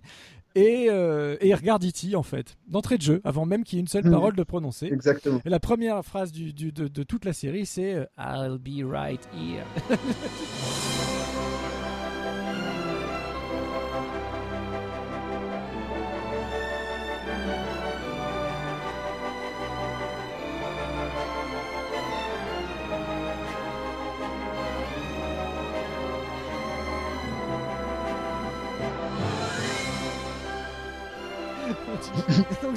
Oh là, qu'est-ce qui se passe? Mon Dieu.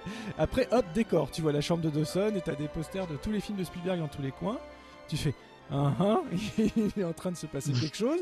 Cette série est une espèce de machine à voyager dans le temps où j'avais l'impression de revoir ma propre piole d'adolescent. Déjà d'entrée, c'était terrible. Et après, toute cette envie, voilà, cet adolescent qui veut, qui veut faire du cinéma, qui est passionné par ça, qui se raccroche à tout, qui en plus est un, un, petit, un, torturé optimiste, quoi. Oh, je me suis retrouvé à partager plein de valeurs dont on a déjà parlé plein de fois dans Screenplay et tout ça, euh, à tort, à raison, euh, avec euh, fierté ou avec même honte parfois. J'aimerais bien être un peu plus Joshua Jackson, moi, dans ma vie, mais j'y arrive pas. Désespérément James Van Der Beek, c'est terrible. Et, euh, et voilà. Et du coup, je me suis laissé prendre grâce à ça tout de suite par ce côté, alors comme tu le disais, pas méta mais référentiel. Voilà. euh, et puis, et puis, je me suis retrouvé tout au cours de la première saison à revivre des choses euh, de, de, de, de ma vie en fait. Le fait que Dawson tienne sur ses heures de libre euh, la caisse d'un vidéoclub, bah oui, je l'ai fait. Je l'ai fait pendant plusieurs années. Euh, le fait que il tombe amoureux en filmant la personne, je l'ai fait aussi. Ça m'est arrivé aussi de découvrir la beauté d'une personne pour la première fois à travers le- l'angle d'un objectif et de, de- de- voilà Euh, le fait aussi que ça se passe sur une comédie musicale parce que le moment où il retombe vraiment amoureux de Joey elle est en train de chanter On My Own d'Eponine des Misérables c'est aussi un truc que j'ai trouvé assez incroyable parce que c'est tout ce que j'aime donc je me suis retrouvé Euh, C'est ça vraiment elle qui chante d'ailleurs. oui, en plus c'est vraiment elle qui chante. Donc je et de manière, en plus elle le fait de manière euh, très tendre et voilà, c'est c'est plutôt c'est une très jolie séquence. Donc il y a plein plein de choses comme ça qui font que je me suis accroché au personnage. Après, faut pas se mentir non plus. Ça reste une, ça reste une vraie série d'ados avec je t'aime, je t'aime plus, je vais avec l'un, je vais avec l'autre, etc. Mais ma foi, mon cœur de midinette est plutôt servi, il n'y a pas de problème. Moi, c'est quelque chose qui ne me dérange pas du tout. Et euh, contre toute attente, non, ma préférée, c'est pas, euh, c'est pas Joey Potter. C'est même pas Jen non plus. J'adore Andy. Oh. Ah ouais. Oui. Je, je- ça doit être mon côté euh, voilà, perturbé, je sais pas, mais j'adore le tout, toute relation. Elle et son frère, c'est vraiment les deux personnages que j'aime vraiment beaucoup. Euh, donc le personnage de elle qui était voilà, qui, est traumatisé, euh, tout son travail, tout son chemin psychologique m'intéresse beaucoup. Les antidépresseurs, le séjour en hospitalisation, son rapport avec euh, avec Pacey est super intéressant. Euh, L'homosexualité de son frère qui est très très bien développée, qui pour le coup est subtile, bien gérée, très dans la veine réaliste, mais comme à peu près tous les sentiments de chacun des personnages est traité de manière vraiment digne et assez réaliste, à travers des beaux dialogues qui peuvent paraître parfois interminables, mais ma foi, il m'est arrivé d'en vivre des comme ça, donc c'est pas que de la scénarisation non plus. D'ailleurs, euh, sur le personnage de Kerr Smith, si on remet dans le contexte, c'était pas si évident que ça à Et l'époque de traiter ça dans une série d'ados. hein. Tout à fait. Traiter Dans- la question dans une série d'ados. Absolument. Il y avait eu Queer as Folk pour les adultes et en Angleterre, pas encore dans la version américaine, mais euh, il n'y avait pas, pas à ce niveau-là dans les séries d'ados, effectivement, et surtout aux États-Unis. Donc euh, non, j'ai trouvé ça très très bien Non, géré, il joue le- très bien. Le, le traiter, je veux dire, non pas comme le sujet. Queer as Folk, c'est le sujet, donc euh, d'une certaine manière, c'est le sujet. Là, c'est pas le sujet. Non. C'est, ça fait partie des choses dont on aborde, mais ça rentre dans l'univers global. C'est pas le sujet. Et c'est ça qui est intéressant, je trouve, c'est que justement, c'est pas le sujet. Ça devient pas le sujet. De même que, de même que les adultes, on parlait, bon, la grand-mère euh, est absolument exquise. Bon, les parents de Dawson, j'ai un peu plus de Ouais, mal j'adore parce, parce que les, les parents de Dawson, déjà, j'a- j'avoue que je suis pas très fan du, du cast des deux. Moi, je voilà. John Wesley Shipp, c'est pas un acteur que je trouve formidable, même physiquement. euh, voilà, j'aime pas trop. Euh, après, bon, les, les- les situations de famille que ça implique, euh, voilà, c'est suffisamment intéressant pour me tenir. Mais bon, voilà. Non, euh, et pareil, le, encore une fois, j'en reviens à Andy et Jack, leur père. Ça, c'est un personnage intéressant parce que sur les premières saisons, on découvre ce père absent, qu'on n'aime pas, d'ailleurs, qu'il qu'il n'aime pas, hein, etc. Et c'est vraiment un personnage qui connaît une rédemption. Donc, on ne montre pas l'adolescent rebelle face à l'adulte euh, euh, systématiquement euh, singé et mauvais et, qui vraiment représente cette côté de la, société qu'il faut rejeter. Non, on est en présence d'un père, en plus d'un père seul, hein, la femme, la, mère étant décédée. ainsi qu'un jeune frère, enfin ainsi qu'un plus vieux frère, dans, des circonstances assez tragiques. Donc déjà, il y a une espèce de, c'est- suffisamment intéressant comme dynamique familiale, mais en plus c'est vraiment un père qui se reconstruit, qui découvre ses ses enfants alors dont il ne partage pas les valeurs, dont il ne comprend pas le mode de vie. L'homosexualité de son fils, il a beaucoup de mal à le gérer, mais je trouve que progressivement, ce qui se passe, c'est vachement intéressant, c'est bien fait, ça devient de plus en plus mais, réaliste. C'est-à-dire qu'on ne bascule pas du jour au lendemain un super papa. Non, c'est très très bien montré et, sur la longueur. Donc ça, ça fait partie des qualités d'écriture qui, me- qui me, vraiment me poussent et dont j'avais, je soupçonnais pas du tout l'existence, juste sur la base des affiches ou des petites bandes annonces que j'avais pu voir de la série au moment où elle passait et qui m'avaient pas forcément donné envie d'y aller. Donc euh, pour toutes ces raisons, merci Monsieur Bricot. Non, mais surtout que c'est plutôt joliment fait. hein. Il y a des, il y a des jolis, euh, enfin le, contexte dans lequel euh, tout se passe, enfin pas tout se passe d'ailleurs, puisqu'à un moment donné ça change. Mais euh, en tout cas les premières saisons, Capside, tout ça, l'univers est, fait de telle façon que tu es, bien plongé dans cet univers-là, qui est un univers un peu protégé d'ailleurs, hein, univers un peu de ville de province avec des voisins qui se connaissent, qui sont sympas entre eux, plus ou moins. Enfin, voilà quoi. Ça, c'est plutôt bien fait, je trouve. Euh, première saison, tous les épisodes commencent dans la chambre de Dawson, d'ailleurs. Ça, c'est amusant. Absolument. Bon, après, il change son décor au bout d'un moment. Enfin, voilà. Mais heureusement, on se stagne pas. Et... Oui, oui, mais. Et puis, il y a des symboles. Il y a un moment donné, je sais pas si tu en es déjà là, mais c'est pas très important, où il enlève l'échelle. L'échelle, non. Il- Moi, il a enlevé tous ses posters. Il a remplacé juste par une affiche, celle d'Imagine de Ouais, John ouais. Lennon, que j'ai eu dans ma chambre aussi. Cette Ouais. même affiche, d'ailleurs. C'est marrant. C'est très marrant. Ça m'a fait bizarre quand il change tout. Quand il fait pas un rejet de Spielberg, mais qui veut changer cette- d'identité et aller plus vers, le fondamental et aller plus vers la musique finalement. Et c'est ce vers quoi moi aussi j'ai connu ça dans ma vie aussi. Et le poster que j'ai mis dans ma chambre, c'est le même, l'affiche du film documentaire Imagine. Et du coup, ça m'a fait d'autant plus de résonance. Donc c'est assez, c'est assez marrant. Mais je suis pas la série que pour ça. Et puis c'est pas non plus, euh, c'est pas non plus mon sosie euh, parfait. Hein. Je- je- plein, plein de différences, mais ça résonne suffisamment pour que je me sente impliqué dans une histoire qui est quand même parfois un peu cucu, un peu mièvre, trétine, mais traitée de manière suffisamment intelligente pour accrocher même le mec de 43 piges que j'ai aujourd'hui. Bah écoute, j'en suis ravi. Euh, mais j'ai hâte que tu arrives à, à la saison. La, la saison 5 est bon, moyenne. La saison 6 est rigolote. Il y a un truc dedans qui va te faire marrer. Et l'épisode final. Mais je ne manquerai pas de vous donner rapidement, euh, comme ça, au détour d'un petit, d'un autre petit grenier, sans revenir sur la série dans son intégralité. Quand je l'aurai fini, je vous ferai un petit coucou de, de mon, voilà, de mon verdict. Voilà, séquence verdict. Mais bon, dans le, dans le genre, donc c'est, on, on- on le ra- rappelle, hein, c'est une teen série, hein, il n'y a pas de, il y a pas de, on cherche pas à la survendre, hein, c'est pas ça, mais dans le genre, c'est une des bonnes. C'est ça. Et puis c'est bien joué. Et puis moi aussi, enfin, Joshua Jackson crève l'écran dès le pilote, tout de suite. C'est, euh, c'est pas que les autres sont pas incroyable. bons. C'est pas que les autres sont pas bons, au contraire. Mais lui, il est vraiment excellent. Il est vraiment extraordinaire. Et moi, je l'avais découvert vraiment dans Fringe, euh, puis dans The Affair. Et maintenant dans Dawson, je fais un peu les choses à l'envers ou dans le désordre. Mais euh, ouais, Ah, moi, je suis. Bon, Fringe, il est vraiment super parce qu'il a une partition en plus euh, beaucoup plus large à jouer, plus adulte, euh, etc. Mais, euh, mais on, vient, on fera un grenier sur Fringe. oui, ça vaut le de coup de revenir. euh, carrément, carrément. Elle est vraiment intéressante aussi, cette série. Donc, il n'en fait pas beaucoup, mais tu vois, trois, sur trois séries, il n'y a que trois bonnes quand même. Exactement. Dans leur genre. Dans leur genre. Chacune. Et The Affair, où il a une belle partition à jouer aussi, euh, qui n'est pas simple d'ailleurs. Mais c'est aussi, d'ailleurs, dans The Euh, Affair, bon. mes personnages préférés, favoris sont d'ailleurs les, les conjoints et pas les deux protagonistes principaux. Ah oui, bah oui. Mais c'est aussi non, parce comme que c'est ça. un peu chiant l'histoire des, voilà, l'histoire des Ah oui. protagonistes, elle est un peu chiante en fait. Carrément. C'est c'est les, c'est les ceux, ceux qui vivent à côté, c'est les leftovers qui sont importants. Exactement.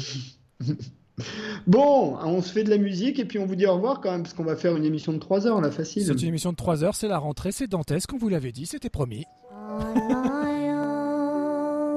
pretending he's beside me. All alone, I walk with him till morning. Without him, feel his arms around me. And when I lose my way, I close my eyes and he has found me. In the rain, the pavement shines like silver. All the lights are misty in the river. In the darkness, the trees are full of starlight, and all I see is him and me forever and forever. And I know it's only in my mind that I'm talking to myself and not to him. And although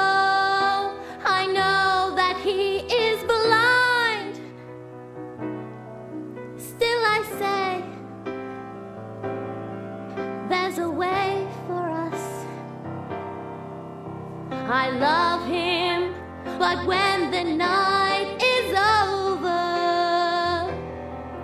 he's gone. The river's just a river. Without him, the world around me changes. The trees are barren everywhere, the streets are full of strangers. I love him, but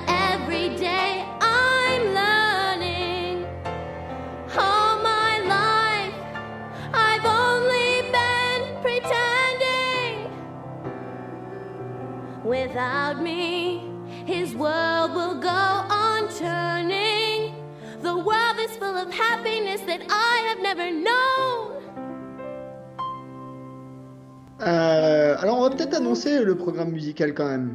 Oui, on va alors, peut-être. euh, plutôt que d'aller vers un compositeur comme on le faisait l'année passée, euh, je vais plutôt respecter le côté thématique finalement pour cette nouvelle saison en vous proposant plusieurs œuvres euh, en fin d'émission comme ça, en se faisant plaisir à écouter euh, des morceaux d'époques diverses mais liés au thème. Et ben comme là le thème de l'émission c'était The Fans of the Furious donc des grosses voitures qui font vroom vroom, et ben on vous a fait une petite sélection de musique qui fait vroom vroom. Ah bah, on commence, on va les annoncer une par une et puis on passe des petits bouts euh, après. Éventuellement, on dit trois mots, mais tu on commence par euh, Mad Max Fury Road. Allez, on en balance un petit bout et puis, et puis on réagit juste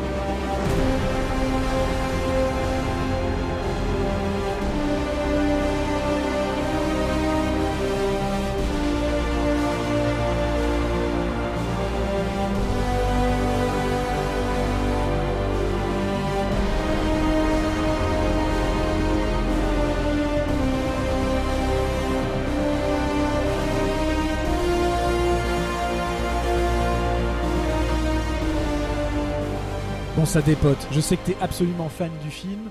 Euh, la musique, Ah elle, dépote, il n'y a pas d'autre mot. C'est larger than life, c'est hyper massif, c'est agressif, c'est tout ce qu'on veut. C'est signé de Junkie XL, de son vrai nom euh, Tom Holkenborg, donc rien à voir. Euh, c'est quelqu'un qui nous vient des Pays-Bas. Voilà. Et il est connu plutôt pour et, produire de euh, la house progressive, comment ça s'appelle? Donc c'est un monsieur qui a fait beaucoup de euh, remix de plein plein de choses, qui a travaillé avec euh, Et de plein d'artistes différents et des musiques de films de plus Et en plus.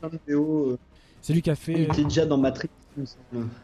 Il a fait du Matrix, il a fait du. Enfin, il y avait des morceaux dans Matrix, même si c'était plutôt Don Davis. Euh, il a fait la suite de 300, il a fait Divergente, il a fait Deadpool. Euh, voilà, il y a aussi, Ah il a aussi participé avec Hans Zimmer, qui d'ailleurs l'avait aussi aidé hein, sur le Mad Max, à Batman vs Superman. Euh, il est à l'œuvre sur la Justice League et actuellement euh, sur la Tour Sombre. Ah oui, tiens, Eh que oui. j'ai vu. Donc ça commence à faire pas mal. Bon, qui il est- pas un gros film, mais qui est nettement moins pire que ce qu'on en dit. je l'ai pas vu encore, donc je ne me prononcerai guère. Mais sur le style, le Max voilà, en revanche, c'est un chef-d'œuvre. Regardez-le, c'est le film le mieux réalisé de ces dernières années. Il y a débat sur Mad Max. J'ai bien aimé le film, mais pour moi c'est juste pas un Mad Max. Mais Christophe me répond à chaque fois, on s'en fout. Mais moi j'ai du mal à m'en foutre. J'allais te le dire, on s'en fout. Et ben j'ai du mal à m'en foutre. Mais c'est un chouette film. Voilà. Je peux rien ri- sur la réalisation, j'ai rien d'autre à ajouter. C'est juste, c'est juste énorme. Et musicalement, alors oui, moi effectivement, je reproche un peu ce côté un peu zimérien. Et c'est pas pour rien, parce que de toute façon ils ont collaboré, etc. Donc on est plus dans le système des loops, de boucles, de choses qui reviennent, de, musique pas vraiment construite sur de la mélodie, mais plus sur des effets. Mais dans un film comme celui-là, ça marche à 200%, voire euh, c'est c'est vrombissant et ça marche très très bien. Il n'y a, aucun problème là-dessus. Alors, avant qu'on passe. euh, En fait, le morceau suivant, j'aimerais que tu le lances et on en parle après sans, sans l'annoncer d'abord. Ah Bah oui, ce sera plus rigolo comme ça. Allez, Ce sera plus rigolo. souvenez-vous les gens.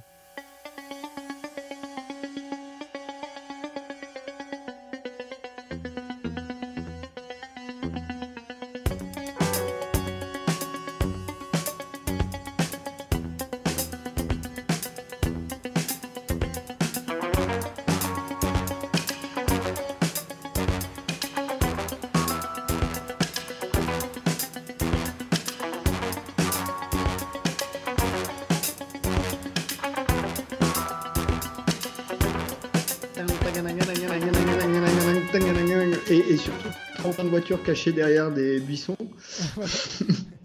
Mais volontairement, bon, vous avez tous reconnu, hein, bien évidemment. K2000, Knight Rider, compositeur 4000. s'appelle Stu Phillips. Je vous ai volontairement pas mis le générique, mais néanmoins un morceau qui reprend le thème du générique. Et ce qui s'appelle Kit to the qui Rescue.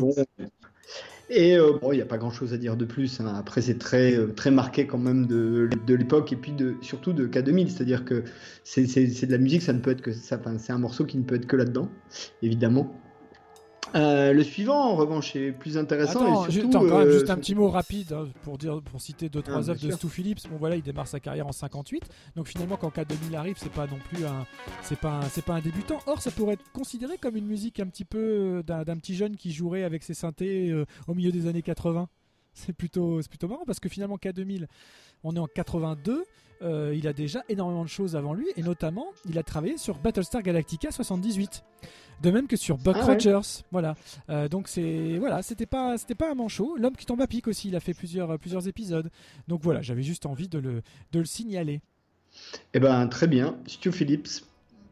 Donc, morceau prochain, on revient sur euh, Monsieur euh, Rot- Rota- Rotakansky. c'est dur à dire hein. c'est vachement dur à dire. Ouais, c'est dur. à dire. Non, comme- Euh, comme- comme Mad Max Fury Road c'est pas vraiment Mad Max bah je voulais absolument mettre du vrai Mad Max dedans tu vois du Mel Gibson en fait Bah, là, pour- et puis là, pour le coup, enfin, du vrai Mad Max, ça dépend parce que c'est Mad Max premier du nom, Oui. qui est quand même le différent de tous les autres que de, de- des quatre, quoi. C'est vrai. Mais alors, il y a une raison pour ça. À l'origine, je vous dis tous les gens, à l'origine, je voulais vous mettre un extrait de Mad Max 2 qui me semblait plus approprié au thème parce qu'il est un peu plus vrombissant. Et finalement, ce morceau-là, à la réécoute des albums, euh, tous les deux signés de Brian May, qui n'a absolument rien à voir avec le guitariste de Queen. C'est un compositeur australien en fait. C'est pas le même. C'est un homonyme, mais c'est pas le même. Important de préciser parce qu'il y a plein de gens qui pensent que c'est euh, comme, euh, comme Queen avait fait par exemple la musique de Flash. Euh, beaucoup, de, beaucoup de monde Mm. pense que c'est le même Brian May, donc non, une bonne fois pour toutes, c'est pas lui. Mais c'est c'est pas juste, un grand frisé. voilà, c'est juste que l'édition Vares Sarabande du premier Mad Max est meilleure en qualité sonore que celle du deuxième, et c'est pour ça que j'ai préféré vous passer ce morceau, Max Decides on Vengeance.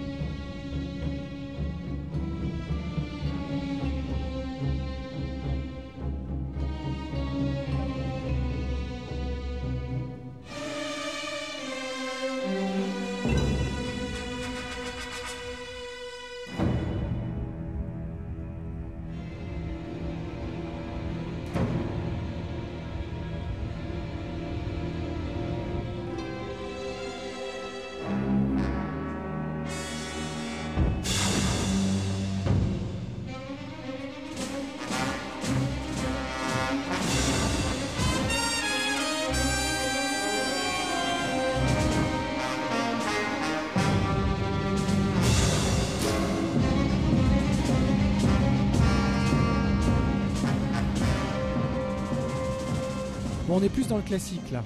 Mais euh, moi j'aime bien. Ouais. C'est- C'est rétro, c'est vieux jeu, c'est vieux con. C'est trop bien. Qu'est-ce que t'en penses? Bah, euh, dans, dans- dans le genre vieux con, euh, la prochaine est pas mal. C'est l'autre Papy John. Exactement. L'autre Papy John, euh, c'est le John, c'est le John numérique. C'est le John numérique. Voilà, on a, on a le John acoustique et qui est bien sûr John Williams et le John numérique qui est bien sûr John Carpenter, Euh, parce que lui aussi, il a fait vivre une, il a fait vrombisser une, une, une- une superbe voiture qui s'appelait Christine.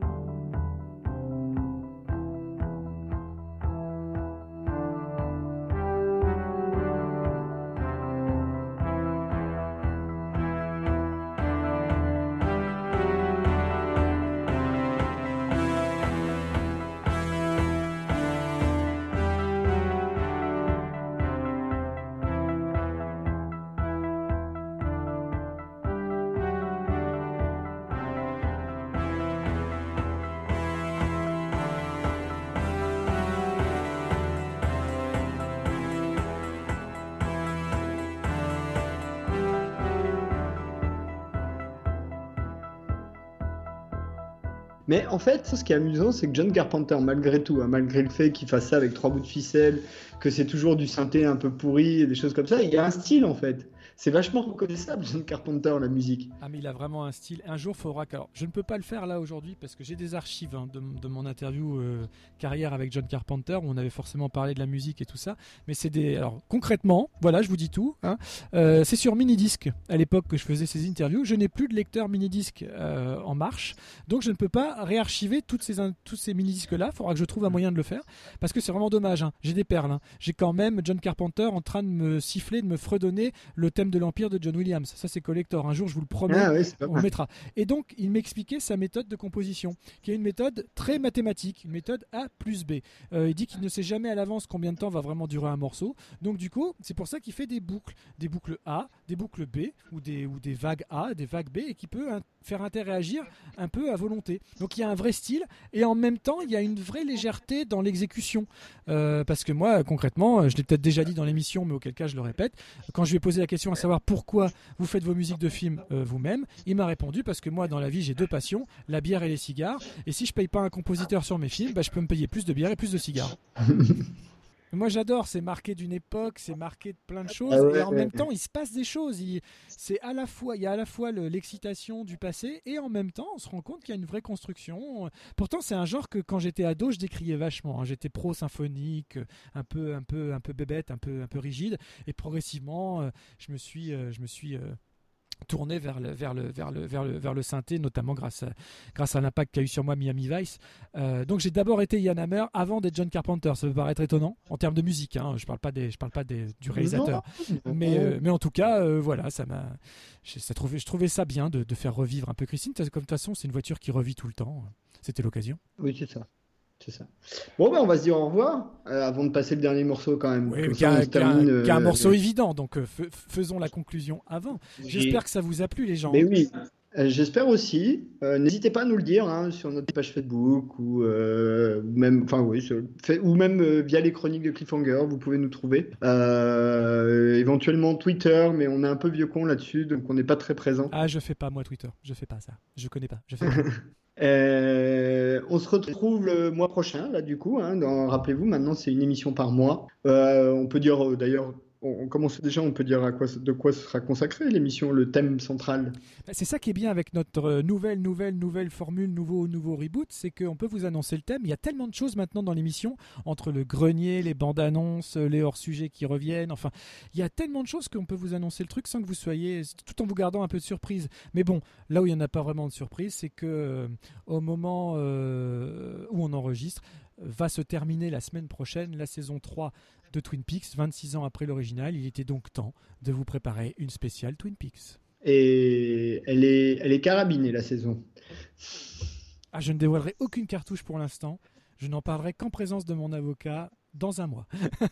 Ok. Euh, rappelons quand même qu'on peut te retrouver, toi, sur euh, l'écran fantastique aussi, éventuellement. L'écran fantastique. D'ailleurs, le numéro de septembre, c'est sur Twin Peaks, hein, dossier Twin Peaks.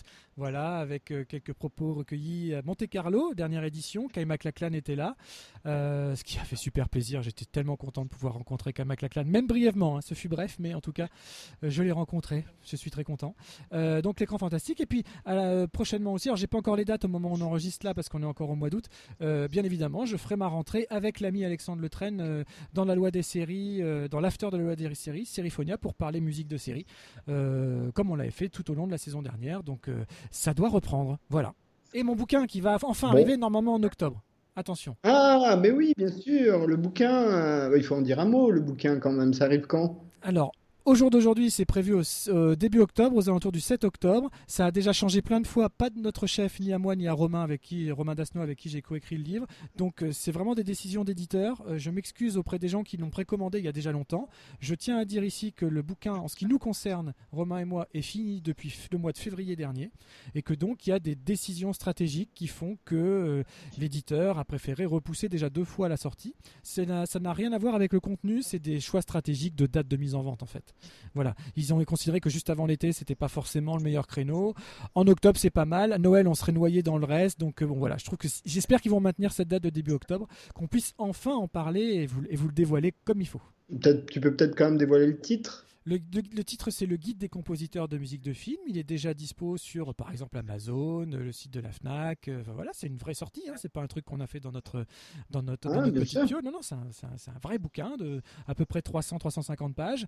Euh, gros format, format making of, euh, parce que voilà, on est des gourmands. on- un peu à la Dawson Leary, on, on fait on a voulu rendre hommage non seulement à des gens qu'on apprécie, en l'occurrence les, composi- les- les compositeurs de musique de film, mais aussi à une façon de faire. Et moi, ma façon de faire, elle est tout sauf universitaire, elle est tout sauf euh, plombante. Donc, je voulais aller vers des ouvrages de type making-of avec du papier glacé, du grand format, des belles photos, euh, et puis un côté vraiment volontairement léger qui mélange une biographie euh, sérieuse, un côté un peu analytique de la musique de chacun des compositeurs qu'on a regroupé à travers dif- différentes catégories. Voilà, on part de Camille Saint-Saëns jusqu'au Daft Punk, hein, donc c'est vraiment très large. On passe, à- on embrasse à peu près tous les pays. Les extraits d'interviews sont quasiment tout issus d'interviews personnelles, sinon ce serait pas drôle. Et puis d'anecdotes. Et puis on a voilà, on a fait quelque chose d'assez euh, on a même fait des choses qui se font pas d'habitude dans ce genre de bouquin, c'est-à-dire que pour la page de présentation des deux auteurs, on a fait vraiment chacun une page perso, avec des photos perso, des dédicaces perso, Euh, voilà, de manière à, afficher notre volonté de pas de fan attitude uniquement, parce que je pense qu'on l'a construit de manière sérieuse, mais en tout cas, on s'adresse non pas aux musiciens, mais aux fans. Voilà. Moi, depuis, que, j'ai la chance d'écrire dans des magazines, que ce soit à l'époque pour Cinéphonia, Dreams, maintenant pour l'écran fantastique ou autre, ou même en faisant screenplay, vous avez compris le ton de l'émission qu'on a ici. Ben, c'est le même ton que j'ai voulu transmettre dans le bouquin, c'est-à-dire la transmission d'une passion. Et j'estime que les gens de la SACEM n'ont pas besoin d'un bouquin euh, que j'écrirai. Les compositeurs eux-mêmes n'ont pas besoin d'un bouquin que j'écrirai. Je m'adresse vraiment au petit mec qui est fan de musique de film et qui écoute ça tout seul dans sa piole en pensant peut-être à la nana qui rêverait de séduire. Je ne sais pas. Mais en tout cas, c'est quelque chose de volontairement léger et d'agréable. Voilà, à lire euh, au coin du feu, en écoutant de la musique euh, ou ailleurs, quand vous, voulez. Mais en tout cas, voilà, ça n'a aucune vocation universitaire et surtout aucune vocation définitive. Voilà. Bon, bah écoute, crois qu'il est bien vendu. J'espère. Euh, et, et ben, on se retrouve euh, le mois prochain. pour Twin Peaks. Et euh, bah, en attendant, on espère que l'émission vous plaira. Et moi, je vous dis bonjour chez vous. Et salut bonhomme. Évidemment.